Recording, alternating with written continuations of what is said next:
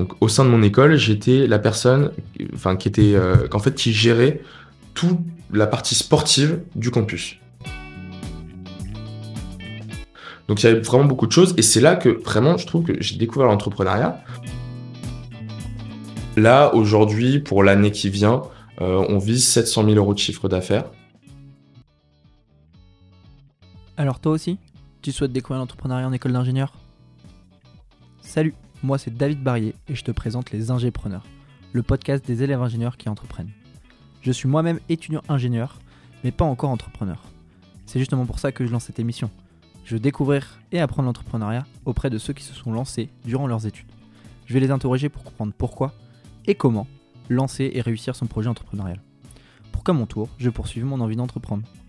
Toutes mes rencontres, je vais les partager ici pour que toi aussi tu tentes ta chance dans l'aventure. Alors, abonne-toi.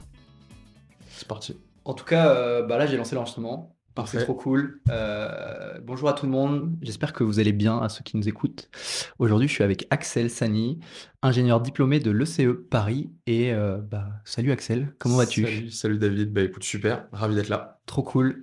Euh, c'est génial. tu m'accueilles aujourd'hui dans, les, dans le WeWork à Paris. Il y en a plusieurs. Donc, c'est des espaces de coworking où il y a des bureaux partout dans le monde. Euh, et franchement, les locaux sont incroyables. Là, on s'est trouvé une salle euh, trop bien. On a un peu galéré pour être honnête avec vous parce qu'il y a, des, il y a la climatisation, il y a, le, il y a le la ventilation et tout qui est un peu galère, mais on a réussi à s'installer et ça va être ultra enrichissant aujourd'hui. Un épisode qui va être vraiment très dense avec beaucoup de, de, choses. Et une des raisons qui fait que ça va être génial, il y a un petit bruit qui est apparu, mais en vrai, ça devrait aller.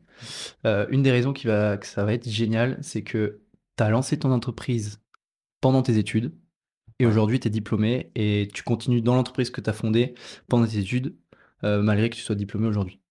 Complètement. Et ça, c'est génial. Tu es, es le second invité qui, euh, qui est dans, cette situation-là et ça va être ultra enrichissant. pour la structure du podcast, toujours la, la, même structure, on va parler de toi, on va apprendre à te connaître et mmh. ensuite on va comprendre ton pourquoi tu t'es lancé dans l'entrepreneuriat et on va aller chercher comment tu as fait tout ça. Voilà. Bah écoute, je suis prêt.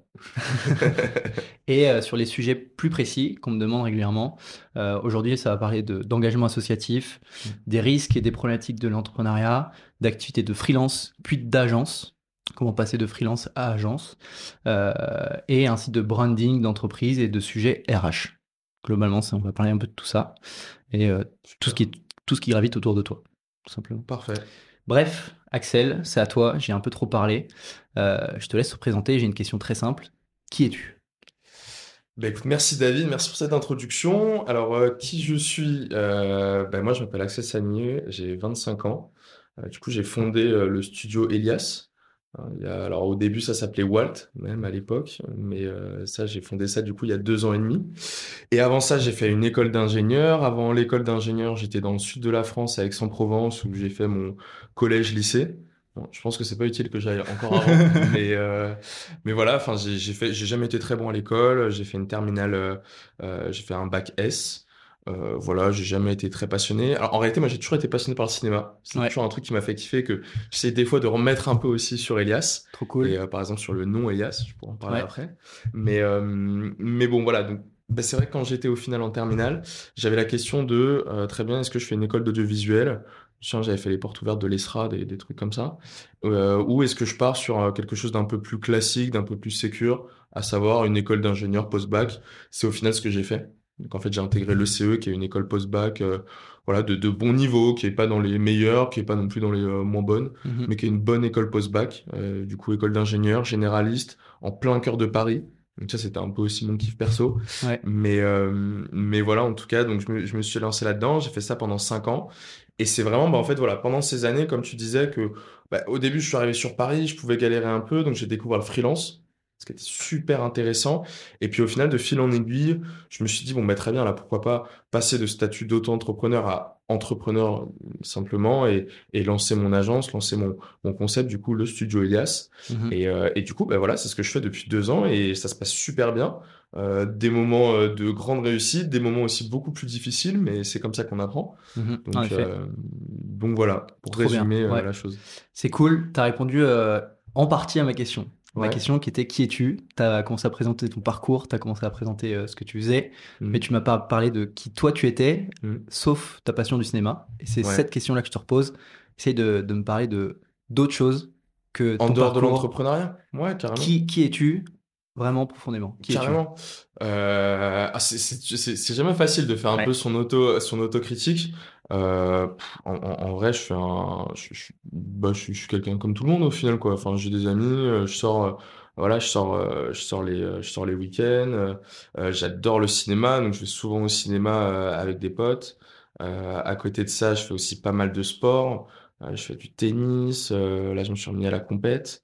Euh, je fais Trop aussi beaucoup de foot. Euh, je suis dans deux équipes différentes, donc ouais, ça c'est un peu, on va dire, mon quotidien. Après, c'est vrai que le, le... j'ai aussi, du coup, depuis ces deux, trois années, une grosse partie de travail Ouais. où je travaille beaucoup. Euh, globalement, euh, enfin voilà. Après, moi, personnellement, je vois pas ça comme du travail, mais C'est intéressant. je prends pas de vacances. Quand je pars en vacances, ben, je trouve toujours un moyen, voilà, de travailler euh, le matin ou le soir. Enfin, par exemple, les week-ends, bah, là, comme ce dimanche matin, je, enfin voilà, c'est pour moi, c'est une journée comme une autre dans la semaine, donc je travaille aussi. Euh, donc voilà, je, je reste très investi aussi dans, dans ce que je fais et dans, euh, et dans Elias, quoi. Ouais. Est-ce que, ça résume mieux? Ça résume mieux. Euh, J'aime bien. assez. Si, si, en vrai, c'est bien. Euh, honnêtement, c'est un. euh, je- J'introduis cette question-là. C'est le deuxième épisode où je le, je le fais comme ça parce que je me suis rendu compte que les élèves ingénieurs ont, ont du mal à se présenter autre Mm. que juste leur parcours. Ils se présentent j'ai 22 ans, Un peu je CV, suis ouais. élève. je- ouais, exactement, CV. Et, et honnêtement, moi, je m'en fous.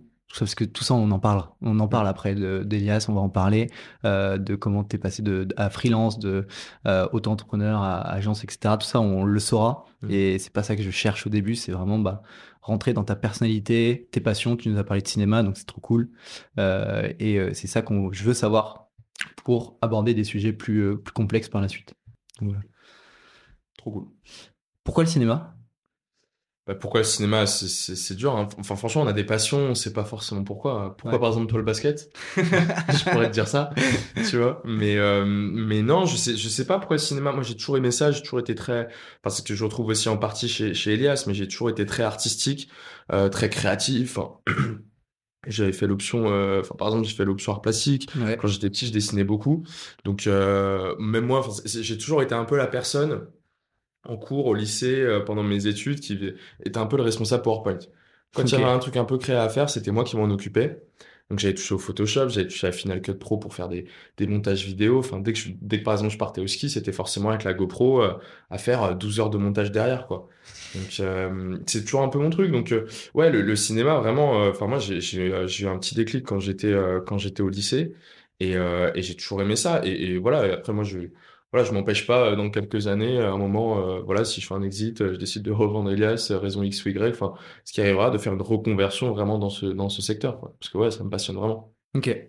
Euh, tu te sers du, du cinéma aujourd'hui dans, bah, comme qualité pour, te, pour ta vie pro ou ta vie perso, euh, t'en retires des choses? Pas vraiment. Je Ok. pense pas, sincèrement. Euh, je pense que je m'amuse avec. Des fois dans le nom, dans, dans, euh, dans la manière de travailler. Moi, je sais que par exemple, on avait fait un truc au début quand on avait lancé Elias, on avait caché des références de films dans notre, même à l'époque, ça s'appelait Walt, on avait caché des références de films dans le site. Ouais. C'est d'ailleurs ce qu'on a toujours fait. euh, là, on a enlevé le petit message parce qu'on offrait 10% de réduction Ouais. quand, euh, quand, quand les gens trouvaient. Sauf qu'on a eu un client qui s'est vraiment buté à ça, qui a absolument essayé de les trouver à, à- franchement, vraiment à nous envoyer des messages à minuit en mode, non mais est-ce que c'est pas ça la rêve de ce truc-là? Et, euh, et du coup, on s'est dit, bon, que les, les gens prenaient le jeu un peu trop au sérieux. Donc, on a laissé les références de, de films sur le site. Mais bon, voilà, c'est plus un jeu. Donc, non, je joue plus avec ça qu'autre chose. Maintenant, Ouais. c'est pas quelque chose qui me sert vraiment au quotidien, Ouais. qui m'aide à travailler. Ouais. Ok, très bien. Euh, super. Est-ce que tu peux, euh, on va revenir un petit peu dans, dans l'ordre, tu me parlais de que tu étais plutôt créatif. Mm. Euh, J'imagine que c'est ça qui t'a permis de lancer Elias et d'autres choses auparavant. Pourquoi t'orienter du coup en école d'ingé avec ce, ce profil plutôt créatif, plutôt visuel, alors Mm. qu'en ingé, c'est pas ce qu'on apprend et c'est pas ce qu'on développe en priorité? Bah, alors après, moi sur qui je suis, c'est un tout. hein. Moi j'ai j'ai une fibre. euh, moi je trouve que j'ai trois fibres au final que je retrouve vraiment bien chez Elias. Mais c'est la fibre créa, donc nous en tant qu'agence de agence de branding euh, spécialisée Webflow. Mais du coup, qui dit Webflow dit aussi la fibre technique. du développement, du coup école d'ingé, j'ai appris à développer des sites, j'ai appris à coder, etc. Euh, et puis après, troisième, troisième fibre aussi super importante, mais c'est la fibre business, quoi. Mhm. Dire, bon voilà, aujourd'hui, mon métier, je suis entrepreneur, euh, euh, voilà, il faut monter un business, c'est toute une partie aussi marketing, de développement, de croissance qui est super complexe. Euh, donc euh, voilà, enfin, je me voyais pas me diriger que dans un truc créa, de la même manière que je me, je me vois pas aujourd'hui en réalité la partie ingénieur. Je fais pas non plus que de l'ingénierie aujourd'hui. Donc euh, voilà, j'avais besoin d'avoir un peu tout. Mon choix s'est tourné au final Mhm. vers l'ingénierie parce que c'est le truc le plus sécure. Et c'est vrai qu'en réalité, quand on est en terminale, qu'on doute un peu, qu'on sait pas ce qu'on va faire comme métier, etc., ben on essaie de faire un choix un peu plus classique. euh, voilà, et dire allez, école d'ingénieur, quoi. On prend pas de risque. Ok, je vois. Trop bien. Euh, D'où ça t'est venu le- le- l'envie d'entreprendre? Est-ce qu'il y a eu un, un déclic, euh, sans, sans nous parler de, de pourquoi tu as commencé à entreprendre, etc. Est-ce que tu peux nous expliquer un peu l'histoire, euh, les Mm. différentes étapes qui, qui, qui se sont passées au, au début pour Elias? Alors je pense, je pense que ça, c'est un vrai débat. Ok. Parce que l'entrepreneuriat, c'est toujours le, le- le fait de dire, bon, très bien, est-ce que on, on est entrepreneur ou est-ce qu'on est entrepreneur à partir du moment où on dépose les statuts, où on lance Ouais. son entreprise, où on a euh, tel salarié, etc. Moi, de mon point de vue, euh, j'ai plutôt toujours eu ce côté un peu entrepreneuriat, comme peuvent l'avoir aussi des fois certaines personnes sans forcément Mm. avoir lancé leur entreprise. Mais moi, j'ai toujours eu ce côté entrepreneuriat dans le sens où, où je me souviens, même quand j'étais au, au lycée, euh, quand j'étais au lycée, moi j'étais la personne, je m'étais mis délégué, etc. Euh, je participais aux assemblées générales de l'école. euh, Enfin voilà, j'étais la personne des fois qui pouvait leader un peu le, le truc, les mouvements et tout. Enfin Mhm. euh, ouais, j'étais un peu, euh, j'étais un, ouais, j'étais un peu celui qui allait chercher les trucs un peu partout, etc. Donc même là, je, je trouvais que j'avais ce côté un peu entrepreneurial que je peux des fois retrouver en moi euh, aujourd'hui avec Elias. Ok. Et c'est pareil sur les années suivantes. Sur les années suivantes, c'était pareil quand, quand euh, au final, moi, j'ai participé à toute la partie associative avec le bureau des sports. C'était, enfin, c'était vraiment de l'entrepreneuriat euh, pur et dur, quoi. Euh, derrière, il y avait aussi, euh, il y avait aussi mon activité de freelance. Pour moi, c'était l'entrepreneuriat. Donc, pour moi, ça a vraiment été le fait de lancer Elias. C'était vraiment une accumulation de plusieurs choses. C'était la, la suite logique des choses. Ok. Euh, je pense que je voulais, je voulais pas qu'on rentre dans le vif du sujet tout de suite, mais euh, vu comment on en parle, on, on va le faire et c'est pas grave. Euh, on reviendra sur d'autres sujets euh, après. Explique-nous concrètement ce que c'est Elias, ton agence, Mm. et on reviendra dans l'historique après. Complètement. Alors aujourd'hui, Elias, c'est une agence de branding spécialisée Webflow. Donc tout simplement, notre mission, c'est de développer l'image de marque des entreprises avec qui on travaille. Ce qu'on entend par image de marque, alors des fois, voilà, on parle, on appelle ça branding, il y en a qui ne voient pas forcément ce qu'est branding, Mhm. image de marque, etc. Des fois, ça parle plus, mais ça reste quand même un peu, euh, un peu difficile à, à comprendre. Euh, c'est globalement la manière dont une entreprise va être vue. Euh, d'accord? Donc ça va être ça peut être son positionnement, de dire très bien par rapport à mes concurrents, voilà, quelles sont mes forces, quelles sont mes faiblesses, pourquoi je me lève chaque matin, le, le golden circle, le why, le how, le what de l'entreprise, donc la partie positionnement, mais c'est aussi la partie identité visuelle, quelle couleur je vais choisir, pour quelle raison, euh, à quoi va ressembler mon logo, Mhm. etc. Mais c'est aussi la troisième partie qui est importante et que les agences de branding n'ont pas forcément aujourd'hui, c'est aussi la partie déploiement, de dire très bien, j'ai créé ma marque, super, maintenant comment je vais la déployer, et Mhm. nous, à travers ça, bah, c'est ça qui est cool aussi chez Elias, c'est que nous, à la base, on est quand même une agence web. Donc, on crée des sites internet et c'est du coup notre rôle de dire, bah, très bien, on a créé la marque, maintenant on va déployer votre marque sur un site internet. Quand tu dis déploiement, c'est vraiment. euh, ouais, il y a le site internet, mais il y a toute la communication, stratégie de communication derrière, stratégie de marketing derrière, euh, tout ça. Complètement, c'est ça. Et en fait, ça, tu vois, ça va être au moment, par exemple, qu'on crée la charte graphique avec le client, qu'on va. Là, par exemple, on était avec un client, on a dû lui faire des, euh, des, des visuels, on va dire, de salon, parce qu'il allait faire un salon dans un mois. Et voilà, on lui fait des visuels de salon pour que lui, derrière, puisse, on va dire, déployer sa marque, en quelque sorte. Ok. Euh, quand tu parles d'agence web, je pense qu'on va reprendre depuis Mhm. le début. Tu me parles des activités, donc c'est trop cool, branding, image de marque, et- etc. J'imagine qu'il y a plusieurs manières d'accompagner des clients euh, de cette façon-là, freelance ou autre. Qu'est-ce Mhm. que c'est une agence euh, Qu'est-ce que c'est une agence web? Alors pour moi, alors il y a la partie agence, dans le sens où pour moi l'agence c'est plusieurs personnes qui vont travailler ensemble. Ouais. Juste le fait de dire ça, hein, quand on, simplement. voilà, quand, quand on est freelance, alors après il peut y avoir des variantes, hein, il peut y avoir des collectifs de freelance, etc. Mais l'agence, voilà, c'est dire très bien, il y a une seule personne et une personne qui, enfin voilà, il y a une seule entité, pardon. Mhm. Ouais. Et dans cette entité-là, il va y avoir plusieurs personnes qui vont travailler pour votre projet. Donc voilà. Après, euh, ça peut varier, collectif, pas collectif, etc. Mhm. C'est un principe d'agence, c'est un modèle d'agence. Soit ça, soit on est freelance, et puis au final, alors après, libre au client, lui, derrière, d'aller dire, bah, je vais prendre un freelance pour ci, un freelance pour ça, etc. Là, il travaille avec plusieurs freelances, il travaille pas avec une agence. Ensuite, la spécialisation web, c'est dire voilà, les agences aujourd'hui, alors il y a, il y a des- ce qu'on appelle des agences 360 qui Mhm. vont vraiment pouvoir tout faire. Maintenant, moi je dis toujours que c'est un peu la- une règle d'entrepreneuriat, hein, mais si on sait tout faire, ça veut dire qu'on est bon en rien, en quelque sorte. Ouais. Donc moi je trouve que l'important, c'était une des erreurs qu'on a fait au départ, mais il faut se spécialiser. Et donc du coup, il y a différentes spécialités, à savoir par exemple les agences web qui vont du coup créer des applications web, des sites vitrines, des plateformes web, euh, enfin Amazon, Mhm. admettons, etc. Euh, ensuite, il y a les agences de marketing. Donc là, c'est aussi les agences de grosse marketing, les agences de vente de réseaux sociaux, de Mhm. croissance globalement. Euh, il y a aussi, on a quoi d'autre? On a des agences, des agences de branding, mais vraiment pure et dure, qui font uniquement la partie, euh, alors qu'on appelle aussi des fois agences de design, mais qui font uniquement la partie positionnement et identité visuelle. Et voilà. Donc au final, web, c'est une spécialité parmi tant d'autres. Ok. Ça marche. Et tu m'as parlé de Webflow. Moi, je connais, plus ou moins. Qu'est-ce que c'est? Webflow, c'est un concurrent de Wix, de WordPress, qui sont des outils qui parlent beaucoup plus. Aujourd'hui, Webflow, c'est devenu euh, honnêtement un des outils les plus puissants pour créer son site internet vitrine. D'accord. D'accord? Donc nous, en fait, tout simplement, moi, quand j'ai découvert ce- cet outil, c'était un vrai déclic. Et bah, tout simplement, moi, j'ai décidé de faire le choix de me spécialiser dessus. L'idée, c'est que voilà, c'est d'aujourd'hui nous positionner comme euh, le meilleur prestataire capable de vous accompagner sur votre site Webflow. Et du coup, voilà, c'est du coup toute l'expertise. Notre recrutement, il est en fonction aussi, les tests qu'on fait passer, c'est en fonction aussi de l'expertise de nos consultants sur Webflow. Enfin voilà, aujourd'hui, tout tourne autour de Webflow. On refuse vraiment les projets, par exemple, euh, qui sont imposés sur WordPress ou sur Wix. Euh, voilà, Webflow, aujourd'hui, c'est vraiment notre spécialité. Et du coup, pour te répondre, oui, c'est un outil de création de site internet. Ok, ça marche. Plus loin, j'ai cru comprendre que Webflow, c'était un outil no-code. Complètement. C'est Ouais. quoi le no-code? No code, alors moi je, trouve que le no code, c'est, il y a beaucoup de débats encore. hein. C'est comme par exemple, moi je trouvais qu'à l'époque, par exemple, il y a deux ans, il y a même peut-être trois ans avant le, le comment ça s'appelle, avant le confinement, on parlait beaucoup de, euh, on parlait beaucoup par exemple du gros hacking.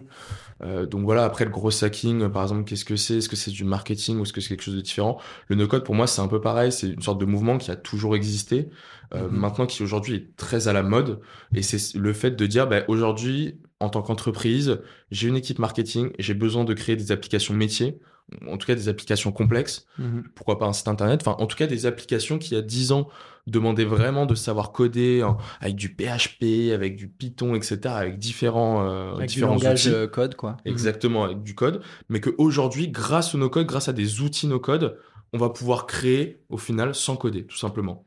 Mhm. Donne l'exemple, par exemple, je sais pas, j'ai envie de créer un Amazon, Ouais. tu vois, donc ça, voilà, c'est mon business, je suis entrepreneur, j'ai envie de créer un Amazon. Ben, il y a 10 ans, je fais appel à une agence web et je leur demande, OK, voilà, j'ai 30 000 euros de budget, j'ai besoin de créer Amazon. Eux, ils vont le coder, etc. Aujourd'hui, maintenant, comme en plus on est un peu dans cette, enfin, dans cette logique de, il faut créer au début, quand on lance une entreprise, on va créer d'abord un- ce qu'on appelle un MVP. On va créer, on va dire, le, le minimum viable product, donc vraiment le minimum possible pour pouvoir commencer à vendre, etc. J'aurai besoin d'avoir mon Amazon très rapidement et à moindre coût. Ouais. Et donc pour ça, plutôt que de faire appel à une agence web pour 30 000 euros, je vais pouvoir aller sur euh, Airtable euh, pour euh, voilà avoir toute ma liste, etc. Je vais faire un mo- moyen de paiement avec Stripe. Euh, ensuite, je vais automatiser, je vais faire toute la partie visuelle avec Softer. Je vais utiliser différents outils no code, Mhm. sans coder, pour pouvoir au final créer quelque chose au final similaire à Amazon. Ok, trop bien. Euh, c'est génial parce que tu donnes déjà des exemples très concrets d'outils Mm. qui sont utilisables et euh, je pense qu'on en reviendra un peu plus tard mais euh, déjà là tu, tu m'en as parlé, je connaissais Airtable, je connaissais pas le, le software, soft, Softer. softer, Ouais. donc pareil on en, on en reviendra et je pense que bah, justement on, on fera tout un point sur tous ces outils là qui peuvent être accessibles entre Ouais, à, n'importe qui et, et je trouve ça trop cool. J'aimerais bien creuser un petit peu sur, le, sur, sur Webflow, l'utilisation de, de, de Webflow concrètement. Enfin, comment c'est possible de, de créer un site web sans coder directement? Est-ce que Mm. c'est par briques Comment ça fonctionne très, très rapidement? Très simplement, euh, moi quand j'ai besoin de créer un site internet sur Webflow, je vais sur webflow.com Ouais. dans mon navigateur, euh, je crée un nouveau projet, ou j'ouvre mon projet existant, et là j'ai une interface qui s'appelle le designer, où bah, c'est très simple, j'ajoute mes blocs, je vais styliser mes blocs, euh, je vais dire très bien ce texte-là il va être rouge, ça ça va être bleu, etc. Je mets mon lien, etc. Je mets mes paramètres. Dès que c'est bon, il y a toujours dans ce designer-là, il y a un bouton qui s'appelle Publish, je clique, c'est en ligne.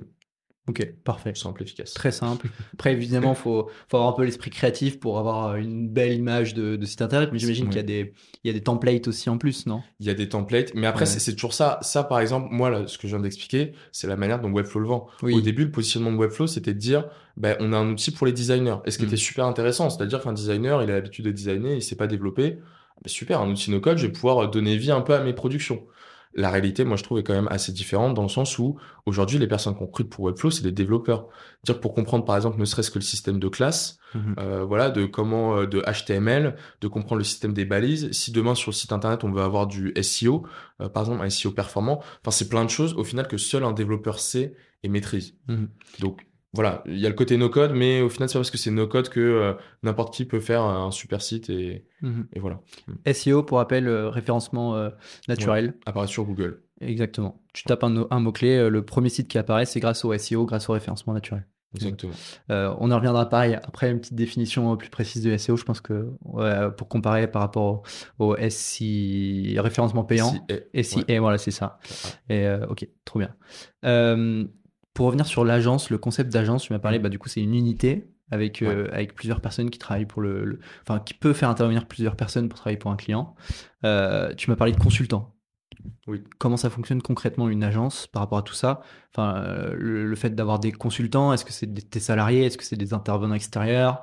Euh, Comment tu gères ton agence? Enfin, le concept d'agence, pardon. Eh ben alors, tu- par exemple, tu vois, sur cette partie, ça a beaucoup évolué. Alors, il y a différentes agences. hein. Déjà, euh, moi, voilà, je, je connais aussi pas mal d'autres agences. Alors, je connais évidemment mieux toutes les autres agences Webflow, euh, mais, euh, mais le, le concept, enfin, le, le concept est très, peut être très différent d'une agence à l'autre. Et chez nous, ça a beaucoup évolué. Au départ, on était une toute petite équipe en interne. euh, donc on était quatre Ouais. et derrière après on faisait beaucoup appel à des consultants qui avaient un statut freelance et qui venaient travailler en fait au projet tout simplement. Donc ça, j'ai envie de dire, quand on débute, c'est ce que je recommande aussi à n'importe quelle agence. Même les agences, souvent qui débutent, elles créent eux-mêmes les choses. Donc voilà, elles sont une équipe de trois. Et puis elles vont, par exemple, tout créer euh, elles-mêmes. Mhm. D'accord? Euh, Maintenant, sur justement, nous, notre évolution, au début, on avait ce côté de, on recrute des consultants. Et je veux dire, il y a un moment, euh, je veux dire, depuis le début, on a accueilli 45 consultants qu'on a fait travailler sur des missions. Donc c'est beaucoup. Et c'est une manière de fonctionner, moi, que je trouve super efficace. Maintenant, il y a d'autres manières de fonctionner. Nous, pour, on va dire, un peu évoluer, en quelque sorte, aujourd'hui, on a changé de fonctionnement. Aujourd'hui, ce qu'on fait, c'est qu'on a une équipe en interne, donc des salariés, d'accord, Mhm. une équipe de 10 personnes. Donc, on a des designers, euh, des ingénieurs, enfin, quand je dis des ingénieurs, c'est plus des, des développeurs. Ouais. On va dire, voilà, des, des experts en marketing, un expert aussi no code. Et, euh, et par rapport à ça, bah, tout simplement, on a cette équipe qui est en interne de 10 personnes. Et après, derrière, on fait appel selon le besoin spécifique du client. Typiquement, si demain, il a besoin d'avoir, euh, je sais pas moi, de la 3D euh, sur son site, quoique non, en plus, notre développeur fait de la 3D. Mais, euh, mais voilà, enfin, pour un besoin spécifique, là, on fait appel à un consultant freelance qui est pas en interne chez Elias, qui est pas salarié de Elias. C'est pas un peu problématique euh, vis-à-vis du client Parce que lui, il veut travailler avec Elias, il veut pas travailler avec un, un freelance euh, venu d'ailleurs. Parce qu'après, en fait, c'est très différent de faire de la mise en relation Moi, je veux pas. Il y a une différence entre voilà le fait de dire bah, très bien, je veux faire de la mise en relation. euh, c'est des fois ce qui peut m'arriver. Euh, par exemple, nous typiquement là, on avait un, un client qui qui avait pas le budget suffisant pour travailler avec nous. Mhm. Moi, voilà, typiquement, je l'ai recommandé. Je lui ai dit très bien. Moi, je te conseille de travailler avec cette personne à cette personne là. Là, je fais de la mise en relation. Mhm. Donc là, c'est pas Elias, même si au début il- appelle pour travailler avec Elias, on n'est pas forcément la solution idéale pour tout le monde. Donc euh, voilà, là j'ai redirigé, c'est la mise en relation. En revanche, quand j'ai un client qui travaille avec nous, qui a un besoin spécifique, euh, admettons, je garde l'exemple de la 3D, j'ai besoin d'avoir une illustration euh, en 3D euh, complètement animée. Mais par exemple, c'est ce qui s'est passé là pour un, un de nos clients. Ben là, très bien. Moi, comment ça s'est passé? Tout simplement, je suis allé sur Malte, j'ai sourcé plusieurs freelances. Mhm. D'accord? Des freelances qui, au final, ont travaillé avec nous directement. Ils n'étaient pas en direct avec du- le client. C'était pas de la mise en relation. Derrière, ils avaient leur prix. Nous, derrière aussi, on marge. Parce que Mhm. c'est le principe du euh, principe d'une agence. Par exemple, même moi, alors moi, moi, justement pour ce podcast, j'adore donner les prix. On, on y que- reviendra juste après. Ah, on, et voilà, je, gros, je peux, je euh, peux pas, je t'inquiète. peux pas donner le prix là, par exemple, de la Ok, marge. d'accord, euh, d'accord. parce que, parce que si, voilà, moi je trouve que c'est aussi intéressant quand j'écoute les autres podcasts, faut qu'on puisse parler concrètement. Et typiquement, voilà, euh, il y avait une demande, ça a demandé de faire une rallonge. Euh, nous, on a fait une rallonge de 800 euros, par exemple, sur le projet. Ouais. Ok. Et sur la rallonge de 800 euros, on avait derrière, on a fait appel en fait à un freelance qui nous a coûté 600 euros. Et en fait, voilà, lui, le fait qu'il travaille dessus, ça nous coûte 600 euros. Il travaille dessus, mais derrière nous, on fait toute la gestion de projet, on gère les allers-retours, on gère le brief, etc. Ouais. Donc on marge aussi à 200 euros. Et du point de vue au final client, ben, le client, il travaille toujours avec la même personne, à savoir Elias. Certes, la personne n'est pas en interne chez Elias, mais vous organisez tout le suivi euh, derrière, vous gérez tout pour que ça fonctionne et que j'imagine il y, a un- il y a un onboarding, il y a un, il y a un recrutement, même si c'est un freelance, Mm. il y a, il y a toute une, tout un process qui Clairement. vérifie que la personne est capable de travailler pour Elias euh, selon les, les conformités de- du studio Elias. Quoi. C'est le but d'une agence. Aujourd'hui, Ouais. les gens vont avec une agence, pas seulement pour leurs compétences, mais dire bah aussi, euh, je travaille avec une agence, donc elle va être capable de faire de faire face à n'importe quel imprévu. Donc trouver les, les bonnes personnes s'ils n'ont pas les compétences en interne, par exemple. Même si le but, j'imagine, c'est d'avoir le, euh, les compétences nécessaires en interne pour travailler directement et gagner en, en temps de délai, etc. Ouais, complètement. Ouais, c'est pour ça qu'on a changé aussi un peu ce modèle. euh, Voilà, d'avoir des personnes qui sont, euh, euh, enfin voilà, de- d'avoir des salariés qui sont collègues, qui sont avec nous dans les bureaux chaque jour. Enfin, ça, ça, ça change le fonctionnement. Hmm. J'entends. Tu me parlais. Alors, il y, y a plusieurs choses. Euh, bah, je pense qu'on va l'aborder tout de suite. Tu, me- tu me parlais du fait que tu aimais bien parler argent, tu aimais bien parler chiffres, euh, Ouais. et que tu aimes bien écouter ça, en tout cas. euh, oui, c'est ça. En fait, c'est plutôt. Tu aimes bien écouter ça dans les podcasts. Euh, Est-ce que tu es prêt justement à nous détailler un petit peu les, les chiffres de- du studio Elias aujourd'hui pour qu'on se rende compte? Carrément. bah, tu m'as parlé de 10, euh, 10 collaborateurs aujourd'hui au sein de studio. Bah, moi, je trouve ça énorme. Je trouve ça, c'est déjà un, un- un gros step. C'est quoi les, les chiffres autour? Les chiffres autour. Alors après, je peux pas donner leur salaire à chacun. Non. euh, mais on va pas aller jusque là. Non, mais euh, non, non. Mais alors après, euh, Je sais pas, des chiffres hein, classiques, le, le chiffre Ouais. d'affaires euh, que vous faites soit mensuel, soit l'année, complètement. euh, ce genre de choses. Eh ben, si, si tu veux, par exemple, les six premiers mois, euh, même si voilà, si, si je m'adresse à des personnes qui comptent aussi lancer leur entreprise ou leur auto-entreprise, les six premiers mois, on était quatre et on a fait 2000 euros de chiffre d'affaires. Rien du tout. Quoi. C'est la galère. Ah ouais. galère. C'était vraiment, La galère. c'était vraiment la galère. Mais c'est le début. C'est ce qui arrive aussi à, à- à la plupart des auto-entrepreneurs. Euh, au début, tu te lances, tu galères. Euh, là, aujourd'hui, pour l'année qui vient, euh, on vise 700 000 euros de chiffre d'affaires. Ok. D'accord? Euh, c'est aussi ça qui permet derrière. Nous, derrière, on n'a pas d'investissement. Euh, moi, je suis le seul actionnaire euh, aujourd'hui de Elias. Il n'y a pas de levée de fonds ou quoi qui ont été réalisés. Donc, on fonctionne, moi, ce que j'appelle sous modèle de bootstrap. C'est-à-dire, voilà, on gagne de l'argent, on investit, on regagne de l'argent, on investit, etc. Parce que le but aussi de cette entreprise, même si, voilà, je parle d'argent, etc., il faut, Mhm. pour savoir concrètement comment ça fonctionne, mais euh, je- on fait pas ça pour l'argent. Je veux dire, aucune entreprise aujourd'hui fait ça pour l'argent. En règle générale, ouais, je suis d'accord. Ouais. Enfin, c'est pas le but ultime. L'argent, au final, est un moyen. C'est une conséquence. Un Exactement. moyen, une conséquence. Ouais, voilà. En fonction de, un- comment on le voit, ça peut être les deux. C'est un moyen, en fait, de réaliser sa, sa, sa Mm. mission. Enfin, moi, en tout cas, ouais, c'est ma vision et, Mhm. et, euh, et ouais. Je suis d'accord. Ouais. Euh, je pense qu'aujourd'hui, si tu te lances dans l'entrepreneuriat pour devenir riche, tu vas te casser la gueule. Si, c'est important de penser argent parce que quand tu te lances, bah, si c'est sur un modèle bootstrap, il va, il va- de toute manière, il va te falloir de l'argent pour t'autofinancer, donc aller chercher des clients euh, chiffrés et margés euh, comme il faut pour justement t'autofinancer. Et puis de toute manière, si tu es en, en modèle plutôt startup qui va lever des fonds, bah, pareil, lever de fonds, c'est égal argent. Mm. Euh, il te faut de l'argent pour te financer. Quoi. Donc faut Mm. pas oublier tout ce, tout ce, tout ce principe-là. J'ai envie de dire encore plus en agence, quoi, parce qu'en Mhm. agence, c'est, dur de monter une agence, hein. Moi, franchement, c'est, euh, je, je me rendais pas compte que le, ouais, que, que c'était, c'était aussi difficile. Enfin, Mhm. vraiment, par rapport à la concurrence, par rapport aux clients, la gestion des clients euh, au quotidien, la gestion des équipes.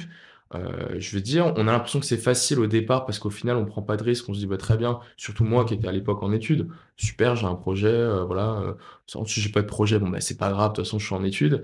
Mais euh, non, non, le truc est vraiment difficile. Et, euh, et en réalité, si l'idée c'était juste de faire de l'argent, bon, bah, j'aurais fait autre chose. Je me serais mis euh, Les trader ou, enfin voilà, j'aurais fait un truc dans la finance, dans la finance et, et voilà. Là, pour moi, c'est vraiment un métier de, de passionné, quoi, le modèle agence. Trop bien. Euh, ça fait une excellente transition pour le, le pourquoi, mais euh, j'ai pas envie d'y aller tout de suite parce que j'ai encore d'autres questions. Mm. Euh, j'ai pas fini sur les, les chiffres, je suis intéressé. Donc, objectif 700 000 euros de chiffre d'affaires sur l'avenir à venir. Ouais. En termes de masse salariale, ça représente combien approximativement? Ou est-ce que du coup, quand tu as la masse salariale, derrière, tu peux à peu près estimer la marge C'est des chiffres que tu es prêt à, à être transparent là-dessus ou compliqué? Alors, je, je, je peux, après, j'ai pas tous les chiffres exacts dans le sens où, après, ça dépend de la personne, du nombre de personnes. Ouais. Nous, typiquement, sur Elias, ça varie euh, presque tous les deux mois. Ok. Donc, tu vois, ce qui s'est passé euh, il y a deux mois, c'était très différent de là où on est aujourd'hui. La demande, et en fonction de la demande, ça va aussi ça va aussi évoluer là dans deux mois. Nous, au final, on a trouvé un fonctionnement qui est super bien parce qu'on arrive à avoir, mais c'est à l'image de WeWork. Mhm. Je veux dire, c'est, c'est- nous, on essaye au maximum d'avoir cette flexibilité, de pouvoir évoluer aussi avec son temps. Et c'est le principe d'une startup, c'est de dire, voilà, au lieu de faire évoluer, le- enfin, au-delà de faire évoluer le business model, on fait aussi évoluer notre fonctionnement. Euh, en termes de masse salariale, euh, j'ai pas les chiffres exacts, mais je dirais que, euh, ouais, on doit avoir euh, un peu plus de 50% qui est euh, voilà du, du salariat et voilà du coût hein, de Ouais. voilà ce que ça nous coûte de produire on va dire euh, tout ce qu'on fait Euh, derrière on a aussi pas que évidemment les 50% restants c'est pas non plus que de la marge il y a aussi toute la partie outils enfin toute la partie ben voilà prendre les 10 abonnements euh, WeWork aussi Ouais. enfin voilà chaque mois c'est ouais. Et c'est ça après il y a toute la partie charge et après à la fin ce qui reste c'est vraiment voilà les bénéfices euh, les bénéfices des Ouais, carrément. Euh, alors, ce que j'ai fait mes recherches perso et puis on Mhm. avait parlé un peu euh, au début du studio Lias ou peut-être avant, c'était plutôt une agence euh, web étudiant où il y avait uniquement des étudiants qui travaillaient pour, euh, pour l'agence, pour les, les clients de l'agence. Ouais. Est-ce que tu peux me parler de, de cette époque-là? Complètement, mais ça c'était ben voilà, ça c'était le tout début. Alors aujourd'hui le modèle a, a complètement évolué, mais euh, ça c'était le tout début. C'était en réalité en fait j'avais fait ça parce que je, je m'inspirais beaucoup moi de ma propre expérience. Mhm. C'est-à-dire que j'arrivais à Paris, euh, bah, j'avais besoin d'un job étudiant parce que bien évidemment si je compare Paris avec Aix-en-Provence, bah, Paris est ultra cher. Donc j'avais besoin d'un job étudiant. J'avais commencé à travailler au Parc des Princes. Euh, je, je sais pas si tu vois ce que c'est liftier. Lifty? Li- liftier. Non. Liftier, en fait, c'est la personne au Parc des Princes qui, en fait, euh, est dans l'ascenseur technique des journalistes Ouais. et qui appuie pendant 7 heures sur le bouton monter et descendre. C'est horrible. Dans le froid, ah non, mais un enfer. Mais c'est un enfer, tu vois, et c'est payé euh, 7,90 de l'heure. tu vois, donc euh, donc c'était vraiment pas fun. Et en fait, à côté de ça, bah, j'ai toujours été frustré parce que je sais que j'avais des compétences en, en design et j'ai dû attendre d'avoir mon stage, de travailler en entreprise, que l'entreprise, voilà, se rende compte que je pouvais aussi lui être utile pour qu'en fait, elle continue de travailler avec moi en tant que freelance. Je me souviens, c'était une petite start-up à Londres à qui je passe le bonjour, à qui je suis toujours en contact, très sympa, History Vibes. Et, euh, et du coup, bah voilà, c'était, euh, enfin, au final, j'ai continué de travailler avec eux. Et, Ouais. euh, et c'est là que j'ai découvert vraiment le modèle de freelance, où derrière, j'ai eu d'autres contrats, etc. Et c'est là que ça m'a lancé.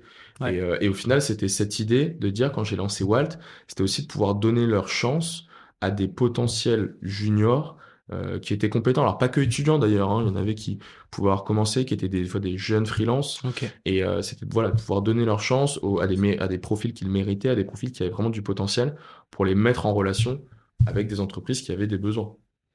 Trop bien. Euh, on est rentré du coup directement dans la partie pourquoi au final. hein. Enfin, là, on, on a compris euh, un petit peu le, le- le pourquoi de l'agence. Tu avais un combat à défendre au niveau des étudiants.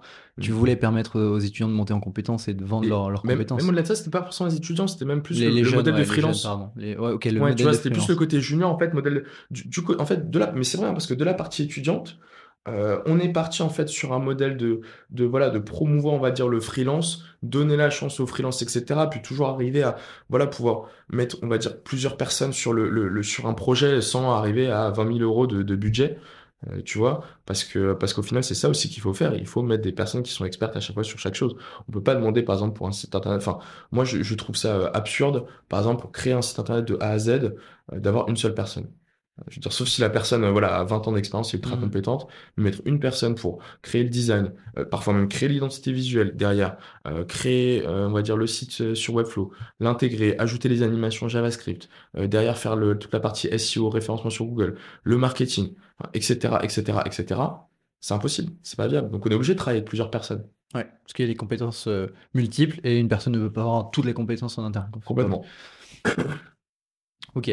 Euh, avant de continuer sur ce sujet-là, typiquement de, de l'histoire, bon, bah, tu as, trouvé un stage avec- qui te permettait de développer, enfin, de, de mettre en pratique tes compétences et derrière, ils t'ont embauché en freelance pour continuer le, le boulot.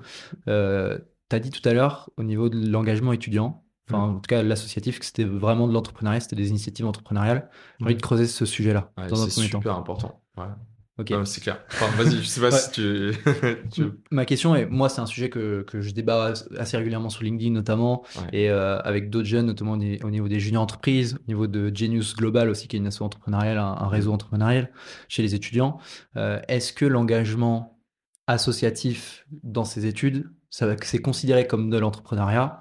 Euh, Si oui, pourquoi? Sinon, pourquoi? C'est quoi le... Est-ce qu'on peut considérer vraiment que c'est de l'entrepreneuriat? Alors, moi, je pense que complètement. Après, tout dépend de la manière dont, voilà, dont, tu t'investis dans la chose. De la même manière que voilà, on peut avoir un, freelance qui, en réalité, euh, moi, au tout début de mon freelance, je ne pouvais pas dire que c'est l'entrepreneuriat. Franchement, j'avais fini mon stage, ils avaient encore besoin de moi pour réaliser quelques designs. Voilà, ils m'ont expliqué, euh, limite, ils me faisaient presque les templates de facture, puis je les facturais.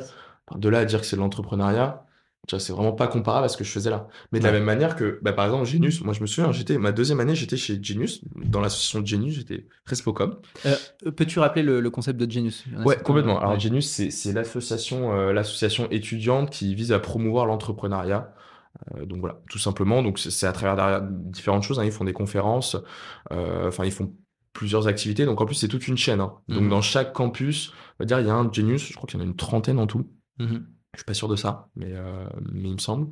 Et, euh, et moi, j'étais dans celui du coup du, de l'ECE, dans mon école d'ingénieur, et, euh, et j'étais Respocom. Donc voilà, je m'occupais de, de promouvoir l'entrepreneuriat. Alors moi, sur mon rôle de com, voilà, je faisais de la communication, je préparais des visuels, etc. Je travaillais un peu les réseaux sociaux. C'est typiquement, c'est avec Genius que j'ai créé mon premier site internet. C'était le site internet de Genius. Trop bien, ok. De l'assaut, de Genius sur, enfin de l'ECE. Ouais. En tout cas. et, et c'est marrant parce que, enfin, quatre années après, j'ai eu un appel d'offres avec euh, Genius. Ah non, ouais, mais alors non, c'était autre chose. C'était Genius euh, VC. C'était le. Je sais pas comment ça s'appelle. Euh, le, fonds d'investissement. Ouais, qu'ils ont lancé. Avec G-Venture, plutôt. G-Venture, c'est ça. Ouais, c'est ça. Avec, un fonds un fond d'investissement étudiant pour les startups étudiantes, quoi. Ouais, hmm. complètement. Mais bon, après ça c'était ça c'était sur la, période d'après. Mais donc voilà, en, soi moi j'avais Genius, j'ai fait aussi la junior entreprise ou pareil la junior entreprise. voilà, c'était super intéressant. Maintenant, mon rôle, enfin, c'était, j'avais pas un rôle d'entrepreneur. Ouais. Je me suis inscrit, euh, voilà, j'ai fait des tests, euh, voilà, je, je, présentais mes compétences, on me mettait sur des missions, j'allais réaliser mes missions. Euh, au final, enfin voilà, c'était pas de l'entrepreneuriat proprement parler. Moi, ce que j'ai trouvé vraiment intéressant, c'était le BDS. BDS, du coup, Bureau des Sports. Ouais. Euh, moi, j'étais du coup vice-président sport. Donc, au sein de mon école, j'étais la personne, enfin, qui était, euh, qu'en fait, qui gérait toute la partie sportive du campus. D'accord? Donc c'était euh, c'était gérer bah, par exemple les 20 responsables de sport, les 20 euh, responsables d'équipe, euh, les différents sports, les réservations de terrain tous les jeudis après-midi. Mmh enfin c'était les cotisations, enfin c'était assez large et au final ce côté on va dire de gestion des sports était hyper global et ça reprenait pas mal de choses. Il y avait une partie financière que je gérais du coup avec mon trésor, une grosse partie communication que je gérais avec mon, enfin, avec mon vice-président communication, etc. Enfin, il y avait même la direction, je gérais ça avec le président le secrétariat général, enfin, etc., etc. Donc il y avait vraiment beaucoup de choses, et c'est là que vraiment je trouve que j'ai découvert l'entrepreneuriat, parce que bah, tout simplement, en vrai, le BDS, on était sur un campus avec d'autres associations, donc d'autres concurrents en quelque sorte. On avait un marché dans le sens où, bah, au final, les étudiants euh, c'était bah, des clients potentiels. Alors évidemment, là, là, je, caricature la chose. Hein, Je le voyais pas du tout comme ça. C'est intéressant. Mais, bien. Euh, mais mais en réalité, c'était, mais franchement, c'est la même chose. Et c'est là où du coup, ben voilà, il fallait euh, des fois arriver à, à, trouver une manière que les personnes nous rejoignent, jouer des fois sur euh, la partie marketing, euh, faire aussi beaucoup de communication. Enfin, c'était très large. Et là, c'était vraiment, voilà, on était comme si on était une entreprise de 10 personnes, de 10 salariés. Il mmh. fallait qu'on travaille ensemble. Alors voilà, après c'était évidemment beaucoup plus bon enfant, etc. Mmh Mais voilà, le but, on avait aussi un, un chiffre d'affaires, on va dire, à faire pour pouvoir faire nos événements, préparer le ski par exemple qui était en février c'était vraiment comme une entreprise. Donc, ouais, là, sur ce côté-là, je trouvais qu'il y avait une partie euh, vraiment entrepreneuriale. J'aime bien parce que j'avais une vision, ma vision de, de, de, ce débat-là, il a grave évolué ces six derniers mois en rencontrant pas mal mmh. d'élèves ingénieurs qui entreprennent, qui ont fait beaucoup d'associatifs. D'ailleurs, pour la petite anecdote, là, aujourd'hui, tu es le neuvième invité du, podcast. Sur les neuf, euh, vous, êtes, vous êtes six à avoir fait de la junior entreprise. Ah, c'est énorme. Et euh, sur les neuf, je crois que les neuf ont fait de l'associatif. Donc il y avait aussi le débat de euh, quand on s'engage dans le monde associatif étudiant, euh, on a plus de chances de devenir entrepreneur ou est-ce que c'est parce qu'on a des appétences à devenir entrepreneur qu'on s'engage dans l'associatif? Il y a aussi ce débat-là qui est intéressant et que j'aime bien. Mais euh, pour revenir sur le, premier débat, est-ce que le monde associatif étudiant, quand l'engagement il est, il est sérieux, est-ce que c'est de l'entrepreneuriat? Je pense qu'il y a aussi un, la manière dont l'asso fonctionne. C'est-à-dire que si tu es dans une création d'asso où ou euh, reprise d'associatif, il y a vraiment ce côté entrepreneurial puisque tu vas toucher à, tout, tu vas tout devoir recréer de. Encore plus sur la création d'assaut, quoi. encore plus, exactement. Euh, moi qui ai vécu une GE où on était en dehors du mouvement de la CNGE, mm. la grosse confédération, où il y avait tout à refaire, création des process, création de, la structure, de remise en place des différents pôles, des rôles de chaque membre. Bah, j'ai vécu la, la création, donc il y avait vraiment ce côté entrepreneurial. J'ai découvert par la suite parce que j'avais, au début, j'étais vraiment en mode peu importe ton investissement dans une asso, c'est entrepreneur. Hmm. Sauf qu'en fait, je me suis rendu compte que, bah, comme tu l'as dit très bien tout à l'heure, si tu es responsable communication dans une asso assez classique, au final, euh, c'est pas de l'entrepreneuriat parce que on te donne, on te dit quoi faire, on te donne les, choses à faire. Tu euh, t'as pas vraiment de création, c'est pas de la gestion d'entreprise euh, directement ou de la gestion d'asso directement. Donc il y a un peu ce, hmm. ce, ce, point-là à faire attention. Complètement. Non, mais complètement. Moi, je, voilà, je, trouve, mais c'est comme par exemple la, partie, la, partie freelance. Euh, alors je, dis ça sans, animosité, hein, mais. Tu disais ça tout à l'heure, ouais. Ouais, Enfin, c'est pas parce que forcément on est freelance qu'on est forcément euh, entrepreneur. Mm-hmm. Donc, euh, enfin, voilà. voilà. Après, je pense que chacun a son avis sur, sur la chose et mm-hmm. toutes les expériences sont pas forcément une expérience d'entrepreneur à proprement parler. Exactement. Et du coup, ça fait une bonne transition pour une question que j'adore poser. Mm. C'est quoi l'entrepreneuriat? C'est quoi ta vision de l'entrepreneuriat? Tu me parlais beaucoup d'esprit d'entrepreneur. C'est quoi pour toi avoir l'esprit entrepreneurial? Et, franchement, je vais pas te mentir, mais je, enfin, je, saurais même pas te répondre parce que c'est tellement quelque chose qui est, euh, qui est ancré, on va dire, dans la personne que, que, que tu fais naturellement, quoi. Donc, euh, mmh même la définition, euh, alors oui, après, je peux te citer Oussama Hamar, voilà, sur l'entrepreneuriat, tu vois, mais je vais reprendre un truc tout fait parce que c'est, c'est, Ouais, c'est, ouais. Moi, moi, je suis un peu plus, tu vois, par rapport au débat. enfin, tu, tu citais juste avant. Euh, moi, moi, je suis plus dans ce côté. Voilà, on est entrepreneur, c'est plus dans une manière d'être. Voilà, on est sur un, mindset un peu d'entrepreneur où on, on, est prêt à prendre des risques, on est prêt des fois mmh. aussi à se lancer, faire la. C'est pour ça que moi, j'admire vraiment beaucoup la création d'associations mmh. parce que même en plus dans une sphère où tu, enfin, tu vois, typiquement, enfin voilà, un client, bon, ça marche pas, etc. Mais quand on crée une association, il y a tous nos amis qui sont un peu autour bon, si le truc se plante, euh, c'est un peu la honte, quoi. Tu vois Donc, c'est le truc. Moi, moi, je trouve ça super dur et je suis super admiratif. Et, et ça, je trouve que c'est l'entrepreneuriat. Euh, donc, ouais, l'entrepreneuriat, je trouve que c'est ce côté de euh, être prêt à prendre des risques, être mhm. prêt à se lancer.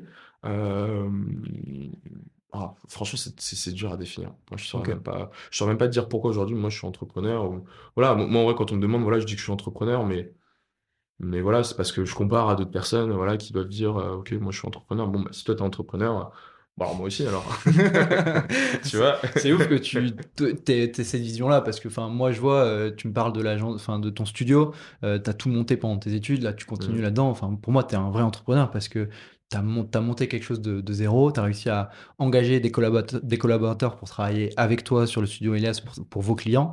Il euh, y, a vraiment, euh, bah, tu as, pris des risques, euh, tu as osé te lancer et, derrière, bah, tu as donné les moyens, tu t'es donné les moyens pour que ça fonctionne. Et pour, j'espère que ça continue de fonctionner. Complètement. Complètement, mais les, les, choses se sont faites, si tu veux, tellement naturellement. Mes premiers collaborateurs, c'était mes potes au BDS je veux dire. Et, c'est vrai. Et en vrai, c'est mes potes au BDS qui étaient les premiers, les premières personnes à, à travailler avec moi sur Elias. Donc, euh, enfin, tu vois, même en termes de, de collaboration, enfin, euh, tu vois, j'ai jamais fait toutes les théories de management, etc. Euh, moi, voilà, j'ai besoin de quelque chose. Je vais, je vais, je vais discuter avec la personne. Je vais voir si le fit passe. Je voir si la personne est compétente. Et, et puis voilà. Enfin, les choses se font euh, se font assez naturellement quoi. on en reparlera après sur la partie RH, tu vois, mais je, je vais pas anticiper, mais ouais, mais, mais ouais, moi vraiment pour ma partie entrepreneuriat, j'ai vraiment jamais eu ce déclic, ce qui peut voilà différer de certaines personnes, et jamais eu vraiment le déclic. Tout s'est fait ultra naturellement. Mon père est entrepreneur aussi, enfin donc je pense que même inconsciemment j'ai toujours été un peu baigné. Mon père, mon grand père aussi, j'ai toujours été vraiment baigné dans ce truc là.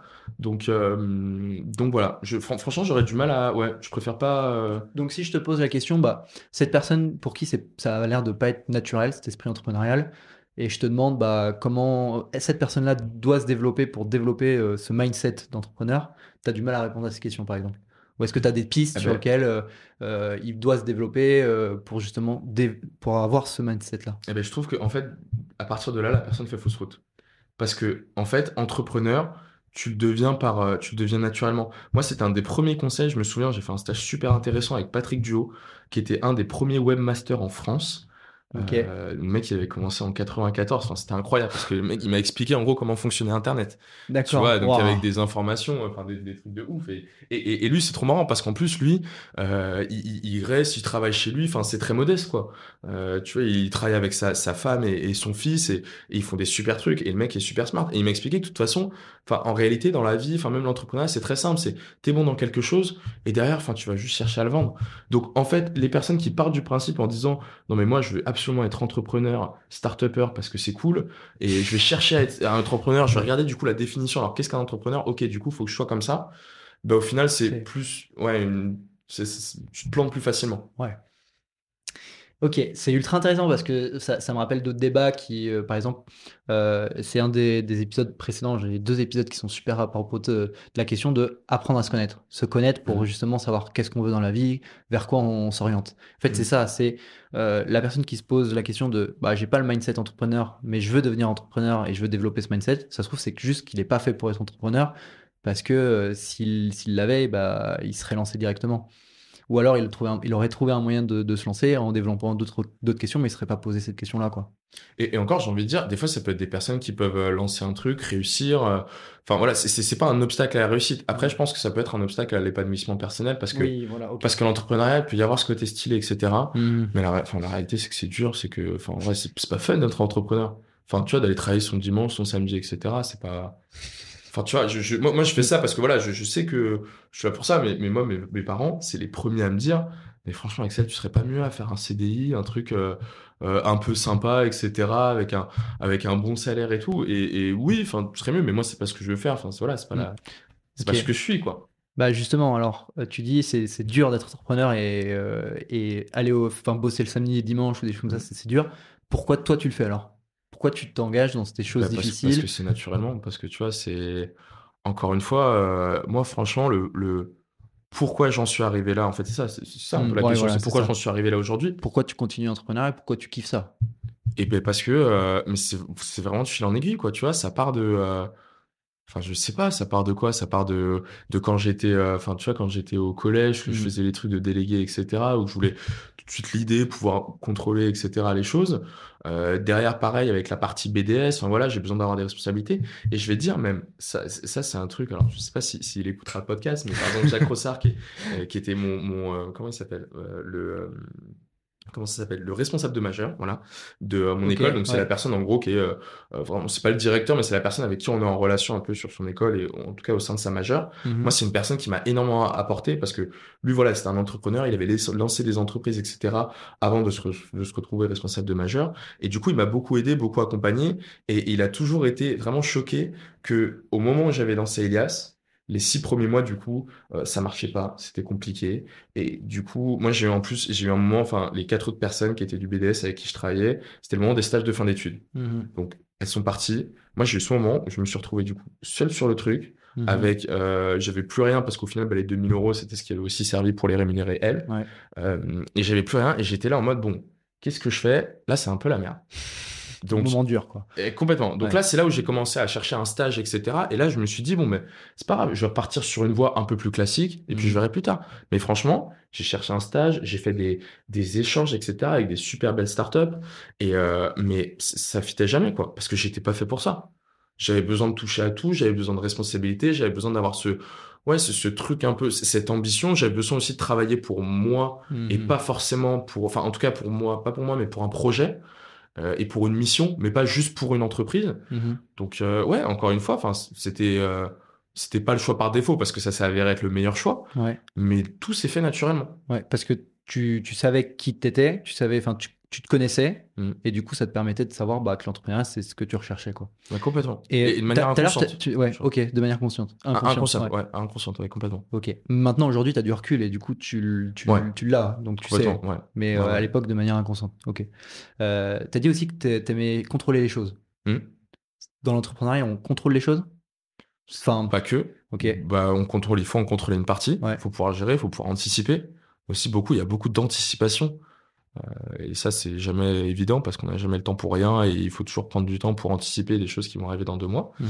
Mais euh, il y a une partie contrôle, mais il y a aussi, c'est un peu le paradoxe de l'entrepreneuriat, mais il y a aussi une partie où évidemment il faut déléguer beaucoup. Ouais. Et c'est pas facile. Faut, voilà, c'est un compromis à avoir, je pense. Si je peux me permettre de parler un peu de mon expérience, et, honnêtement, euh, ce que tu dis, ça me libère un peu. Euh, j'avais ce sentiment de toujours vouloir contrôler beaucoup de choses. J'avais mm. peur d'être dans le sentiment d'un contrôle et de, perdre les, mains, de perdre les rênes sur, sur ce que je faisais. Mm. Et, euh, et aujourd'hui, je, je, prends un peu plus de recul sur ça où oui, je sais que j'aime contrôler certaines choses, mais il faut être capable aussi de, lâcher prise. Il y a des choses qu'on ne contrôle pas, il y a des événements autour de nous qu'on ne contrôle pas et qu'il faut mm. réussir à, prendre du recul sur ce genre de choses. Dans mm. l'entrepreneuriat, je pense que c'est la même chose. Il y a, beaucoup, beaucoup, beaucoup d'actions qu'on maîtrise, mm. qu'il faut contrôler et qu'il faut réussir à, à mettre en place, mais derrière, la réussite entrepreneuriale, c'est pas toi qui contrôle. Parfois, mm. tu te donnes 100% de moyens, 200% de moyens, ça réussit pas parce qu'il y a des paramètres extérieurs. Et parfois, bah, tu as l'impression que ça réussit, tu sais pas trop pourquoi, mais tant mieux, ça réussit. Quoi. À fond. Et, ça, franchement, moi, ça, c'est un truc que j'ai appris euh, au moment du BDS. Et, je pense, et, bon, après, voilà, si je peux aussi euh, parler du, côté Elias, mais le BDS, j'ai tellement appris sur le BDS, c'est incroyable. Parce que, bah, typiquement, quand as, euh, on avait 450 adhérents qui faisaient du sport, moi, chaque semaine, en plus des cours, je devais gérer, en plus des cours et de mon activité de freelance, j'avais, j'avais plusieurs choses. J'étais aussi dans l'assaut du séminaire d'intégration, j'étais dans la junior entreprise, mmh. j'étais freelance, j'avais mes cours et j'avais le BDS. Et le BDS était, on va dire, un peu en priorité parce que voilà, c'était mon investissement premier, en tout cas, fallait faire des choix. Mmh. Voilà, fallait faire des choix. Enfin, en tout cas, il faut avoir une hiérarchie. Et, euh, et ben, par rapport à ça, c'est là que je me suis rendu compte que là, je pouvais de toute façon pas tout contrôler. 450 adhérents, euh, il y a 30 équipes chaque semaine qui doivent jouer, tu as de la communication à faire, etc. Donc en fait, moi, j'ai ma stratégie, c'était de dire, bon, ok, il faut que je trouve une dream team. Donc les 20, euh, les 20 consul, les 20, euh, tu vois, je, je confonds en plus, les 20 consultants, non, c'était les 20, à l'époque, c'était du coup les 20 responsables d'équipe, les, les 20 chefs d'équipe, et, et eux, en fait, c'était tout de suite, c'était, c'est eux que j'ai ciblé, en mode, ok, eux, va falloir que je leur délègue toutes les tâches, tout ce que je serais, enfin, ce que j'aurais aimé faire à la base, mais de manière hyper smart pour que tout se passe super bien. Donc là, c'est quoi? C'est on met en place des process, c'est on leur donne aussi beaucoup de responsabilités. Il y a des choses bah, que toi t'aurais fait autrement, mais au final, il faut leur laisser. Parce que voilà, moi, la phrase que je répétais tout le temps, c'était de dire, c'est important que eux soient acteurs de leur réussite. Mm C'est pas la, le BDS qui est la réussite, c'est eux qui ont la réussite, etc. Et mm-hmm. euh, derrière, nous juste, on les aide à mettre en place ça. C'est trop bien. T'as vu, as vu le, BDS comme une vraie entreprise en fait. Ah T'étais dans la, dans la mentalité. Je dois, je dois réussir à gérer, mon assaut, à gérer le truc pour que tout se, tout se réussisse. C'était dans, dans, dans, une mentalité où tu t'allais apprendre des choses parce que tu donnais les moyens de, la, de, bah, de, de t'investir et d'apprendre tout simplement. Complètement. Ok. J'aimerais qu'on passe à un sujet important que tu as, que, que as commencé à aborder, que l'entrepreneuriat c'est dur, mais surtout il y a des risques. Hmm. Euh, c'est quoi les risques de l'entrepreneuriat et, toi, quels sont les risques que tu as vécu? Moi, je trouve que franchement, j'ai pas pris beaucoup de risques. Hein. Franchement. Euh, tu, m'as parlé d'une enveloppe de 2000 balles tout à l'heure. Donc, tu as, investi de l'argent. Alors, moi, au départ, au départ d'Elias, quand j'ai lancé Elias, j'ai mis 5000 euros. J'ai pris 5000 euros de mes économies, euh, même pour, pour tout raconter. Euh, au début, quand j'étais freelance, à un moment, voilà, j'avais tous mes bénéfices, etc. Bon, après, évidemment, je me, je me, faisais aussi plaisir à côté en soirée, etc. Mais à un moment, voilà, j'avais une enveloppe de 5000, 5000 euros et je me suis dit, OK, faut que je me fasse plaisir. Un truc. J'ai acheté un super beau scooter sur Paris parce que voilà, je venais d'avoir mon permis moto, etc. Au bout d'un mois, on me l'a brûlé. Ah là là, l'enfer. coup dur, donc coup dur. J'ai récupéré l'argent de l'assurance. Maintenant, bon voilà, j'étais, j'étais vraiment démoralisé. Je voulais même plus racheter un scooter, donc j'étais là, j'avais 5000 euros. Qu'est-ce que j'allais en faire? Ben, je me suis dit, go, c'est parti. Allez, j'investis ça sur un, lancement d'agence. Donc voilà, je suis parti vraiment de l'IS avec 5000 euros. Ouais. Les 5000 euros, en réalité, je les ai pas récupérés du coup au bout de six mois, mais j'ai dû les récupérer voilà, au bout d'un an, en réalité. Mais euh, voilà, ça c'est un risque. Voilà, perdre 5000 euros, c'est un risque. Maintenant, je trouve que c'est franchement pas un risque énorme quand je compare par exemple à des personnes qui quittent leur CDI pour se mmh. mettre en tant que freelance. Enfin voilà, ça c'est pour moi c'est une vraie prise de risque. Euh, dans le sens où de toute façon, ce qui est cool, c'est quand tu te lances en tant qu'étudiant, tu prends pas forcément de risque parce que voilà, si ça plante derrière, t'es encore étudiant. Es encore étudiant quoi. Voilà, et au, au, contraire, même ça booste un peu même ton CV, donc c'est c'est plus du bonus qu'autre chose. Quoi. C'est génial parce que bah, tu as, abordé un point que j'allais te poser la question. Tu as anticipé mm. ma question.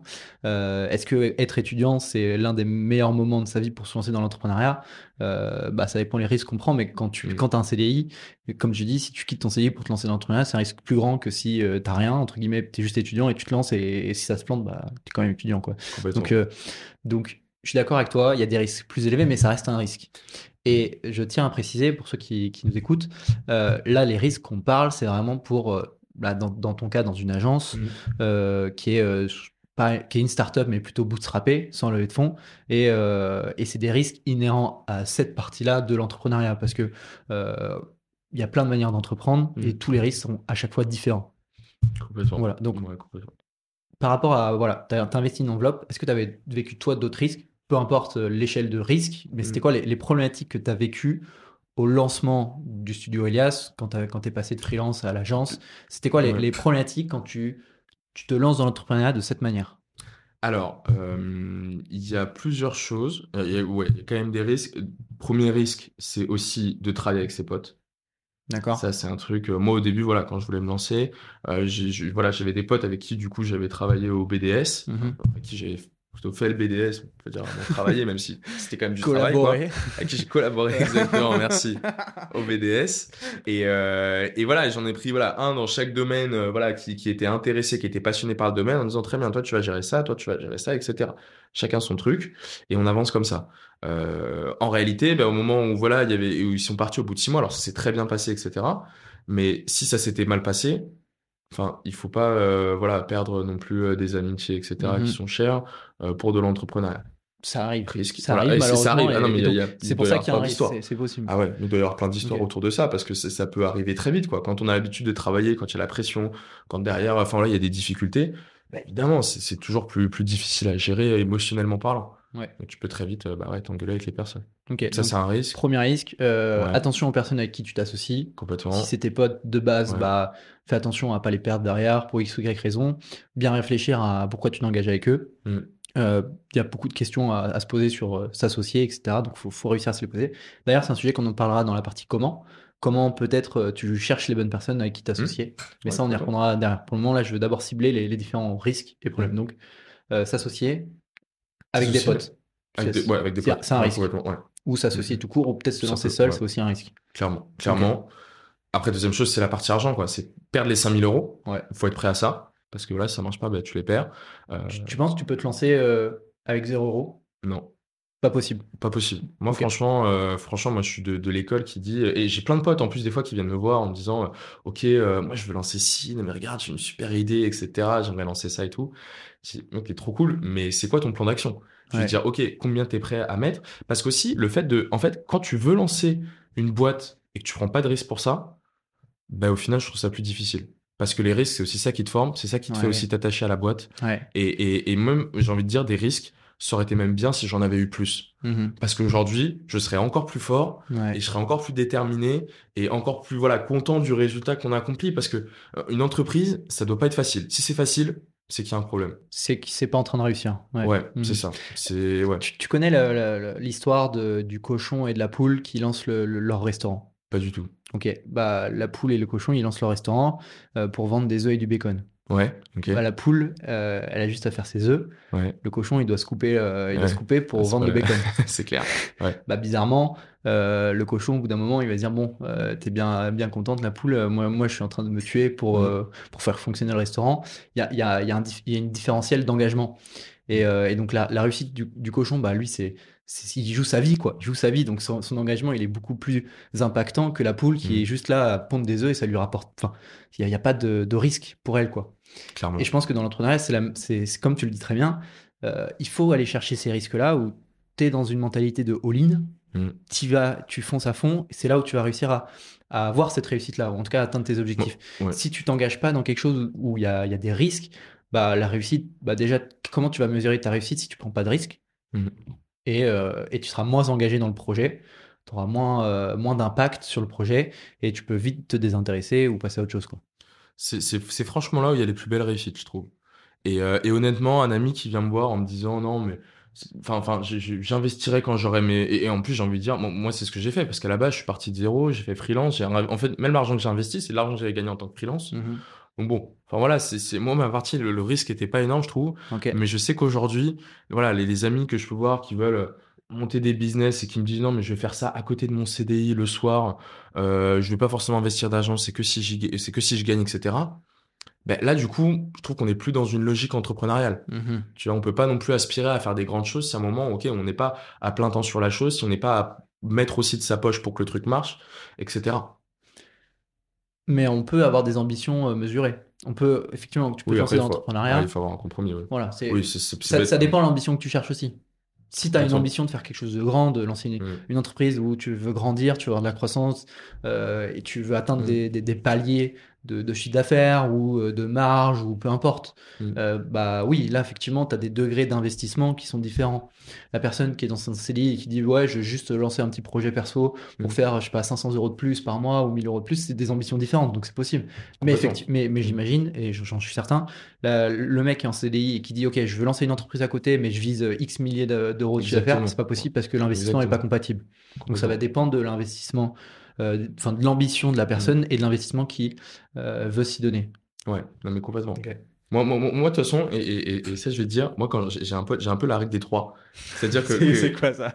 la, la règle des trois, alors c'est vraiment un truc perso que j'ai inventé, mais c'est que globalement, quand on vient m'expliquer une idée de business, etc., de boîte, en me disant, Ah, mais attends, mais là, il y a un potentiel de malade, etc., moi, il y a trois choses. Il y a euh, déjà l'investissement en termes de temps. Ouais. Est-ce que déjà, tu vas vraiment pouvoir être en plein temps dessus parce que qu'on soit bon ou pas bon, etc., ça prend énormément de temps. Mhm. Donc déjà, si tu es en CDI à côté, bah, bah, c'est compliqué.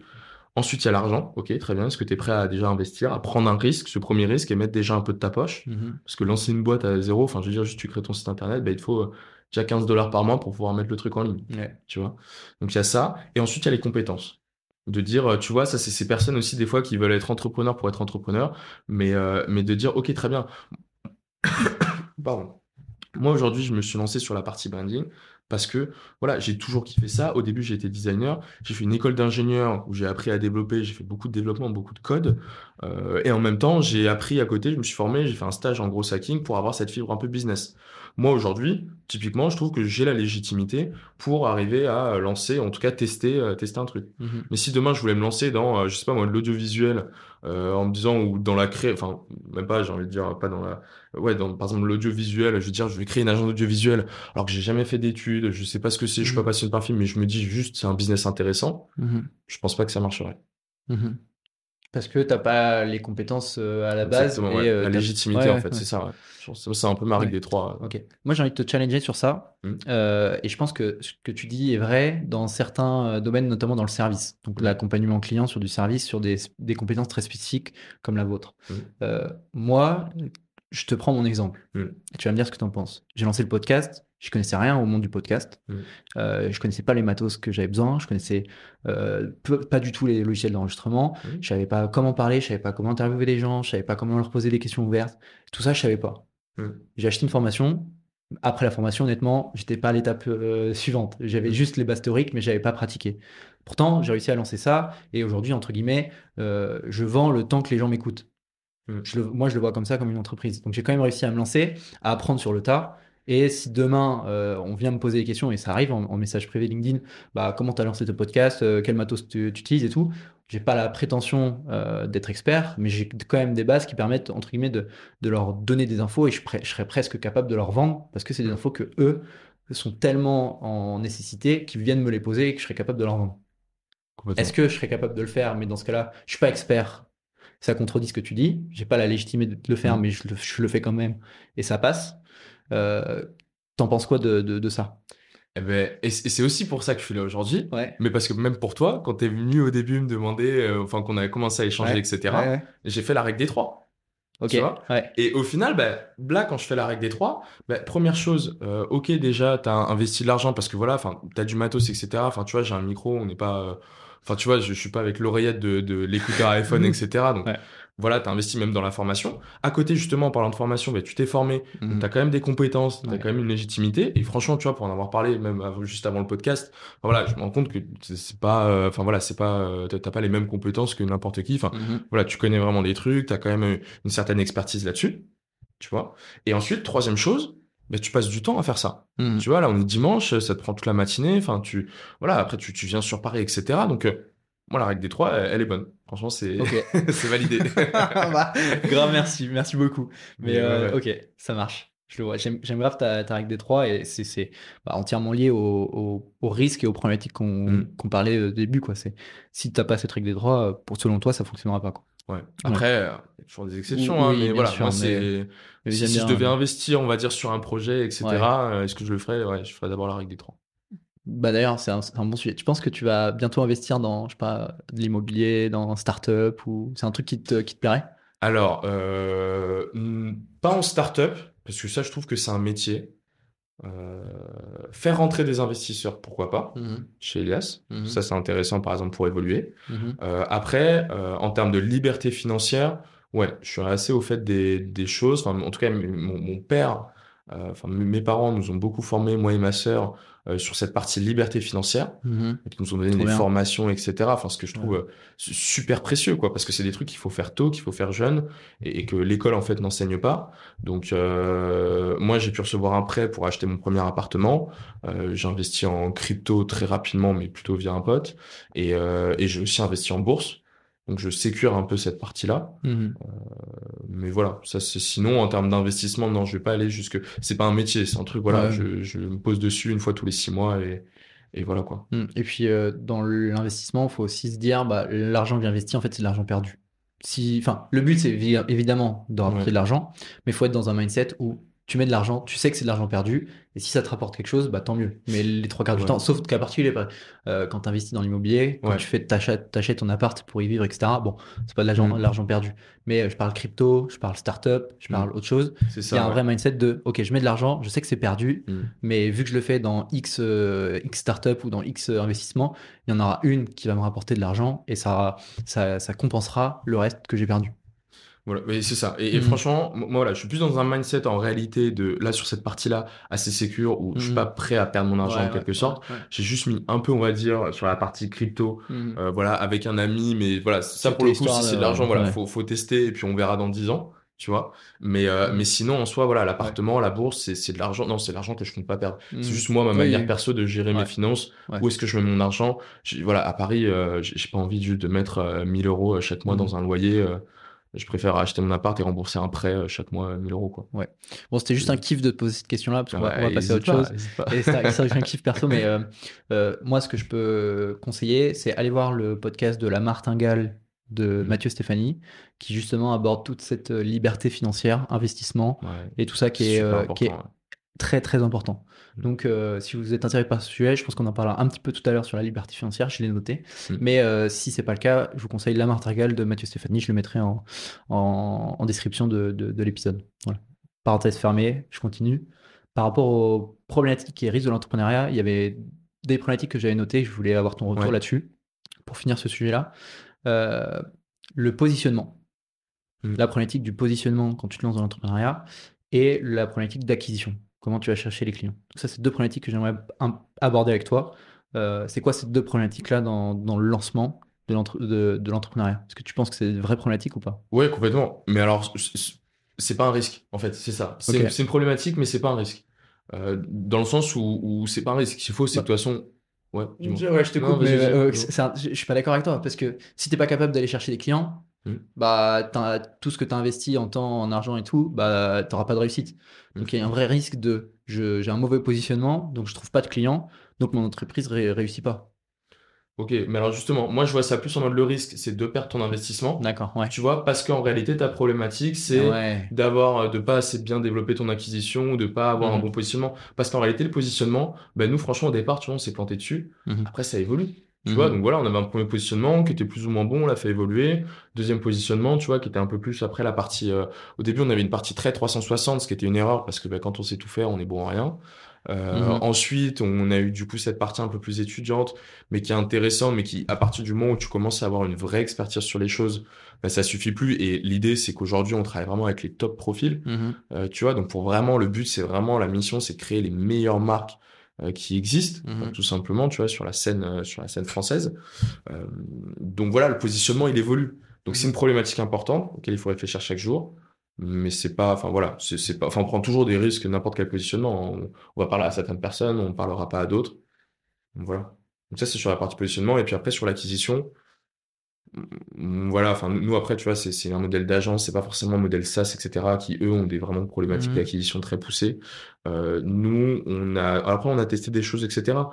Maintenant en réalité je me rends compte que voilà si ton produit est bon, si t'es vraiment passionné, si t'es bon dans ce que tu fais, ben, l'acquisition elle vient en bouche à oreille et typiquement bouche à oreille c'est ce qui est euh, le plus efficace en tout cas en agence.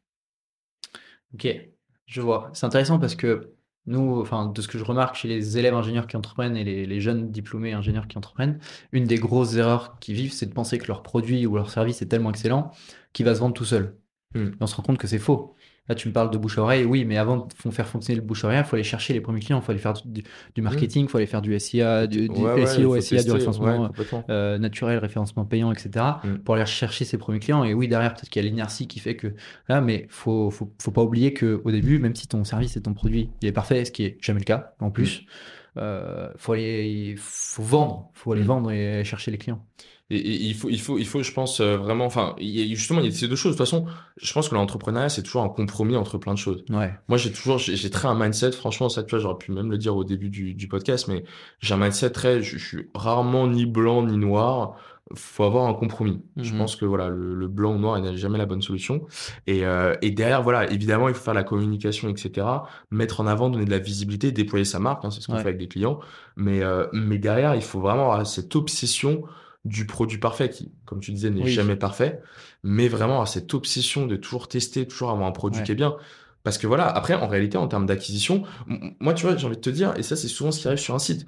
Nous, nous, par exemple, les sites internet, les clients, ils veulent toujours avoir, euh, enfin, je veux dire, 50 000 personnes qui arrivent, le maximum de personnes qui arrivent sur leur landing page. Mhm. Super. Mais plutôt que d'avoir 50 000 personnes qui vont sur votre landing page et avoir euh, 1% de taux de conversion, vous voulez pas plutôt bah, payer moins en ads, d'accord? Avoir euh, peut-être que, euh, je sais pas moi, euh, euh, 5000 personnes qui viennent sur votre landing page, mais en Mhm. revanche, vous avez un taux de conversion de 50%. Mhm. Tu vois, donc parce que le produit est excellent, parce que le positionnement est super bien choisi, parce que Mhm. le, le travail est super bien fait, parce que la marque euh, donne super envie, parce que, etc., etc.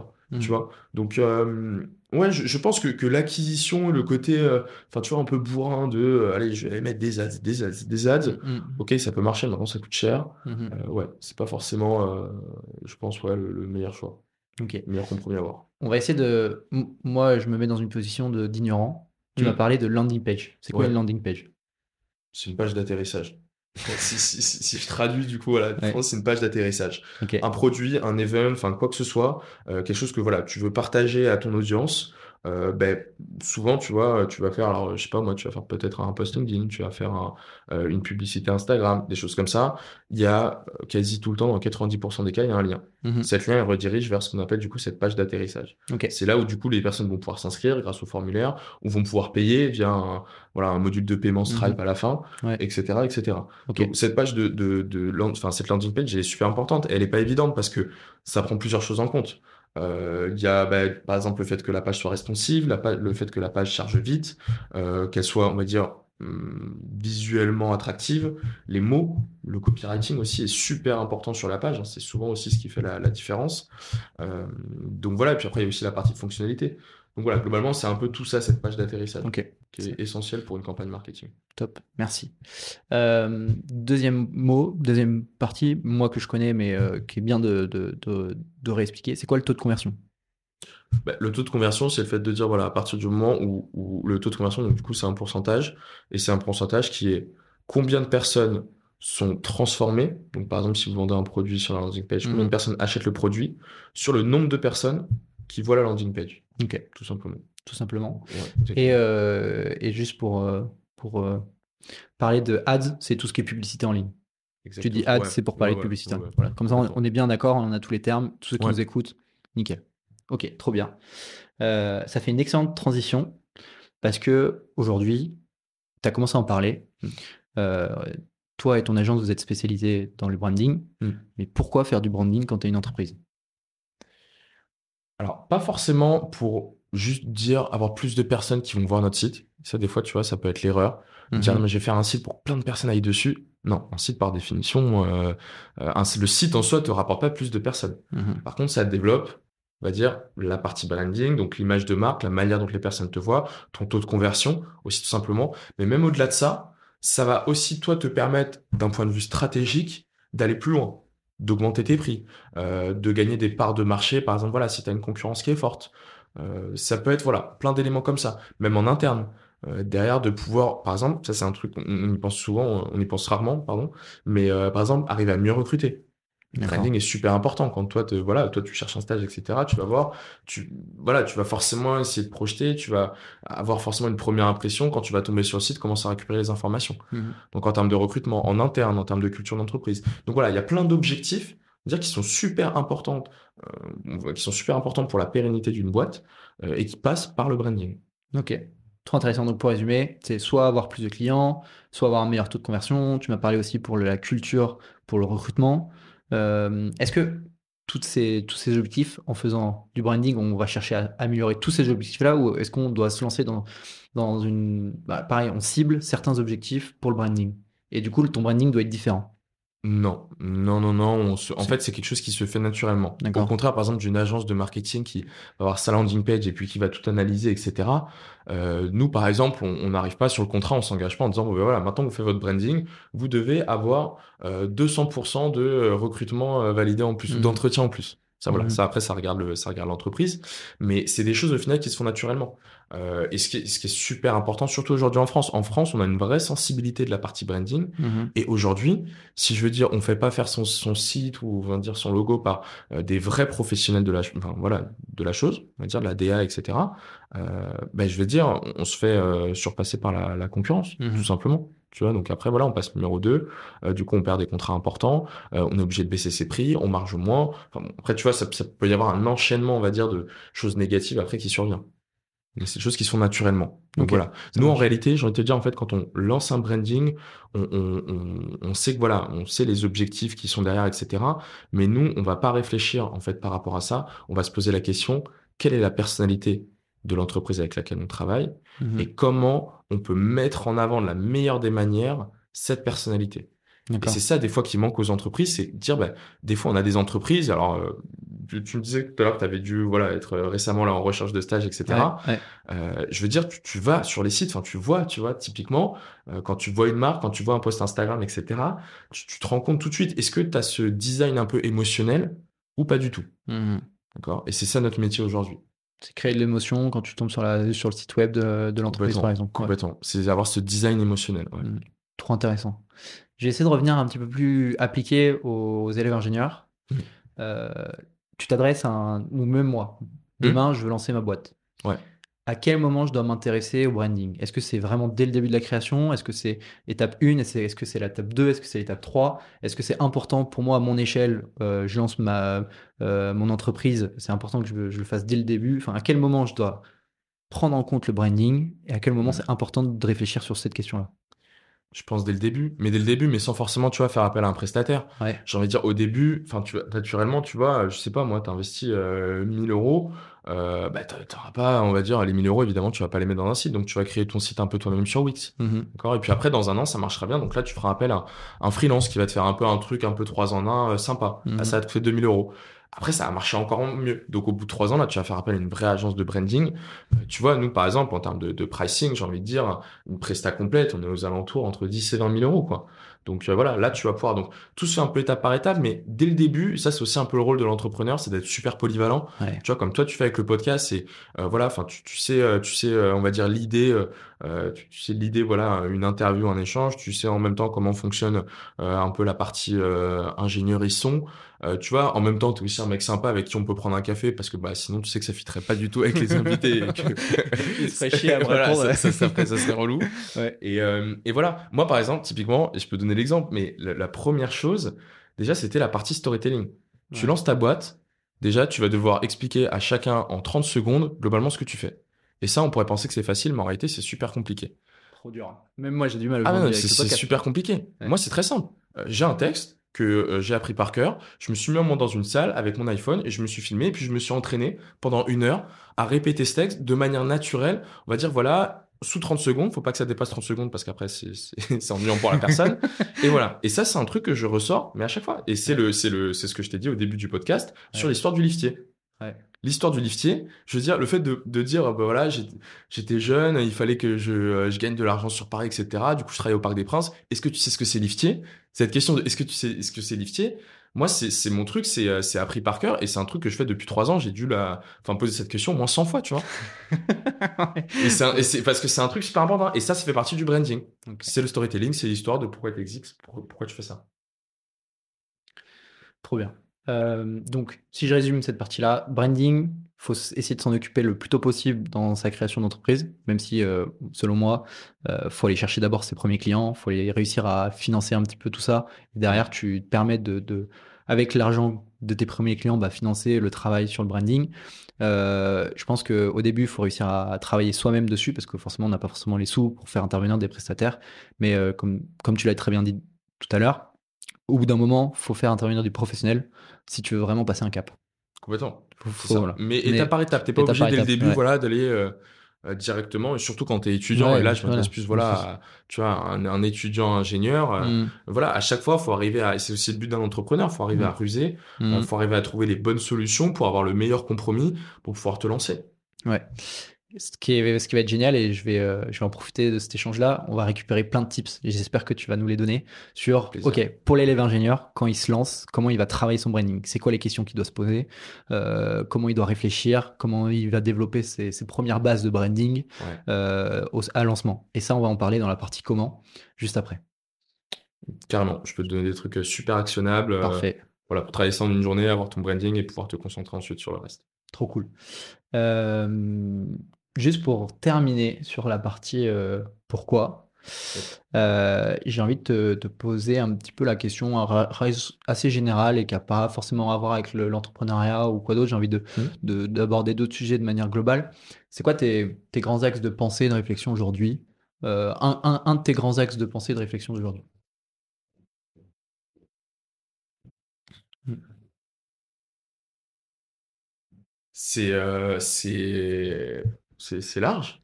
Ouais. T'as pas un domaine où. Je sais pas, euh, ok, si tu veux que je précise un peu, un, un de tes combats aujourd'hui que tu défends, par exemple. Bah, moi, je trouve par exemple le freelance. Ouais. Si on reste, bon, ça reste dans un domaine un peu, c'est toujours lié au travail, etc. je, je, veux pas partir en politique ou quoi, tu vois. Mais, mais, euh, mais, par exemple, le freelance. Moi, aujourd'hui, je suis pas freelance, mais je trouve que c'est un statut qui est fantastique. Et, et, je suis, alors, je trouve que là, la France fait aussi beaucoup pour ça. Hein. Il n'y a pas le freelance dans les autres pays et, et, et c'est dommage. Et en France, on a vraiment cette chance. Maintenant, je trouve que dans la culture française, on a toujours ce côté un peu du diplôme, euh, du CDI. Bon, par exemple, moi qui viens d'acheter un appartement, je sais que c'est par exemple impossible d'avoir, euh, quasiment impossible d'avoir un prêt si on est freelance. Donc, je sais que c'est aussi compliqué. Et, voilà. Et je, trouve ça dommage parce que je trouve que vraiment le, freelance, pour les personnes qui collent à ce mindset, c'est le plus beau métier du monde. Ok. Et, euh, qu'est-ce que toi tu peux faire au quotidien pour défendre cette pensée-là, pour essayer d'aider les freelances au quotidien? Est-ce que tu mets des choses en place ou est-ce que tu essaies juste d'en parler autour de toi et tu de défendre ça? Tu peux en parler pendant un podcast un dimanche matin, par exemple.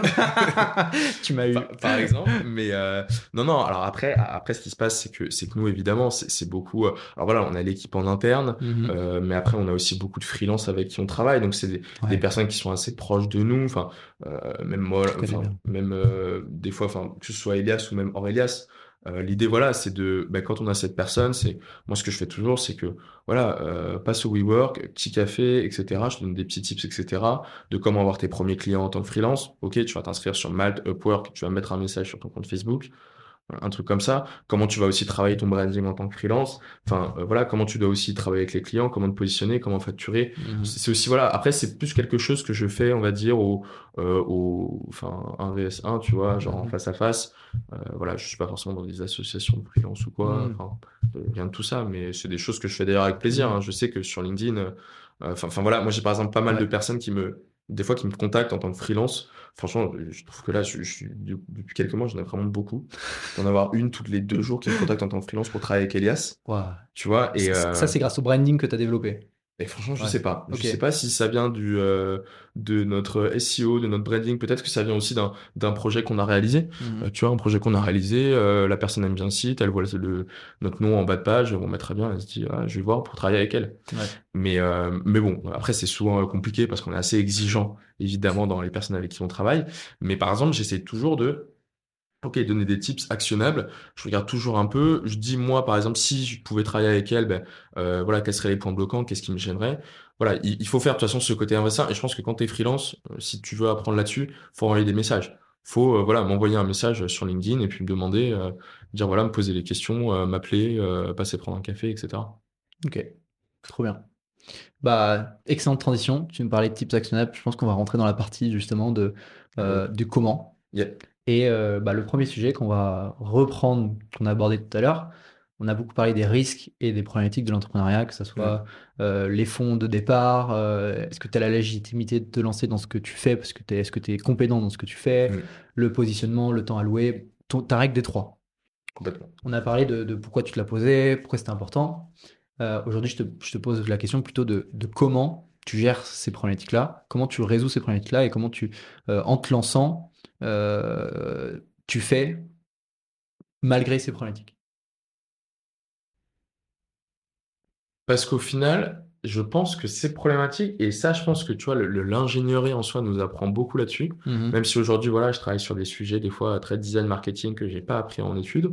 Euh, ce que m'a appris, pour le coup, mes cinq années en école d'ingénieur, c'est cette, enfin, ce côté de dire, bah, des problèmes, t'en auras. L'idée, Mhm. c'est d'aller problème par problème. Comment résoudre tes problèmes? Mhm. Comment résoudre des problématiques? Tu testes, tu regardes, t'itères, t'avances, etc., etc. Donc, au final, toutes ces problématiques, elles se font naturellement. Je teste quelque chose, j'ai une hypothèse, je la mets en place, je vois les résultats, j'itère ou je laisse tel quel et j'avance. Donc au final, voilà, c'est un peu le, ouais, je pense que la, la manière de faire, en tout cas la manière, meilleure manière de faire, ouais, pour ce genre de, ce genre de choses. Problème par problème et étape par étape. Complètement, ouais, ouais. Euh, toi, ton enveloppe de 5000 euros que tu avais investie, Mm. à quoi elle t'a servi au début? Elle m'a servi à, euh, à acheter, alors toute la partie outils, parce qu'évidemment, quand on est une agence, il y a quand même beaucoup d'outils à utiliser. hein. On utilise Notion, on utilise Figma. Euh, voilà, c'est des outils qui peuvent être, enfin, tu vois, à 10, à 10 Figma, c'est 15 dollars par personne. C'est quoi Figma? Figma, c'est un outil de euh, création de design, en D'accord. fait. Ok. Euh, C'est pour créer des prototypes. Alors, bon, en réalité, on peut créer vraiment sur Figma. Un outil un peu plus connu, par exemple, c'est PowerPoint. Ouais. C'est le level, voilà, vraiment au-dessus de euh, PowerPoint. Et euh, du coup, on utilise Figma. Enfin voilà, Figma, ça a un coût. Webflow aussi, ça a un coût. Combien? Webflow, on est à, nous, on a du coup un compte, un compte agence qui est à euh, 50 dollars par mois. Ok. Derrière, on a aussi notre site internet qui est Ouais. à 23 dollars par mois d'hébergement. En plus Ouais. de ça, on a le nom de domaine. Euh, tu vois, on a les mails de chaque personne. Je veux Ouais. dire, euh, 10 mails, euh, c'est 5 dollars par mail, donc ça fait 50 euros par mois. Hmm. Donc, tu vois, il y a beaucoup de choses qui s'additionnent. Bon, aujourd'hui, je te dis ça parce qu'on est à Ouais. 10. Ouais. Bon, après, voilà, faut du, du coup, euh, est-ce que tu arrives à, à te souvenir les, les, les Oui. prix du début au, dé- au début. Donc, tu avais ton adresse mail, donc tu étais seul. non, vous, vous étiez, vous étiez combien au début on était 4. Ok, donc pour 4 personnes, j'imagine que tu n'achètes pas 4 adresses mail parce que tu imagines déjà avoir un peu plus. Je sais pas, tu achètes 20 adresses mail. Non, non, non, Non, non, non, parce que ce qui est cool, c'est que bah, moi, par exemple, typiquement, je suis sur Google Workspace. Ouais. Très bien, je recommande. Et qui est très flexible. J'ajoute, Ouais, j'enlève, etc. Donc, j'ai 4 personnes. Voilà, j'avais 20 euros par mois avec ça. Go- Google Workspace, c'est payant. Ouais, Google Workspace, c'est payant. ouais. Et c'est Quand 20 tu balles pour 4 personnes. Exactement. Est-ce que Acheter- est-ce que c'était 20 balles où tu peux avoir 10 personnes ou est-ce que c'était 20 balles Non. typiquement pour 4 Non, personnes en fait, c'est- c'est 5 euros par, personne par mois. Ok, ça marche. Il y a ça. Ouais.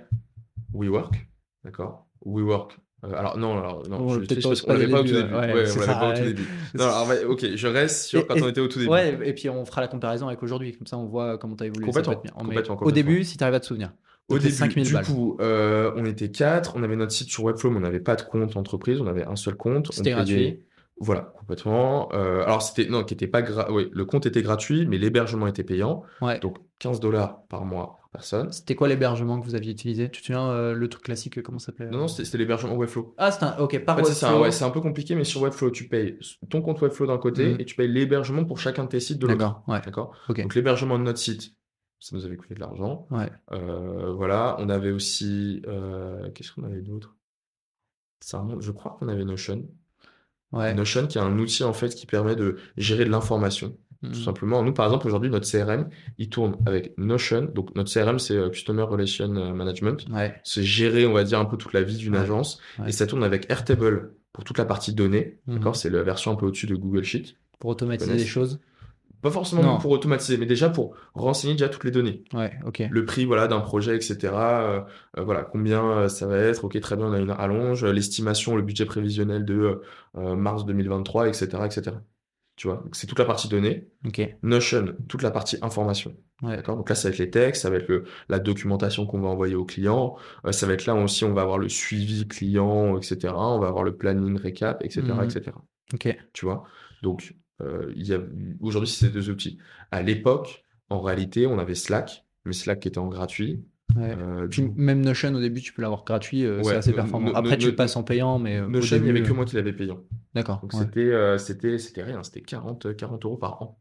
Ouais, oh, c'est pas mal. Tu vois, ouais, Ok. franchement, c'était, euh, c'était rien. Ok. Euh, je me souviens en plus, mais j'ai l'Excel, j'essaie de me souvenir. Je me souviens, ah si, je me souviens que j'avais acheté des, des goodies. Euh, du coup, mais par exemple, chose qui est pas forcément utile, mais que je fais plus aujourd'hui, quoi. Mais j'avais acheté du coup des cartes de visite.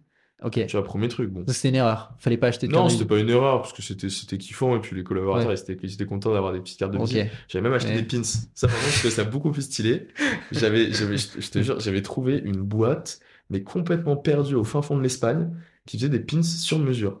Trop Et ça m'avait coûté euh, 500 euros, ce qui était quand même cher, tu vois, quand on a 100 millions de Ouais. budget. Ouais. Mais que j'avais encore, et j'avais des petites pins Ouais. euh, du logo, mais qui étaient trop stylés. Ouais. Mais du, moi, moi, je te challenge. Est-ce que ça, c'est vraiment utile? Non. Ok. Non, donc, si, si c'était à refaire en te disant je fais uniquement l'essentiel, tu l'aurais pas refait. Tu l'aurais l'aurais fait pour le kiff, Ouais, c'est ça. mais. Oui, oui, parce que tu peux pas non plus faire que des trucs parce qu'ils sont utiles. Ok. Tu vois, je pense qu'il y a ce côté où, voilà, faut aussi des fois, faut aussi des fois se faire plaisir avec un vrai resto, avec euh, Ouais. euh, voilà, des clients, même si derrière t'as pas le retour sur investissement. Euh, tu vois, bon voilà, les pins, si c'est marrant, tout le monde avait un peu son pin, il y en a que ça faisait rire, il y en a qui s'en foutaient, Ouais. pourquoi pas. ouais, tu vois, après, bon voilà, il y a le compromis à avoir. Je pense que oui, 500 Ouais. euros pour euh, juste des pins, c'est pas utile. Euh, tu vois, par contre, les cartes de visite, on les avait fait sur, euh, je- on avait fait sur un truc assez cool, et euh, je pourrais le retrouver après, mais, euh, mais voilà, ça nous avait coûté 50 euros. Là, pour le coup, en vrai, ça valait le coup. Ça, c'était intéressant. Tu vois. Ok, quoi d'autre? Ouais, on avait les outils. euh, il me semble que c'est à peu près tout. Après, des fois, on avait des coûts sur les projets. euh, tu vois, alors des fois, on fonctionnait avec des freelances, donc il fallait rémunérer les freelances. Euh, des fois, il y avait aussi une partie ads aussi qu'on pouvait faire. Des fois, on pouvait avoir des coûts sur le projet, acheter une typographie, Mhm. admettons, tu vois, des choses comme ça. Donc voilà. Après, ça variait beaucoup. Très franchement, les 5000 euros, quand on était au bout de 6 mois, quand on a fait le point au bout de 6 mois, on en avait dépensé 3500 Ok. tu vois? Euh, donc, euh, donc voilà. Et en fait, ce qui nous restait du coup, si tu as suivi la partie compta, mais il nous restait du coup 1500 euros plus les 2000 euros, donc 3500 euros, euh, que là, du coup, on a réparti avec les différents collaborateurs qui avaient travaillé dessus depuis les six premiers mois. Ok. Euh, si c'était à refaire, ou alors je te pose la question, plutôt, si moi demain je me lance avec une enveloppe de 5000 euros, euh, tu m'aurais conseillé de faire la même chose que toi, ou est-ce que tu aurais enlevé certaines euh, dépenses, est-ce que tu en aurais rajouté, est-ce qu'il y avait des erreurs que tu as fait sur ces six premiers mois sur l'utilisation de ces 5000 euros? Qui ne pas, qui sait pas refaire Bah, moi, c'est horrible parce que en vrai, en vrai, je te conseillerais de faire les mêmes erreurs, quoi. Parce qu'au final, c'est comme ça aussi que tu apprends et, Ouais. et, et que tu, et que tu fais les bons choix derrière, tu vois. J'aime pas ça. Moi, je vais éviter les erreurs. Enfin, je suis d'accord, il y a des erreurs qui sont bonnes à faire pour apprendre personnellement, Mhm. mais c'est des erreurs que les autres n'ont pas fait. Va faire les Mhm. erreurs que les autres n'ont pas fait, qui t'apprendront.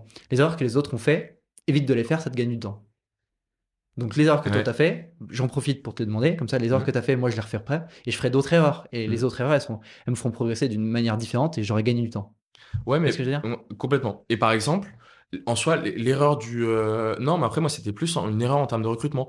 Financièrement, voilà, je considère pas qu'il y ait d'erreur. Faut juste, voilà, se préparer. Et ça, c'est un conseil, tu vois, que je peux te donner si tu te lances demain. Faut se préparer à pas gagner d'argent pendant six mois. Ok. Peut-être avant- même plus. Peut-être plus que six mois. Genre, euh, toi, Complètement, oui, oui. t'as voilà. commencé, toi, t'as as eu ton premier euh, salaire entre guillemets au bout de six mois sur les argents. que- Exactement. ouais. Ok. Mais après, est-ce que les six, les six mois d'après, t'avais gagné de l'argent? Ouais. Ça Ok. a super Après, t'as marché. commencé. euh, Ça a super bien marché. Et puis là, c'était lancé, quoi. Ok. Tu vois, là, c'était lancé. Je te dis, on avait lancé en septembre. Ouais. Euh, donc, six mois, on devait, tu vois, vers mars. Je crois qu'on avait fait le truc en mars. Euh, et après, ça a explosé en juin. Ok. Tu vois. Et là, c'est bon, juin, c'était lancé, etc. On a repris le recrutement et tout. Ouais. Mais. Je, je tiens quand même à faire un point euh, Mm. attention parce que moi je vois beaucoup de. Je trouve ça trop cool que pour vous ça ait fonctionné, mais il y a beaucoup d'entrepreneurs qui se payent pas pendant un an, un an et demi, deux ans. Faire attention parce que bah, même si tu es engagé dans ta boîte et que tu dis que c'est bien pour ta Mm. boîte de pas se payer, faut se payer un- au bout d'un moment parce que tu peux pas vivre sinon. Faut, faut Et- survivre. Et, et- et je pense que ça dépend aussi du modèle. Tu vois, le modèle d'agence, tu peux pas. Enfin, c'est c'est qu'il y a un problème. Si tu te payes pas au bout d'un an, c'est qu'il y a vraiment un problème. Parce que bon, ben ouais, parce euh, qu'au final, tu vois, le modèle ouais. d'agence, t'as- au début, tu as très peu de coûts. Donc, euh, au final, c'est les projets que tu c'est que du bonus. Si au bout d'un an, tu toujours pas, on va dire, vraiment de, vraiment de beaux projets, etc., il y a un problème. Tu vois. Alors que euh, si c'est vrai que sur un modèle SaaS, etc., ouais, ça, ça peut être un an, deux ans, trois ans, ça peut être ultra long. Tu vois, qui est beaucoup plus compliqué. Ouais. Mais voilà, c'est pour ça, et encore pour revenir sur le truc des erreurs, moi par exemple, l'erreur c'était plus en termes de recrutement au départ, Donc, euh, de, de recruter des potes ouais. et de recruter aussi des personnes. Ça c'était l'erreur, c'est plus sur la partie associée, tu vois, mais euh, alors déjà, le, le, le côté associé, euh, c'est un truc qu'il faut cadrer d'entrée de jeu, parce que nous c'était pas cadré. Moi, c'était mon projet que je lançais. Ouais. Euh, moi, l'idée, voilà, les personnes rejoignaient le, le projet. Donc, évidemment, voilà, au bout de six mois, après, voilà, quand on fait le point, etc., bah, s'il y a des parts, je leur donne et il n'y a pas de souci. Mhm. Mais euh, ça s'est très bien passé au bout de six mois, tu Mhm. vois. Mais là, ça aurait été un, potentiellement un moment où il y aurait pu avoir un clash parce Ouais. qu'on n'aurait pas été d'accord, etc. Au final, elles aspiraient toutes à, on va dire, partir sur euh, un CDI, etc. Donc un stage de fin d'études plus euh, sécure, en quelque sorte. Mais ça aurait pu être euh, ouais, un clash. Donc le choix des associés est important, le choix de ses potes. Après, C'était quoi exactement l'erreur que tu as faite dans ça? Enfin, tu me parles d'erreur, euh, tu me dis, ouais, c'était difficile de gérer tout ça. Qu'est-ce qu'il aurait fallu que, tu fasses? Mm. Qu'est-ce qu'il aurait fallu que tu fasses Et qu'est-ce que tu conseillerais à l'élève ingénieur qui est en train de s'associer pour lancer un truc pour justement éviter le, le clash au bout de six mois ou, ou en tout cas éviter que euh, de minimiser les dégâts? Bah, déjà, c'est se mettre euh, vraiment d'accord, euh, je veux dire, sur, ouais, sur un truc écrit, etc. Enfin, voilà. Sur quels critères? On, doit se mettre d'accord sur quels critères? Eh ben, sur le- vraiment les, petits- les, les critères de dire euh, à qui appartient l'entreprise, à qui sont les parts. Ok. Une entreprise, c'est 100%. Comment on se répartit Est-ce Ouais. que c'est 50-50 Est-ce que c'est 51-49 Est-ce que c'est 30 euh, 20 ouais. euh, 30, euh, 30 70 Euh, Voilà. Bon, ou pourquoi pas 30 20 50 Enfin, Ouais, voilà. Il faut mettre le truc au clair d'entrée de jeu. Ok. Est-ce qu'il y a, une- il y a une- un échange aussi à, à se mettre d'accord sur les tâches qu'on sépare? Complètement, bien sûr, sur les rôles. Ouais. Mais et ça, par exemple, ça c'est aussi une erreur. Moi, au début, quand je voulais avoir des associés avec moi, je voulais avoir des associés pour qu'ils fassent un travail que je savais faire, mais que j'avais pas le temps de faire. Ok. Tu voulais qu'ils soient, le- en gros, les personnes que tu délègues, Exactement. à qui tu délègues les trucs. Collaborateurs à qui je peux déléguer. Et voilà, chacun était responsable. J'avais la chefferie de projet, c'était quelque chose que je savais faire, mais je pouvais pas tout gérer en même temps, donc euh, très bien, pris, ok, etc., etc. Mais ça, non. Ça, en réalité, c'est pas des associés, c'est des consultants. Ouais. Des personnes voilà qu'on salarie et d'ailleurs c'est en fait c'est ça c'est au final moi ce que je pouvais imaginer alors de toute façon les six premiers mois l'idée c'est que ces personnes là avec qui j'ai lancé au début Elias soient rémunérées Mhm. donc il n'y avait pas de part c'était moi qui gardais les parts Ouais. d'accord? Maintenant ça pouvait bouger et c'est là au final où je me suis rendu compte que ben en fait on donne pas des parts à des personnes à qui on veut juste déléguer. On rémunère ces personnes. Mhm. on donne des parts à des personnes qui sont vraiment complé- complémentaires à nous. On donne des parts en fait aux personnes qui savent faire des choses que nous on ne sait, nous on ne sait pas faire. Mhm. ça, voilà, c'est les premiers conseils ou moi, erreur ou en tout cas mauvais mindset que je pouvais avoir en fait au départ. Ok, j'avais entendu, alors moi j'écoute un, un bon podcast justement pour, euh, pour s'associer, parce que je suis dans une vraie recherche de aujourd'hui, je veux me lancer mais pas seul, et c'est pas comment je trouve la personne, c'est qui est cette personne que je veux trouver. Mm. Donc je suis dans cette réflexion de qui est cette personne qui fitera avec ma manière de faire euh, pour qu'on réussisse à monter un truc ensemble. Mm. Et, euh, et j'écoute euh, beaucoup le, le podcast de How, How I Meet My Co-Founder. Mm. J'ai plus l'autrice et je suis dégoûté, mais c'est une personne qui travaille chez Entrepreneur First. Tu, tu vois, c'est le site qui permet de mettre en Ouais. relation différents cofondateurs, qui soit certains qui ont des projets, soit d'autres pas du tout, et qui justement les mettent en relation pour monter des projets. Hmm. Et, euh, et, euh, et du coup, je trouvais ça très intéressant parce que je suis d'accord avec toi qu'il faut chercher de la complémentarité, mais avant même de chercher la complémentarité, il faut essayer de, de chercher le fit de personnalité. Complètement. Complètement. Et, et, et tu vois, et moi je te donne même pas le conseil parce que, enfin, moi, moi je- je- par nat- enfin, naturellement, je t'ai pas donné le conseil parce que moi j'avais choisi mes potes. Ouais. Donc c'était quelque chose que j'avais fait naturellement. Mais, euh, mais ouais, bien sûr, le, le fit est. Non, mais c'est clair. Ouais. Le fit, fit super important. Mais tu peux très bien avoir des potes, des très bons potes, mais tu sais que tu peux pas te lancer avec eux. Exactement. Sur quoi ça se joue? Bah, sur ce côté de euh, très bien, est-ce que je suis complémentaire avec Ouais, eux ok. ou, euh, ou est-ce que non? Est-ce qu'au final ils savent faire ce que je fais? Est-ce qu'on pourrait s'associer? Enfin, des choses Ouais. très différentes. Et moi, en fait, c'est ça. C'est tout simplement au départ, euh, voilà, je, je, je voyais ça comme des, des futurs associés, Mhm. alors qu'au final, non.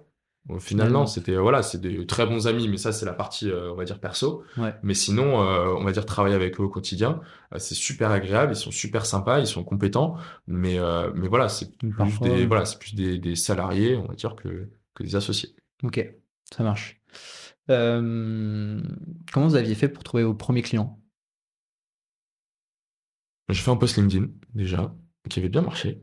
Ouais. J'avais fait un post LinkedIn et ça c'est aussi conseil de choses super actionnables quand on a besoin de déployer, qu'on n'a pas forcément d'argent, même avant de commencer par les ads, etc. Mettre un message sur Facebook, déjà. euh, Enfin même bon, Facebook c'est peut-être mon école, je sais pas, je sais pas, c'est c'est plus mon époque, mais euh, mais Facebook ouais. Juste en fait déjà commencer à en parler autour de soi. Ouais. Euh, moi typiquement ouais un des premiers clients c'était euh, du coup un, un ami de la famille euh, voilà qui avait besoin du, du truc et, et voilà. Donc c'est comme ça. Et puis après, ça se fait de voilà de bouche en oreille. Je pense que l'étape vraiment où on démarche, elle arrive plus tard. Ok. Parce que le démarchage, c'est dur, beaucoup de personnes démarchent. Et quand on est au début, etc., qu'on n'a pas un gros portfolio, en tout cas sur le modèle d'agence, Mhm. qu'on n'a pas un gros portfolio, etc., qu'on n'est pas encore sûr à 100% de son positionnement, c'est compliqué. Enfin, on perd plus de temps qu'autre chose. Euh, pareil, je te parle de mon expérience, tu me dis ce que tu en penses. Je suis en train Ouais. de découvrir, là j'ai commencé mon stage euh, de six mois, je le fais en tant que bras droit euh, du CEO côté euh, commercial. Genre, je vais être responsable de toute la partie commerciale chez Logiadapt. euh. Bref, je vais pas détailler ce qu'on fait. Et, euh, et je suis arrivé, il y avait un des trucs qui m'a énormément surpris et que j'ai découvert, c'est que ils achetaient des leads. Ils achetaient des personnes qualifiées Mm. qui cherchaient déjà ce que nous on propose et il n'y avait plus qu'à les appeler, il n'y a plus qu'à leur en- envoyer des messages pour justement Ouais. euh, euh, comprendre exactement leurs besoins, pour bah, se renseigner auprès d'eux, il faut s'intéresser à ces personnes-là Mm. et ensuite leur expliquer comment on peut les aider. Euh, Est-ce que toi tu conseilles justement au début d'acheter des leads? Ça coûte de l'argent. Est-ce que, comment tu vois cette pratique-là? Euh, Est-ce qu'il faut plutôt miser sur de l'inbound, donc euh, fa- faire venir les gens à toi naturellement, ou est-ce qu'il faut plutôt aller chercher de l'outbound, peu importe les moyens? Au début, c'est peut-être quoi le- le- les meilleurs moyens où il faut avoir une- un équilibre, une stratégie? Alors, moi, je conseillerais au départ l'inbound, parce que l'inbound, ça prend plus de temps que d'argent. Ouais. C'est souvent au départ ce qu'on a à donner le plus. Ouais. dire, alors qu'avant, c'est plus le truc de dire, bah, on a l'argent, mais on n'a plus le temps. Donc, au début, commencer par l'inbound. Après, pour vraiment que la boîte soit pérenne, il faut tout tester. Ouais. Tout tester, voir ce qui marche, voir ce qui marche pas. Ce qui est cool, là, en soi, avec, euh, du coup, ta boîte, c'est qu'ils arrivent à avoir des leads qualifiés. Ouais. Je, je sais pas, ils les achètent, alors, ils les achètent comment, par exemple? Euh, en gros, c'est des, des- des agences de ads Ouais, des agences qui, d'acquisition. eux, créent la landing page, euh, créent les- la publicité, demandent aux, aux gens de remplir un formulaire et ensuite Mm. nous envoient leurs coordonnées. Et euh, bah, je peux être transparent. Euh, ah, je sais pas, je sais pas si je peux être transparent, c'est pas, pas ma boîte, donc Ouais. je, je sais pas, mais Et, et en plus, tu les as cités au début, donc je pense que. c'est merde. Ouais, je me suis, je me suis compliqué. Ah, ouais, je- Ah, t'aurais pas dû. Mais euh, euh, c'est un montant en particulier. Moi, je trouve ça. euh, Enfin, j'ai jamais testé. Je trouve ça extrêmement cher. Mhm. Mais euh, je me dis, euh, enfin, là, je le teste. J'appelle la personne. La personne est tellement qualifiée. Je sais déjà qu'elle a besoin de moi. J'ai plus qu'à à à m'intéresser exactement à son cas spécifique. Mhm. La personne, elle voit que je suis sympa, je sais créer une relation de confiance parce que je m'intéresse à elle. Et euh, quand je vais lui expliquer mon service, ça va être Waouh, trop bien, euh, c'est trop bien, vous allez pouvoir m'aider concrètement et Mm. tout. Et c'est et des situations trop particulières parce que j'ai vécu aussi le B2B, Mm. où j'ai fait de la prospection en B2B, Ouais. où là, c'est du, euh, du call à froid. Donc, tu appelles, le mec, il te connaît pas, Mm. euh, il n'est pas qualifié. Tu as des manières de qualifier ton prospect, mais euh, tu sais pas réellement s'il a besoin de toi. Mm. T'appelles le mec qui, 90% du temps, soit il, il décroche pas, euh, soit il te répond au nez, euh, enfin il te raccroche au nez euh, quand, quand quand t'as répondu, que t'as commencé à te présenter, soit il en a rien à branler quoi. Et, et du coup c'est une gro- grosse différence du B2B ou- et du B2C. Et là j'ai des leads qualifiés où j'appelle, c'est ultra simple. Je comprends. Je comprends complètement. Et, et en fait, je pense que, alors tu vois, déjà, il y, a- il y a les deux manières. hein. Je pense qu'en, en- alors pas en B2C, mais en B2B, tu peux aussi avoir ce système de lead qualifié. Tu vois. Ok. Mo- Moi, très sincèrement, aujourd'hui, tu m'apportes un lead qui est vraiment qualifié, je te l'achète 1000 euros.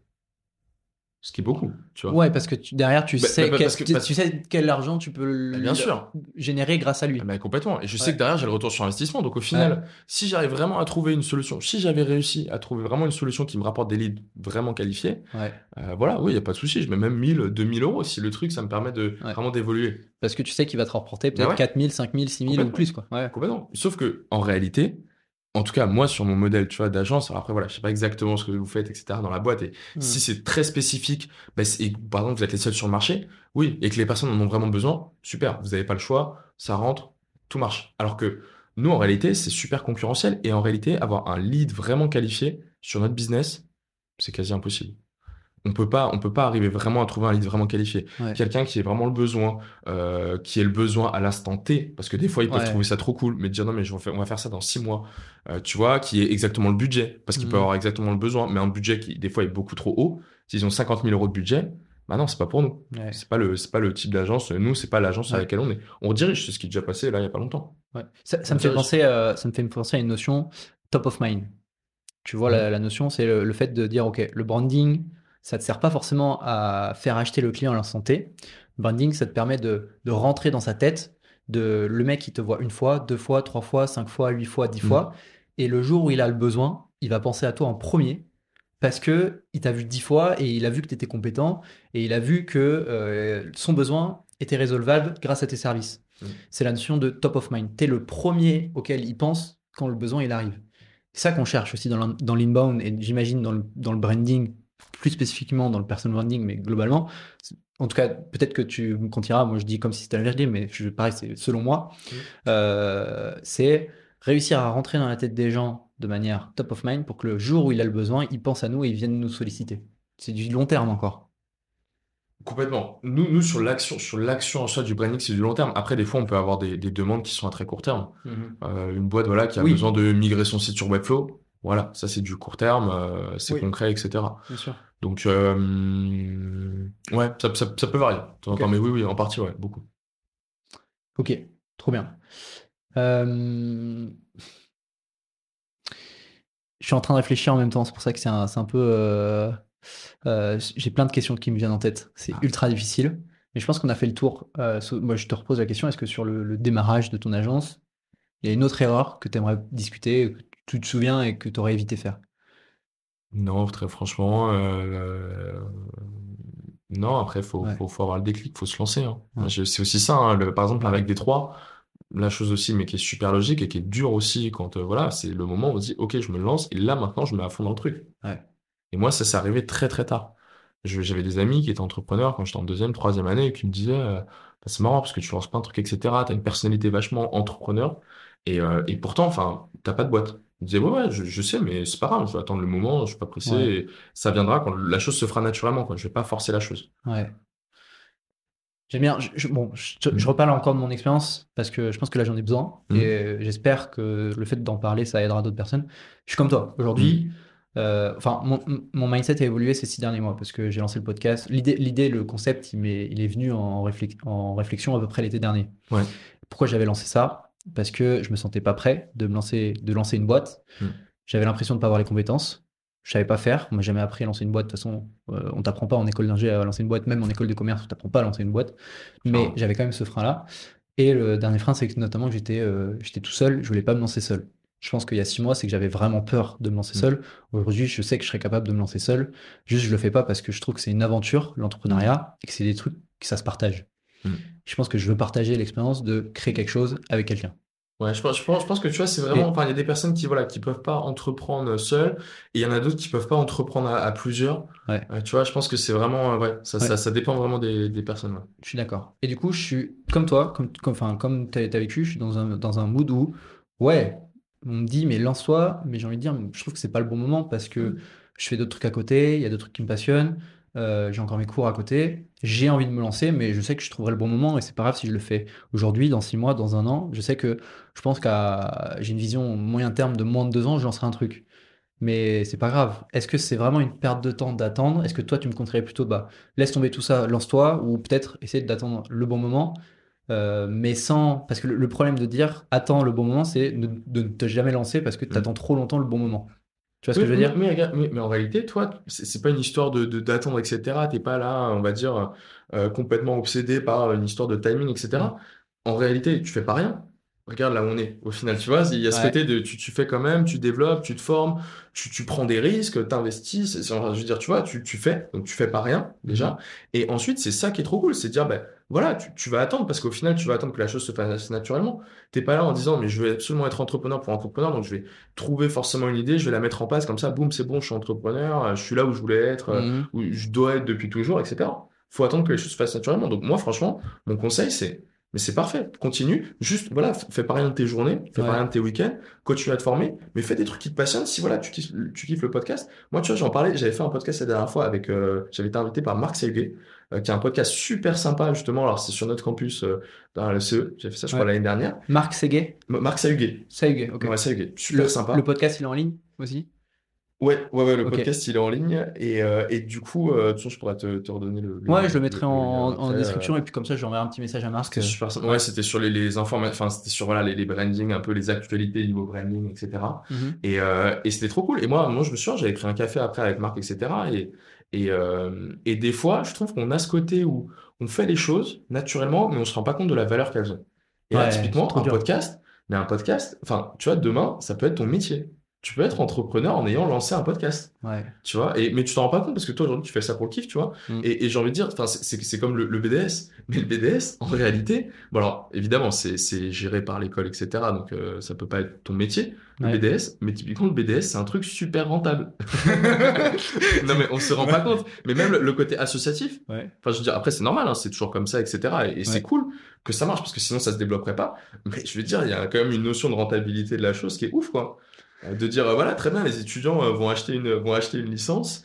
Euh, derrière, toi, tu es obligé de marcher pour pouvoir créer des événements. Mais des fois, les événements, tu vas pouvoir marger. Des fois, tu vas perdre de l'argent, gagner de l'argent, etc.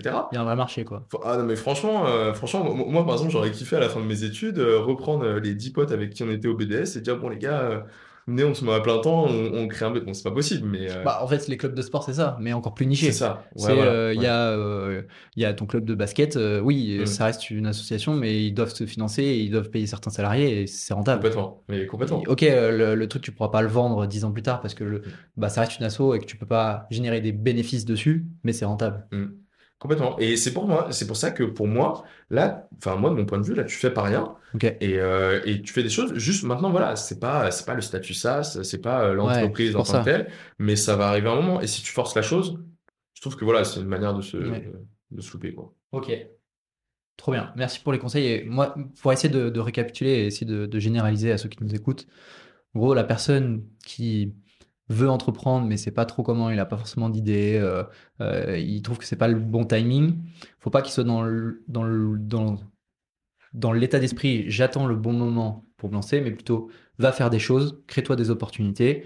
Certes, c'est pas créer une entreprise tout de suite, mais va faire des choses pour justement ouais. euh, créer une première inertie et derrière le, le moment il arrivera et, et toi tu penses que moi mon moment il arrivera parce que je me crée ces opportunités Clairement. ok Ouais, vraiment.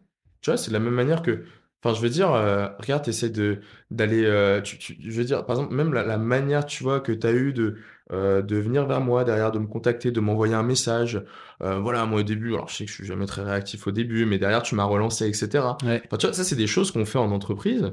Et voilà, donc, au final, là, ce que tu fais là, c'est des choses que tu feras aussi sur ton entreprise. Donc, en quelque sorte, c'est de l'entrepreneuriat. ok moi je me considère pas comme entrepreneur aujourd'hui mais Ouais, ouais, bon après tu vois, voilà, mais c'est sur les sur Ouais. la culture, donc voilà, donc Ouais. comme un entrepreneur. Mo- Moi, c'est ça, moi, de toute façon, moi, de mon point de vue, c'est plus une manière d'être. Ouais. Mais tu vois, toi, dans cette manière d'être, je, je- je te dis, parce que vraiment, même des trucs de podcast, etc., ben, je peux avoir euh, 10 personnes, euh, voilà, qui sont à côté, qui me proposent des podcasts, mais sur les 10, je vais en avoir euh, ben, peut-être que deux qui vont vraiment lancer le podcast, qui vont mettre en ligne, qui vont développer la chose, qui vont se donner les moyens, tu Ouais. vois. Et ça, c'est un peu ce côté, alors là, pour le coup, je reprends Oussama Hamar, mais dire, euh, everyone can become an entrepreneur, Ouais. But non, anyone can become an entrepreneur. n'importe qui peut devenir un entrepreneur Voilà, but not everyone. Mais pas tout le monde. mais pas tout le monde Exactement. C'est-à-dire, en fait, ça peut venir vraiment de n'importe qui, mais en réalité, on saura que dans une salle, si on a euh, 20 personnes voilà, qui euh, sont super motivées pour lancer un projet, ben, en réalité, euh, des personnes qui lanceront vraiment le truc, t'en as peut-être 5 voilà, qui réussiront, qui vont avoir aussi le mental pour rester derrière. Ouais. C'est ce que j'allais rajouter. Euh, c'est géniale cette situation de, de Oussama et j'ai envie de dire, j'ai envie de rajouter de, ouais, n'importe qui peut devenir entrepreneur, mais pas n'importe qui peut le rester. Parce que quand, honnêtement, là, de ce que je vois, et peut-être que certains me cracheront la gueule, créer un truc, c'est pas le truc, c'est pas la partie la plus difficile. C'est Ouais. rendre le truc que tu as créé rentable Ouais, et qui te permet de financer tout ce qu'il y a euh, derrière. complètement. Parce ouais. que n'importe qui peut lancer n'importe quoi. Ah oui. Mais est-ce que ça va vraiment fonctionner? Et c'est ça le plus dur. C'est quand tu lances un truc, peut-être que tu te définis comme entrepreneur, mais rester entrepreneur pour que ton truc que tu as créé ou que tu pivotes ou peu importe soit rentable et que ça reste ton activité Mm. principale, c'est ça le plus dur. Ah, complètement. Tu vois, et, et j'ai envie de te dire, quand euh, tu vois, sur une entreprise, euh, tu fais 2 millions de levées de fonds euh, euh, parce que voilà, tu as un super entourage, etc., qui prend en toi. Bon, mais voilà, tu arrives, tu as posé tes statuts, tu as 10 salariés. Bon, c'est Mhm. c'est pas le, c'est pas le plus difficile en soi. Par contre, ce qui est dur, c'est quand tu vas avoir, euh, quand tu vas devoir euh, bah, virer une personne, quand tu vas avoir des salariés qui vont partir, quand tu vas devoir recruter quelqu'un que tu trouves pas, quand tu vas avoir un client pas content, quand tu vas devoir faire une nuit blanche euh, pour régler des problèmes le week-end, enfin, tu vois, des trucs hyper stressants, quoi. Mhm. Mm. Mhm. Je vois. Euh, je vais te mettre un petit challenge que je Allez. fais, euh, que j'ai commencé à mettre en place. D'ailleurs, le- la pr- première personne avec qui je l'ai mis, c'est Cédric, euh, et je lui fais un gros big up. Là, je vais aller aux toilettes. Vous allez peut-être me prendre un café. Est-ce que tu veux, toi, tu veux un café aussi et je t'en Très ramène chaud un pour un petit thé. Ok, je vais aller chercher un thé. Euh, Merci. là, je te laisse du coup 5 minutes tout seul. Ok. Tu parles du sujet que tu as envie, que ça soit transition, sachant que moi, j'ai d'autres sujets derrière qui sont autour de, de, toi, de tes expertises de ton agence. tiens, tiens tu as commencé à parler de liberté financière. Ouais. Je te, je te laisse 5 minutes où tu parles uniquement de liberté financière. Ok. De ce que tu sais. et je te laisse parler sur ça. Moi, je vais chercher un café pour moi, je te cherche un thé. Hmm. Et, et, je suis, et je reviens. Allez, on fait ça. À tout de suite. À tout de suite. Alors du coup, la liberté financière, euh, c'est un sujet assez important. Moi, je trouve que je connaissais pas au, enfin, au départ, que j'ai découvert là assez récemment pendant mes études. Euh, ça venait beaucoup de mon père, voilà, qui, qui lui, voilà, toujours cherché à, qui est entrepreneur, qui a toujours, voilà, cherché à, à, bien et correctement investir son patrimoine. Euh, et au final, bah, c'est vrai que c'est une chose super importante qu'il a, du coup, qui nous a transmis à moi et ma sœur, euh, que moi, je m'empresserais de transmettre aussi à mes enfants. Euh, parce que et très tôt parce qu'au final c'est au-delà de ça en fait moi au début je pensais vraiment que le fait de dire voilà avant d'investir etc faut attendre d'avoir un gros patrimoine faut attendre d'avoir beaucoup d'argent alors qu'en réalité c'est pas tant dans ce côté de dire bah, combien combien on va investir pour aller chercher combien etc mais c'est plus en fait le comment dire la partie mindset en fait c'est comment toi tu gères tes finances comment euh, tu apprends à gérer ton argent euh, et ça, c'est quelque chose qui sert pour la vie, parce qu'en fait, on se rend compte que euh, qu'on ait 100 euros ou 100 000 euros dans son portefeuille, on gérera toujours son argent de la même manière. Donc, je veux dire, par exemple, si on est flambeur, ben voilà, on flambera les 100 euros très rapidement, mais on arrivera aussi à flamber les 100 000 euros. Il faut pas croire que, au final, voilà, si j'arrive et que demain je pars de 100 euros et que j'arrive à, à 100 000 euros, ben, voilà, j'ai l'habitude de flamber 100 euros, donc euh, là, je vais euh, flamber aussi que 100 euros et il me restera du coup, euh, voilà, 99 900 euros. Donc en fait, j'ai suivi une formation de Tammy Cabage que je vous que je recommande hein, parce que il y, a toute cette première partie développement personnel qui est c'est super intéressante et qui pose vraiment les questions de bah, comment ça se passe au niveau du vraiment au niveau du, mindset. Moi, typiquement, ça m'a aussi appris à organiser mon argent, euh, mon argent perso. Alors, par exemple, typiquement, euh, moi, j'avais l'habitude, voilà, je, mettais euh, toujours un peu de côté chaque mois. voilà, sinon, je dépensais mon argent. En réalité, ce que recommande, par exemple, Tammy Cabage, c'est d'avoir un vrai pourcentage. Donc, de dire, par exemple, qu'on va avoir euh, alors, il me semble de mémoire, je ne les ai pas en tête exactement, mais qu'on va avoir par exemple 30% euh, d'épargne à chaque fois, 10% euh, qu'il appelle playful money, de dire voilà, on va vraiment s'amuser, 10% qu'on va aussi avoir pour des achats importants, mais des achats importants qui vont durer à long terme. D'accord Ce qui est différent de la playful money. Par exemple, une télé, une télé, on l'achète, on va la garder plusieurs années. Alors que, euh, par exemple, euh, je sais pas, si je l'extrême, aller jouer euh, au casino, ben voilà, aller perdre 100 euros au casino, ça c'est de la playful money, quoi. Donc on peut aussi voilà se permettre se permettre ça, mais ne pas dépasser les 10%. Pour ensuite garder voilà les 50% restants ou les 40% restants dans voilà enfin les, achats les achats de tous les jours qui sont qui sont importants voilà faire ses courses etc aller chez le médecin etc etc donc ça, déjà, il y avait cette première partie que je trouvais super intéressante, qui était du coup du développement personnel. Et ce qui, moi, ensuite m'a permis de rentrer un peu plus dans le vif du sujet en disant, bah, très bien, maintenant, alors, j'ai pas énormément d'argent, mais j'ai quand même un, petit patrimoine, des petites économies. Comment je place ces économies? Euh, Typiquement, voilà, moi j'ai un livret A où sur ce livret A là, j'ai 15 000 euros. Euh, maintenant, je me suis rendu compte que 15 000 euros, en fait, je les ai en banque, je me dis, bon, bah, très bien, ils sont, euh, ils sont sauvés, j'ai toujours 15 000 euros. En réalité, le fait d'avoir perdu, là, d'avoir en tout cas eu 6% d'inflation l'année dernière, bah, je me suis pas rendu compte, mais j'ai perdu du coup 6 fois 5%, je crois que j'ai perdu à peu près 2000 euros. D'accord? Donc sur les... Euh, alors, je vais faire un calcul d'ailleurs, j'ai perdu... Euh, non, alors plutôt... Tu diminues 5%, 5% ça fait 500 de 10 000, 500 de... Ouais, j'ai plutôt perdu voilà, 1000 euros on va dire par rapport à toutes les économies que j'ai, j'ai perdu 1000 euros. Et ça sans m'en rendre compte. Et donc c'est ça ce côté qui est un peu dangereux, c'est de dire qu'en réalité, aujourd'hui, bah, si on fait rien, si on n'est pas forcément actif sur cette partie-là, ben, en fait, on perd de l'argent. Alors après, on gagne de l'argent avec le travail, etc. Et c'est super. Mais voilà, il faut quand même être actif. Le, côté voilà de laisser son argent dormir en banque est pas forcément aussi la meilleure des solutions. Et c'est aussi la même réflexion pour au niveau de l'immobilier. typiquement, voilà, j'avais un appart étudiant que, évidemment, j'ai rendu à la fin des études. Et derrière, l'idée, c'était de dire, bon, bah, très bien, qu'est-ce que je fais? Est-ce que je loue, je loue un appartement? mais très bien, sur Paris, ça coûte cher. Est-ce que je déménage? Voilà. Donc, moi, la meilleure option, il fallait que je reste à Paris. Maintenant, voilà, je ne voulais pas mettre 1000 euros chaque mois dans un loyer. Enfin, c'est pas de l'argent jeté par les fenêtres, mais c'est quand même de l'argent qui peut être utilisé à meilleur escient. donc l'idée, alors voilà, j'ai fait plusieurs montages, non, pas des montages, j'ai fait plusieurs, comment dire, plusieurs analyses, etc., pour pouvoir dire, bah, très bien, la meilleure solution, c'est d'acheter un appartement.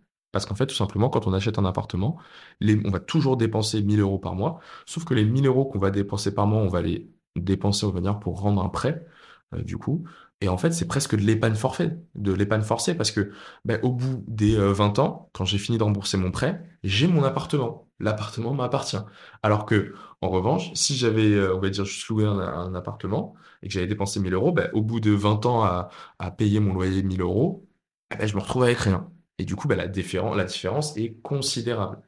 Donc c'est pour ça que voilà, c'est pour ça que c'est une partie aussi, je trouve que le côté immobilier est importante, euh, est important. Euh, donc il y a l'immobilier, euh, il y a aussi toute la partie bourse aussi. Alors je vais pas forcément parler des cryptos parce que je trouve que ça rentre pas en compte.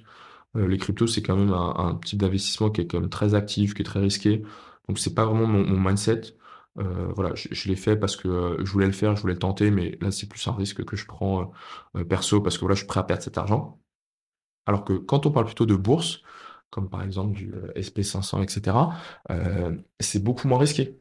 Et c'est le fait de dire, bah, très bien, si j'investis en bourse, en fait, et que je fais ce qu'on appelle euh, les rendements composés, mais très bien, je vais, les 15 000 euros que je mets, je vais mettre 15 000 euros, je vais gagner très peu, mais du coup, je vais aussi risquer très peu. D'accord Je pourrais jamais perdre vraiment ces 15 000 euros, mais peut-être que ça va descendre à 14 000, peut-être que ça va monter à 16 000 ou à 16 500. Avec moi, par exemple, un objectif d'arriver à gagner entre 8 et 10% chaque année. D'accord? Sauf que 8 et 10% chaque année, si à chaque fois je réinvestis la somme que j'ai gagnée, eh ben, tout simplement, ça va me faire arriver euh, d'ici 20 à 30 ans à ben, un patrimoine qui est considérable, hein, de plusieurs centaines de milliers d'euros. Que c'est vraiment exponentiel, hein, donc on se rend pas compte, mais si on fait les calculs, on, se rend compte que ça marche. Euh, parce que voilà, au début, c'est 16 000 euros, 16 500 euros, donc je gagne 1500 euros de 15 000 euros. Puis ensuite, ça va être 1800, puis ensuite, ça va être 2500, euh, puis ça va arriver à 5000, puis arriver à 20 000, jusqu'à un moment où ben, chaque année, euh, j'arriverai à gagner euh, tout simplement ouais, 100 000 euros. Donc c'est ça qu'on appelle vraiment la liberté financière. J'espère que tu pas fini. Je, je, si, si, je veux. J'ai conclu. Merci. Ok. T'as vraiment conclu au moment où j'arrivais? Non. Ah, si, si, carrément. Ah, ouais? Ah, ouais, ouais, je, je le synchro. Euh, millimétré, quoi. Millimétré, quoi. Ouais, ouais. Je t'ai entendu, entendu arriver. Ok. Et je me suis dit, bon, bah, très bien. Non, non, j'ai fait le tour, liberté financière. Donc voilà, pour, pour résumer, euh, voilà, la liberté, financière est importante. Il faut s'y prendre très tôt parce que au-delà de dire ben, on investit que parce qu'on a de l'argent, non, on investit pour avoir un mindset. C'est ça qui est important. Et euh, donc on peut aussi investir en n'ayant que 1000 euros. On peut mettre ces 1000 euros en bourse parce qu'en réalité, 1000 euros, ce qui veut dire, même avec l'inflation, si je laisse mes 1000 euros en banque, je perds 60 euros. Et on va dire, alors le livret A, il a 2% de, euh, il a 1%, par exemple, donc la banque, elle dire, bon, c'est très bien, euh, monsieur, monsieur Sani, cette année, vous avez gagné, euh, vous avez gagné 10 euros. Alors que non, en réalité, à côté, j'en ai perdu 60 à cause de l'inflation. Alors que la bourse, c'est différent. Si derrière, j'investis par exemple dans les matières premières, si l'inflation augmente, les matières premières, euh, enfin, ouais, les matières premières augmentent aussi. Donc au final, ce que je perds avec mon inflation, on va dire sur deux positionnements, ben, je le gagnerai avec les matières premières. Exemple concret, c'est ce qui permet derrière, ben, tout l'argent que j'ai gagné, je le réinvestis, je le réinvestis. Et on ne se rend pas compte, hein, mais mettre 10 000 euros, par exemple, à 20 ans, si on réinvestit à chaque fois, ça se transforme en plusieurs centaines de milliers d'euros mmh. vers 30-40 euh, ans. Et c'est là où on atteint cette fameuse liberté financière. Mmh. Fais attention, tu vas me détester. J'ai pas ah. trouvé de thé vert. Ah non, t'inquiète, t'inquiète. Je t'ai mis, un thé noir. Euh, avec un peu de cassonade? Je t'ai mis un peu de cassonade. Trop fort. Nickel. c'est parfait. et, euh, et, on a un ami entrepreneur qui a commencé à discuter avec moi. Et du coup, dans une heure, on, ah. on ira le checker. On aura, on aura un guest peut-être euh, Peut-être. podcast. Ouais. Euh, essaye de rapprocher ton micro un petit peu vers toi, s'il te plaît. et t'inquiète, pas de soucis. Et, et, parfait, je vais enchaîner.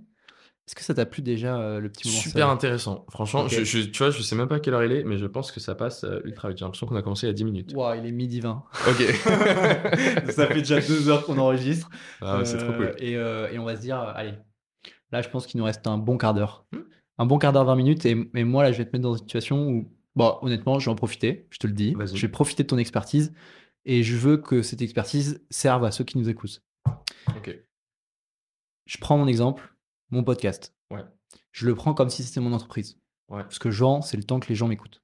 Ok. Je veux optimiser et maximiser euh, mon posi- positionnement, mes clients, pour qu'il y ait un maximum de gens qui m'écoutent, ou en tout cas, le- les personnes qui m'écoutent aussi, ça leur serve de ouf.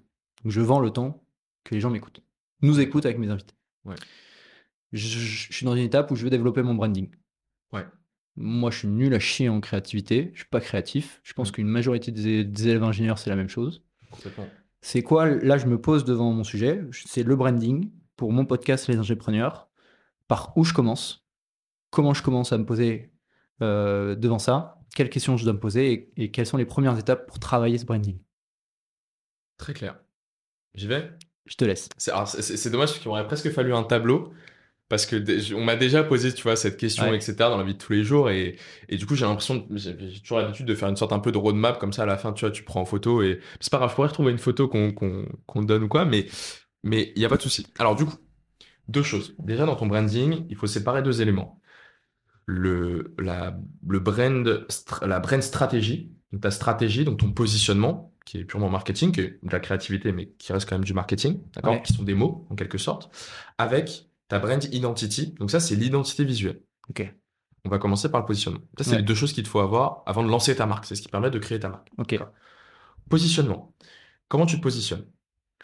Ça, c'est quelque chose, on n'y pense pas. La première chose à faire, c'est d'aller regarder une vidéo sur YouTube, euh, qui est la vidéo du Golden Circle de Simon Sinek. Est-ce que tu la connais? Non.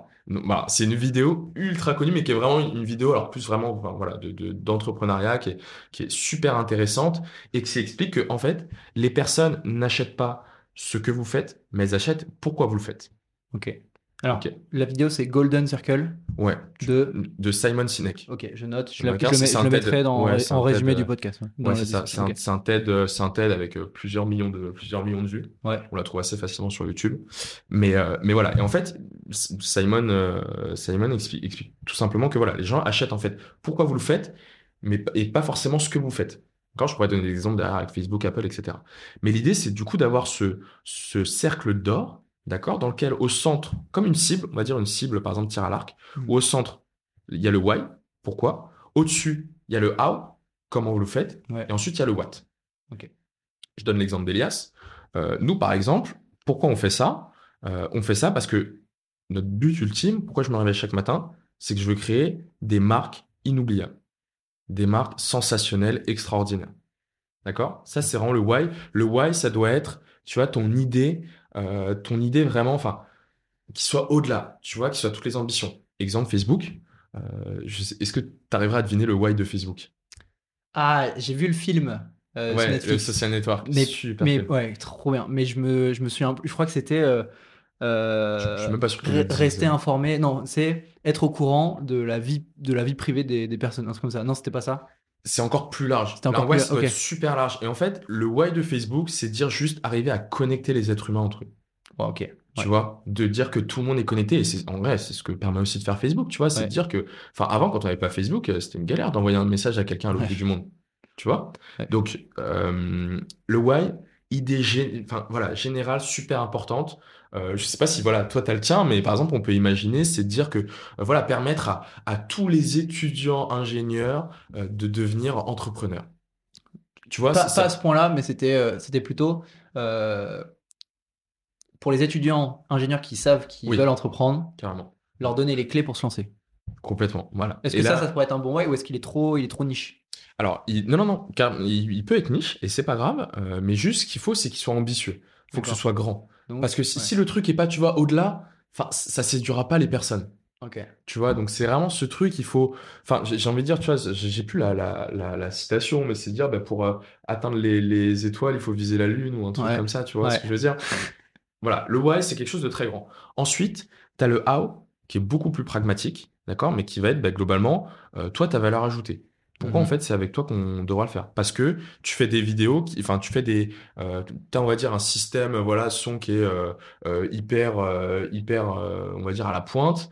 Euh, derrière t'as euh, on va dire un, un format qui est par exemple Combini, un format qui est ultra smart, ultra court. Euh, je veux dire c'est ultra éducatif mais à la fois c'est fun. Mhm. Tu vois, en même temps, t'es un mec super sympa, etc. Donc, euh, voilà, ça ajoute du punch à la vidéo. Donc, ça, c'est le comment. C'est ce qui te différencie aussi. Exactement. C'est ce qui te différencie. Nous, par exemple, notre how, c'est la partie, euh, ben, nous, on fait ça avec du Webflow, avec du no-code. On a ce mélange un peu de tech et de design. Euh, ce design aussi un peu pragmatique, mais qui pour autant reste quand même émotionnel. Enfin, voilà, plusieurs informations. OK? Donc, ça, c'est le how, le comment vous le faites. Et ensuite, je dis vous pour la Ouais, globalité. hein. ouais. Et enfin, le, le- la- le troisième arc, on va dire, de notre cercle, d'accord? Donc au début, on a le why, ensuite on a le how, et tout au-dessus, on a le what, qui est là, globalement, qu'est-ce que tu vends? Moi, je vends une identité visuelle, une charte graphique, un site internet, mais comme plein d'autres personnes, tu vois. Toi, tu vends un podcast, enfin, tu vois, Ouais. enfin, en tout cas, une, une écoute, euh, une, enfin voilà, un son pendant, un son pendant une heure. Mais euh, ça, tu vois, enfin, il y a, il y a de la musique aussi qui fait ça, enfin, Mhm. bon, voilà, il y en a plein, Ouais. tu vois. Et en fait, ça, c'est le positionnement. Donc ça, c'est super important, on va dire, à définir. Euh, ça, je pense que voilà, quand tu te lances, déjà, c'est la chose de base qu'il faut que tu arrives à définir. Ton golden circle. Ok. À côté de ça, deux choses aussi quand tu es au tout début, qui sont super actionnables, c'est ton storytelling, pas plus de 30 secondes, raconter une histoire, du coup, tout simplement, de dire, bah, très bien, pourquoi tu t'es lancé là-dessus? Globalement, imagine-toi juste comment tu fais pour expliquer un peu ce que, enfin voilà, ce que tu fais à quelqu'un que tu croises dans la rue qui te dit, ouais, mais toi, tu fais quoi? Bah, par exemple, juste peut-être en bas du WeWork, là, Ouais. celui que tu as rencontré, il a dû te demander, ouais, toi, tu fais quoi dans la vie? Bah, du coup, tu peux pas lui dire, juste, je fais des podcasts, Ouais. euh, mais tu peux pas non plus lui, enfin, lui raconter ta vie pendant 5 minutes. Ouais, je pourrais lui dire euh, j'aide les élèves ingénieurs à entreprendre. Même au-delà de ça, le principe du storytelling, c'est, ça, c'est plus ta conclusion. Ah, Tu vois, mais c'est dire, bah, là, par exemple, en ce moment, euh, voilà, j'étais en, j'étais en études, bah, j'ai déjà monté euh, deux boîtes quand j'étais en études, euh, j'ai galéré, euh, je me suis planté, euh, donc euh, là, c'est pour ça que maintenant, je suis venu m'installer sur Paris. Bon, il, storytelling, Oui, oui, oui, hein, ouais. mais, mais voilà, il y a le côté, enfin, tu vois, un peu histoire, euh, pour dire, voilà, et en fait, en arrivant sur Paris, je me suis rendu compte, et j'ai discuté avec plein d'élèves ingénieurs qui arrivent jamais à lancer leur boîte, etc. La partie paye. Ouais. D'accord? Et euh, qui n'arrivent pas à lancer leur boîte. Et du coup, je me suis dit, bon, ben voilà, je vais créer un podcast où je vais inviter euh, des personnes, des guests, pour pouvoir parler un peu de leur, leur aventure entrepreneuriale et comment c'est lié, en fait, à leur euh, expérience d'ingénieur ou d'étudiant ingénieur. Tu vois, Ouais. boum, 30 secondes, Tu racontes une histoire. C'est un truc que, qui est dans le passé, qui relie au présent grâce à ta conclusion, mais le, le but c'est d'avoir vécu quelque chose et tu racontes de manière euh, ce, comme une histoire Mm. ce que tu as vécu et pourquoi tu fais ça du coup aujourd'hui. Il faut avoir de l'empathie. En fait, il faut Ouais. avoir toujours l'empathie. Et moi, par exemple, je prends l'exemple de Respire, qui est super connu. Je sais Ouais. pas si tu connais, tu sais, c'est les Euh, marques de déodorants. Euh, déodorants, mais qui, qui sont très très forts en com. Et eux, en fait, ils ont explosé avec leur storytelling. Bon, ça fait aussi beaucoup débat parce que c'est aussi le principe du storytelling, mais c'était le fait de dire, voilà, la, fondatrice, elle expliquait, voilà, elle avait une euh, tumeur bénigne étant petite, etc. Là, t'as la partie histoire, t'as le pain aussi. Les déodorants sont dangereux. Donc, la solution que j'apporte, c'est euh, tout simplement, ben voilà, euh, j'ai créé cette gamme de déodorants euh, 100% nature qui ne font pas de mal à l'organisme, etc. Mhm. Bon, après, le problème, c'était que euh, la tumeur bénigne, elle s'avère être euh, vraiment très bénigne. Et du coup, ça fait tout un débat en disant, non, mais tu peux pas t'appuyer là-dessus. Il y a des gens qui ont des vrais problèmes, bon, blablabla. Mais Ouais. après, ça, voilà. C'est le storytelling, c'est une partie marketing. Tu vois. Après, il faut que ce soit vrai. Moi, par exemple, mon histoire du listier, qui est mon storytelling, il est vrai. Ouais. D'accord? Si après, voilà, il faut pas mentir sur ces choses-là, mais il faut arriver, voilà, à trouver la, la bonne histoire qui puisse accrocher. Ok. Est-ce que si je te- euh, moi, Ouais. en tête de ce que tu m'expliques, je pourrais dire, ok, je me suis retrouvé en école d'ingénieur sans trop savoir pourquoi. Ouais. Aujourd'hui, j'ai remarqué que d'autres étudiants ingénieurs étaient dans la même situation que moi, où ils se sentaient complètement perdus. Mm. J'ai dé- j'ai découvert l'entrepreneuriat et je me suis dit que c'était une solution qui me permettait de, de me remettre, euh, de remettre du sens dans ma vie. Mm. Et j'accompagne les élèves ingénieurs à entreprendre pour justement trouver leur voie et trouver pourquoi ils vivent aujourd'hui. Ouais, franchement, c'est pas mal parce que tu vois, dans ça, c'est comme au cinéma. C'est, il faut, voilà, il faut avoir un début, un contexte, Ouais. euh, une problématique et puis une solution. Ouais. C'est un peu ça, tu vois, la structure. Maintenant, ce qu'il faut, c'est avoir un truc qui soit vraiment spécifique. Ouais. Si au final, tu vois, tu fais un truc qui est un peu classique où n'importe qui peut avoir la, la problématique, Ouais. tu vois, c'est un peu plus, Ouais, ouais. c'est moins attractif. Ok. Là, donc c'est pas mal parce que je suis parti d'une situation, c'est je me suis retrouvé en école d'ingénieur, Ouais, je me sens perdu, mais j'ai vu que j'étais pas le seul de, de me sentir perdu dans mes écoles dans, dans mes études Mm. d'ingénieur. Personnellement, j'ai trouvé, je commence à trouver ma voie grâce à l'entrepreneuriat. Et je pense que ça peut aider d'autres élèves ingénieurs, donc je les aide à se lancer dans l'entrepreneuriat pour trouver leur, leur voie.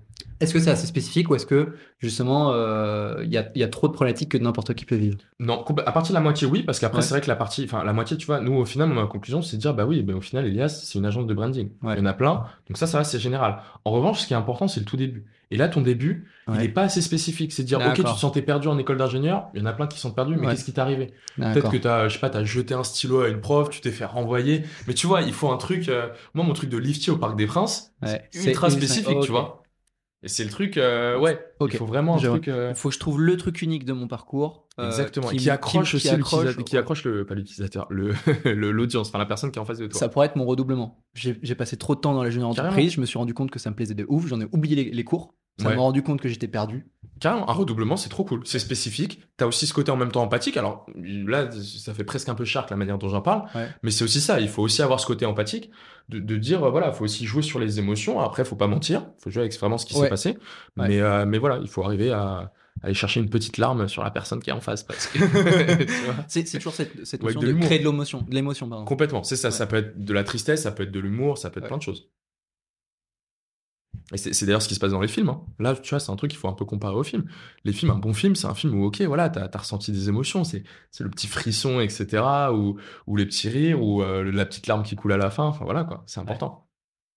Ok? Ok.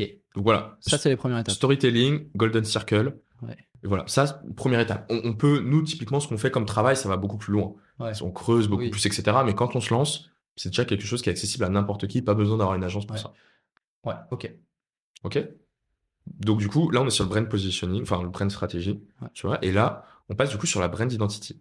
Ce qui est plus compliqué, évidemment. Alors là, je, je m'adresse à toi comme si vraiment tu étais le, le pire dessinateur, le pire designer Je au le monde. suis. hein. Bon, T'as vu, vu mon logo ou pas? J'en ai Des vu. ingépreneurs. Ah non, j'ai pas vu. Oh, Enfin, ouais. je, je l'ai vu parce que j'ai Ouais. écouté, j'ai écouté des épisodes, mais euh, Gars, honnêtement. mais j'ai pas vu le. Bon, bah, je vais te donner un petit tuto pour pouvoir le refaire. ouais. Bah, si tu veux, bah, si, si t'es vraiment Je- chaud, je pas tu le- prends ton téléphone, tu regardes mon logo et tu, m- tu me dis ce qui va pas. Je peux aller.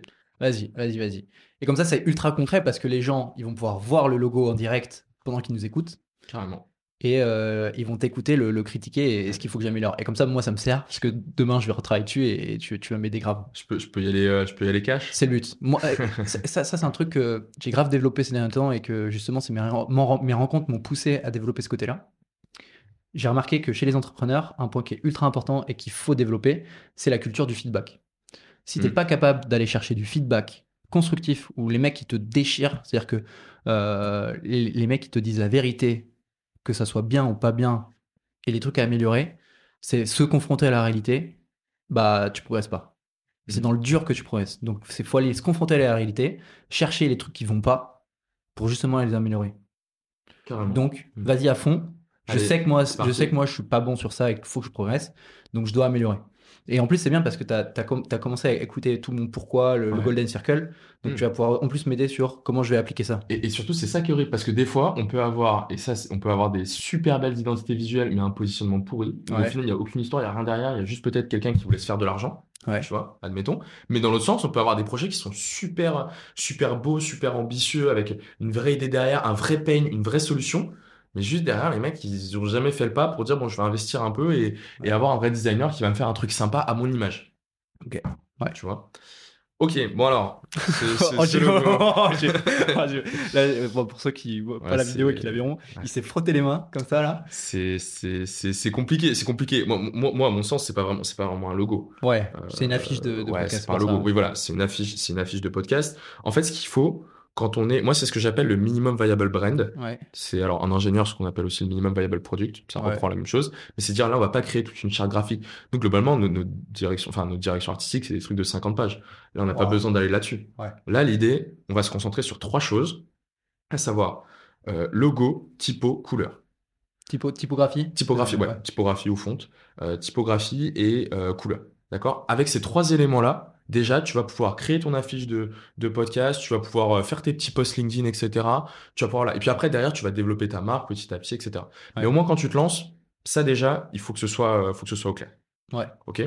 Par quoi tu veux commencer? Par le début par le début. Il n'y a, pas de début parce qu'après, Ok. tout va ensemble. D'accord, Si tu, ouais. veux- si tu veux logo. Euh, ok, logo, logo en premier. Alors déjà, moi, j'arrive pas à comprendre euh, quel est le logo. Là, Bah, y a C'est- pas de logo, C'est ouais. le, ouais, c'est le, c'est le micro. Et ça, a- tu le retrouves partout, quoi. C'est, en fait, j'avais mis ça plus une parce que. illustration en fait. Ouais, c'est illustration parce que je m'étais dit, bon, c'est un podcast, je veux que les gens, ils voient mon affiche, ils savent que c'est un podcast. Parce que l'affiche, elle, c'est pas Mm. uniquement sur les plateformes de podcast, je m'en sers pour euh, communiquer sur LinkedIn, Instagram et TikTok. Et je veux que le gars, il voit le truc, il- il se dit, ok, c'est un podcast. C'est quoi le podcast Et il, Mm. il se renseigne ensuite. Mais il sait que c'est un podcast. Ok, eh ben, très bien. Mais alors ça, par exemple, la partie illustre, enfin la, la partie euh, le micro, là qu'on peut voir. Moi, je suis sur le premier là, je suis sur le. C'est toujours Ouais. le même visuel d'ailleurs? Non, ça, améliore- ça, ça- ça s'améliore euh, à la fin. En gros, je rajoute des images des invités. Ah, tu veux que je vois le. Ah oui, Ouais, tu vois. Ah ok, d'accord. Bah, Est-ce que ça te va si je reste même sur les premiers comme ça ouais, je peux tu- y aller ouais, encore plus- ouais, Parce que c'est pas mal les images des invités, c'est ce côté humain. Ce qu'on va chercher à avoir, c'est aussi d'avoir de l'émotion. Donc c'est une bonne idée, en soit de mettre la, la tête des personnes. Euh, mais du coup, je reste du coup sur le, allez, le premier, donc euh, Antoine Falduto. Ouais. Et du coup, bah alors là-dessus, ok, banque d'illustration. Donc banque d'illustration, c'est toute ta partie illustration. C'est pas nécessaire vraiment au début. Euh, tu vois, donc en fait, moi, ce que j'appelle illustration, c'est le micro. Le micro, en fait, tout simplement, c'est une illustration. Donc là, on a un micro dessiné. Ok, c'est cool. Euh, maintenant, ce qu'il faut faire attention, c'est que si demain, je sais pas, tu veux afficher un ordinateur, il faut que ce soit dans le même style.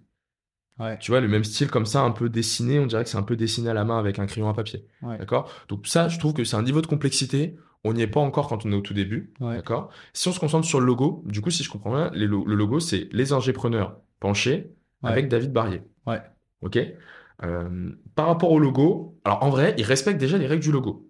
D'accord? Au niveau, de- bah, au niveau du format, tout simplement. Un logo, ce qui est important, c'est de dire, bah, il faut pouvoir le voir de loin.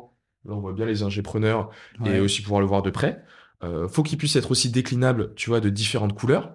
De dire, tu vois, qu'il faut qu'il puisse être sur un fond coloré, sur un fond image, euh, en noir, en blanc, etc. Ce côté des fois un peu monochrome, Mhm. d'accord? Ce qui, par exemple, n'aurait pas été possible avec le logo, avec le, ah, pardon, l'illustration du micro. Ouais. L'illustration du micro, il y a trop de détails. Il faut qu'un logo soit vraiment simple. De Ouais. plus en plus on avance, et, tu vois, et de plus en plus les logos sont super simples, super minimalistes.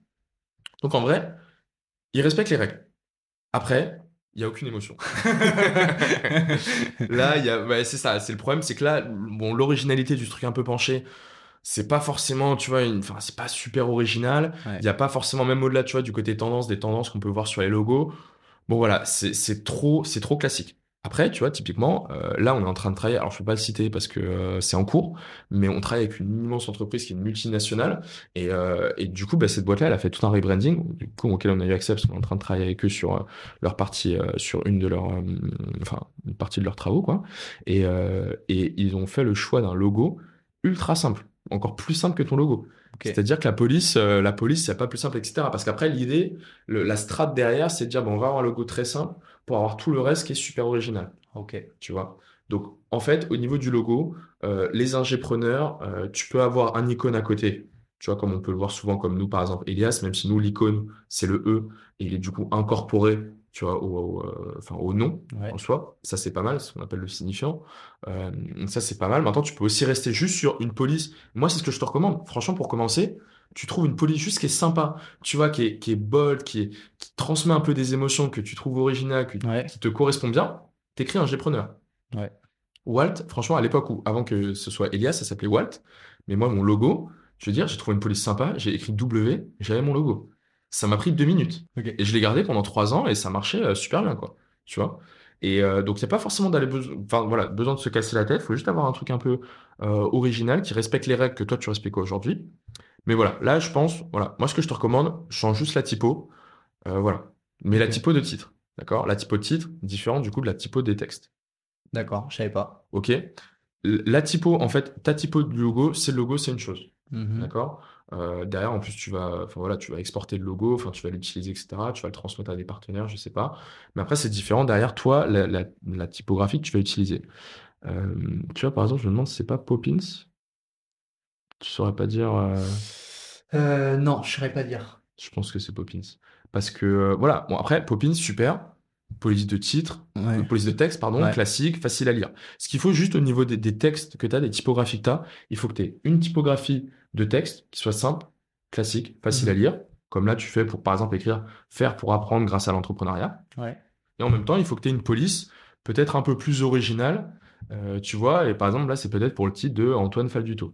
Ouais. Tu vois. Donc ça, ce choix de typo, euh, il faut pas aller sur euh, les trucs, on va dire, euh, basiques d'Afont, etc. Il faut prendre un peu de temps. Il faut aller sur les bonnes fonderies. C'est les fonderies, c'est ce qu'on appelle les sites pour trouver des typographies, tout simplement. t'en as à donner, euh, par exemple? Mais franchement, alors moi, le, le meilleur conseil que je peux, ouais, il y, a- pff, il y en a plein, mais il y en a une vingtaine. Mais par exemple, moi, je sais qu'un de mes derniers posts LinkedIn que Ouais. j'ai mis en, en épingle du Ouais. coup, de mon profil, souviens, il avait buzzé de ouf. il avait très bien marché et c'était justement la liste de moi toutes mes ressources. Ouais. Et il y en a franchement une centaine, mais pour différentes choses, tu vois, pour les illustrations c'est ça, pour les typographies c'est ça. Ouais. Et après voilà, après il faut creuser, il faut chercher. Moi franchement c'est le plus simple. Moi je peux en donner quelques-unes. Après j'ai pas les meilleures de tête là. pas, euh, si, Il y a un, Google un Font. site, un site, ouais, Google, Fonts par exemple. Google, Google Fonts Fonts, c'est des, bien des pour polices gratuites, ouais, des polices gratuites. Ok, mais faut pas hésiter aussi à investir, euh, payer 100 euros et puis avoir une super police euh, originale. Ça peut être aussi une option. Ok. Un- ouais, 100 euros, c'est un bon budget pour se créer sa propre. euh, Enfin, Pour démarrer. pour acheter une police. acheter- Ouais. Pour acheter une police à quelqu'un qui te l'a créé, quoi. Et ce qui se passe, parce qu'en fait, entre les, les polices, euh, alors c'est même pas, c'est pas quelqu'un, enfin c'est c'est les, les- c'est les- comment ça s'appelle, c'est les sites hein, qui les hébergent. Ouais. Donc tu fais pas appel à un prestataire qui va créer ta police, tu vois. Mais euh, juste en fait, juste en fait, à- à- les polices qui sont payantes, tu sens qu'il y a une- quand même une vraie différence au niveau de l'émotion, Ouais. de ce que ça transmet. Typiquement, les polices sur les logos, euh, va chercher un truc, euh, ouais, va chercher un truc qui soit payant, euh, etc. quoi. Parce que ça peut te faire un vrai truc, Ok. tu vois. Et c'est comme ça aussi que tu transmets les émotions. Enfin, il n'y a, pas de secret. Hein. Ce qui est gratuit en réalité est pas forcément de bonne qualité. hein. Ouais. C'est pareil sur la partie design. Donc, euh, donc voilà. Donc on a vu logo, on a vu typo. Dernière étape, les couleurs euh, que je pense que tu peux aussi revoir. Euh, donc voilà. Si, si on résume, je pense que le logo, voilà, faut reprendre. Tu peux rester sur ce côté police, mais peut-être oublie le truc de pencher. D'accord. Tu peux rester sur un truc simple, mais juste avec une police qui soit plus originale, plus émotionnelle. Euh, tu vois, typographie, faut, tu peux garder ta typographie de texte, mais il faut te trouver une typographie de titre. D'accord? Euh, Mhm. Aussi plus originale. Euh, et enfin, les couleurs. Je sais, alors par exemple, comment tu as trouvé ces couleurs? Pourquoi tu, tu utilises ce bleu et ce beige? Alors, comment j'avais fait? Euh, comment j'ai... Par hasard. En gros, euh, il y avait des. j'ai- Moi, j'ai le fait sur Canva. Ouais. Et euh, il y avait les couleurs classiques de Canva. Mhm. J'en avais trouvé des, des classiques. Mhm. Et ensuite, je suis parti de, de, bah, d'un beige de, de cette couleur-là, mais différent. Et je trouvais qu'il était euh, pas assez comme ci ou pas assez comme ça. Je, je suis pas capable de, re- de me remémoriser exactement l'émotion que je, enfin, le, le- le ressenti que j'avais. Mais euh, j'ai testé en mode un peu plus de couleur, ou un peu, un peu moins éclairé, ou un peu Mhm. plus foncé. Et, Mhm. euh, et je suis tombé sur celle-ci par hasard où j'ai, fait changer le curseur. Mhm. Et là, j'ai fait ça passe bien. Ok. Et ça se voit. Ok. Je te jure que moi, à l'œil nu, en fait, enfin, je vois quand on va dire, euh, on va sur le curseur où tu sais la petite roue, euh, la petite roue de couleur, etc. Ouais. En fait, on se rend pas compte, mais la colorimétrie, c'est un truc super complexe. Moi, je suis pas euh, expert en colorimétrie, mais justement, quand on n'est pas expert en colorimétrie, comme toi et moi, Ouais. tu vois, euh, il faut pas chercher à créer soi-même ses couleurs. Il faut choper une palette de couleurs existante. D'accord, donc j'aurais pas dû chercher la couleur que. Non. Ok, donc il fallait que je prenne une couleur qui existe déjà. Une palette Ah, de une palette. couleurs, une palette de couleurs, donc une association de couleurs. Parce que justement, c'est des experts en colorimétrie qui justement eux sont là et qui disent, très bien, cette couleur-là, elle peut aller avec celle-là, etc., etc. Tu Ok. vois. Donc, le, le côté palette de couleurs, encore une fois, il y a des ressources pour ça, euh, tu vois, qui, elles, pour le coup, sont de mémoire toutes gratuites.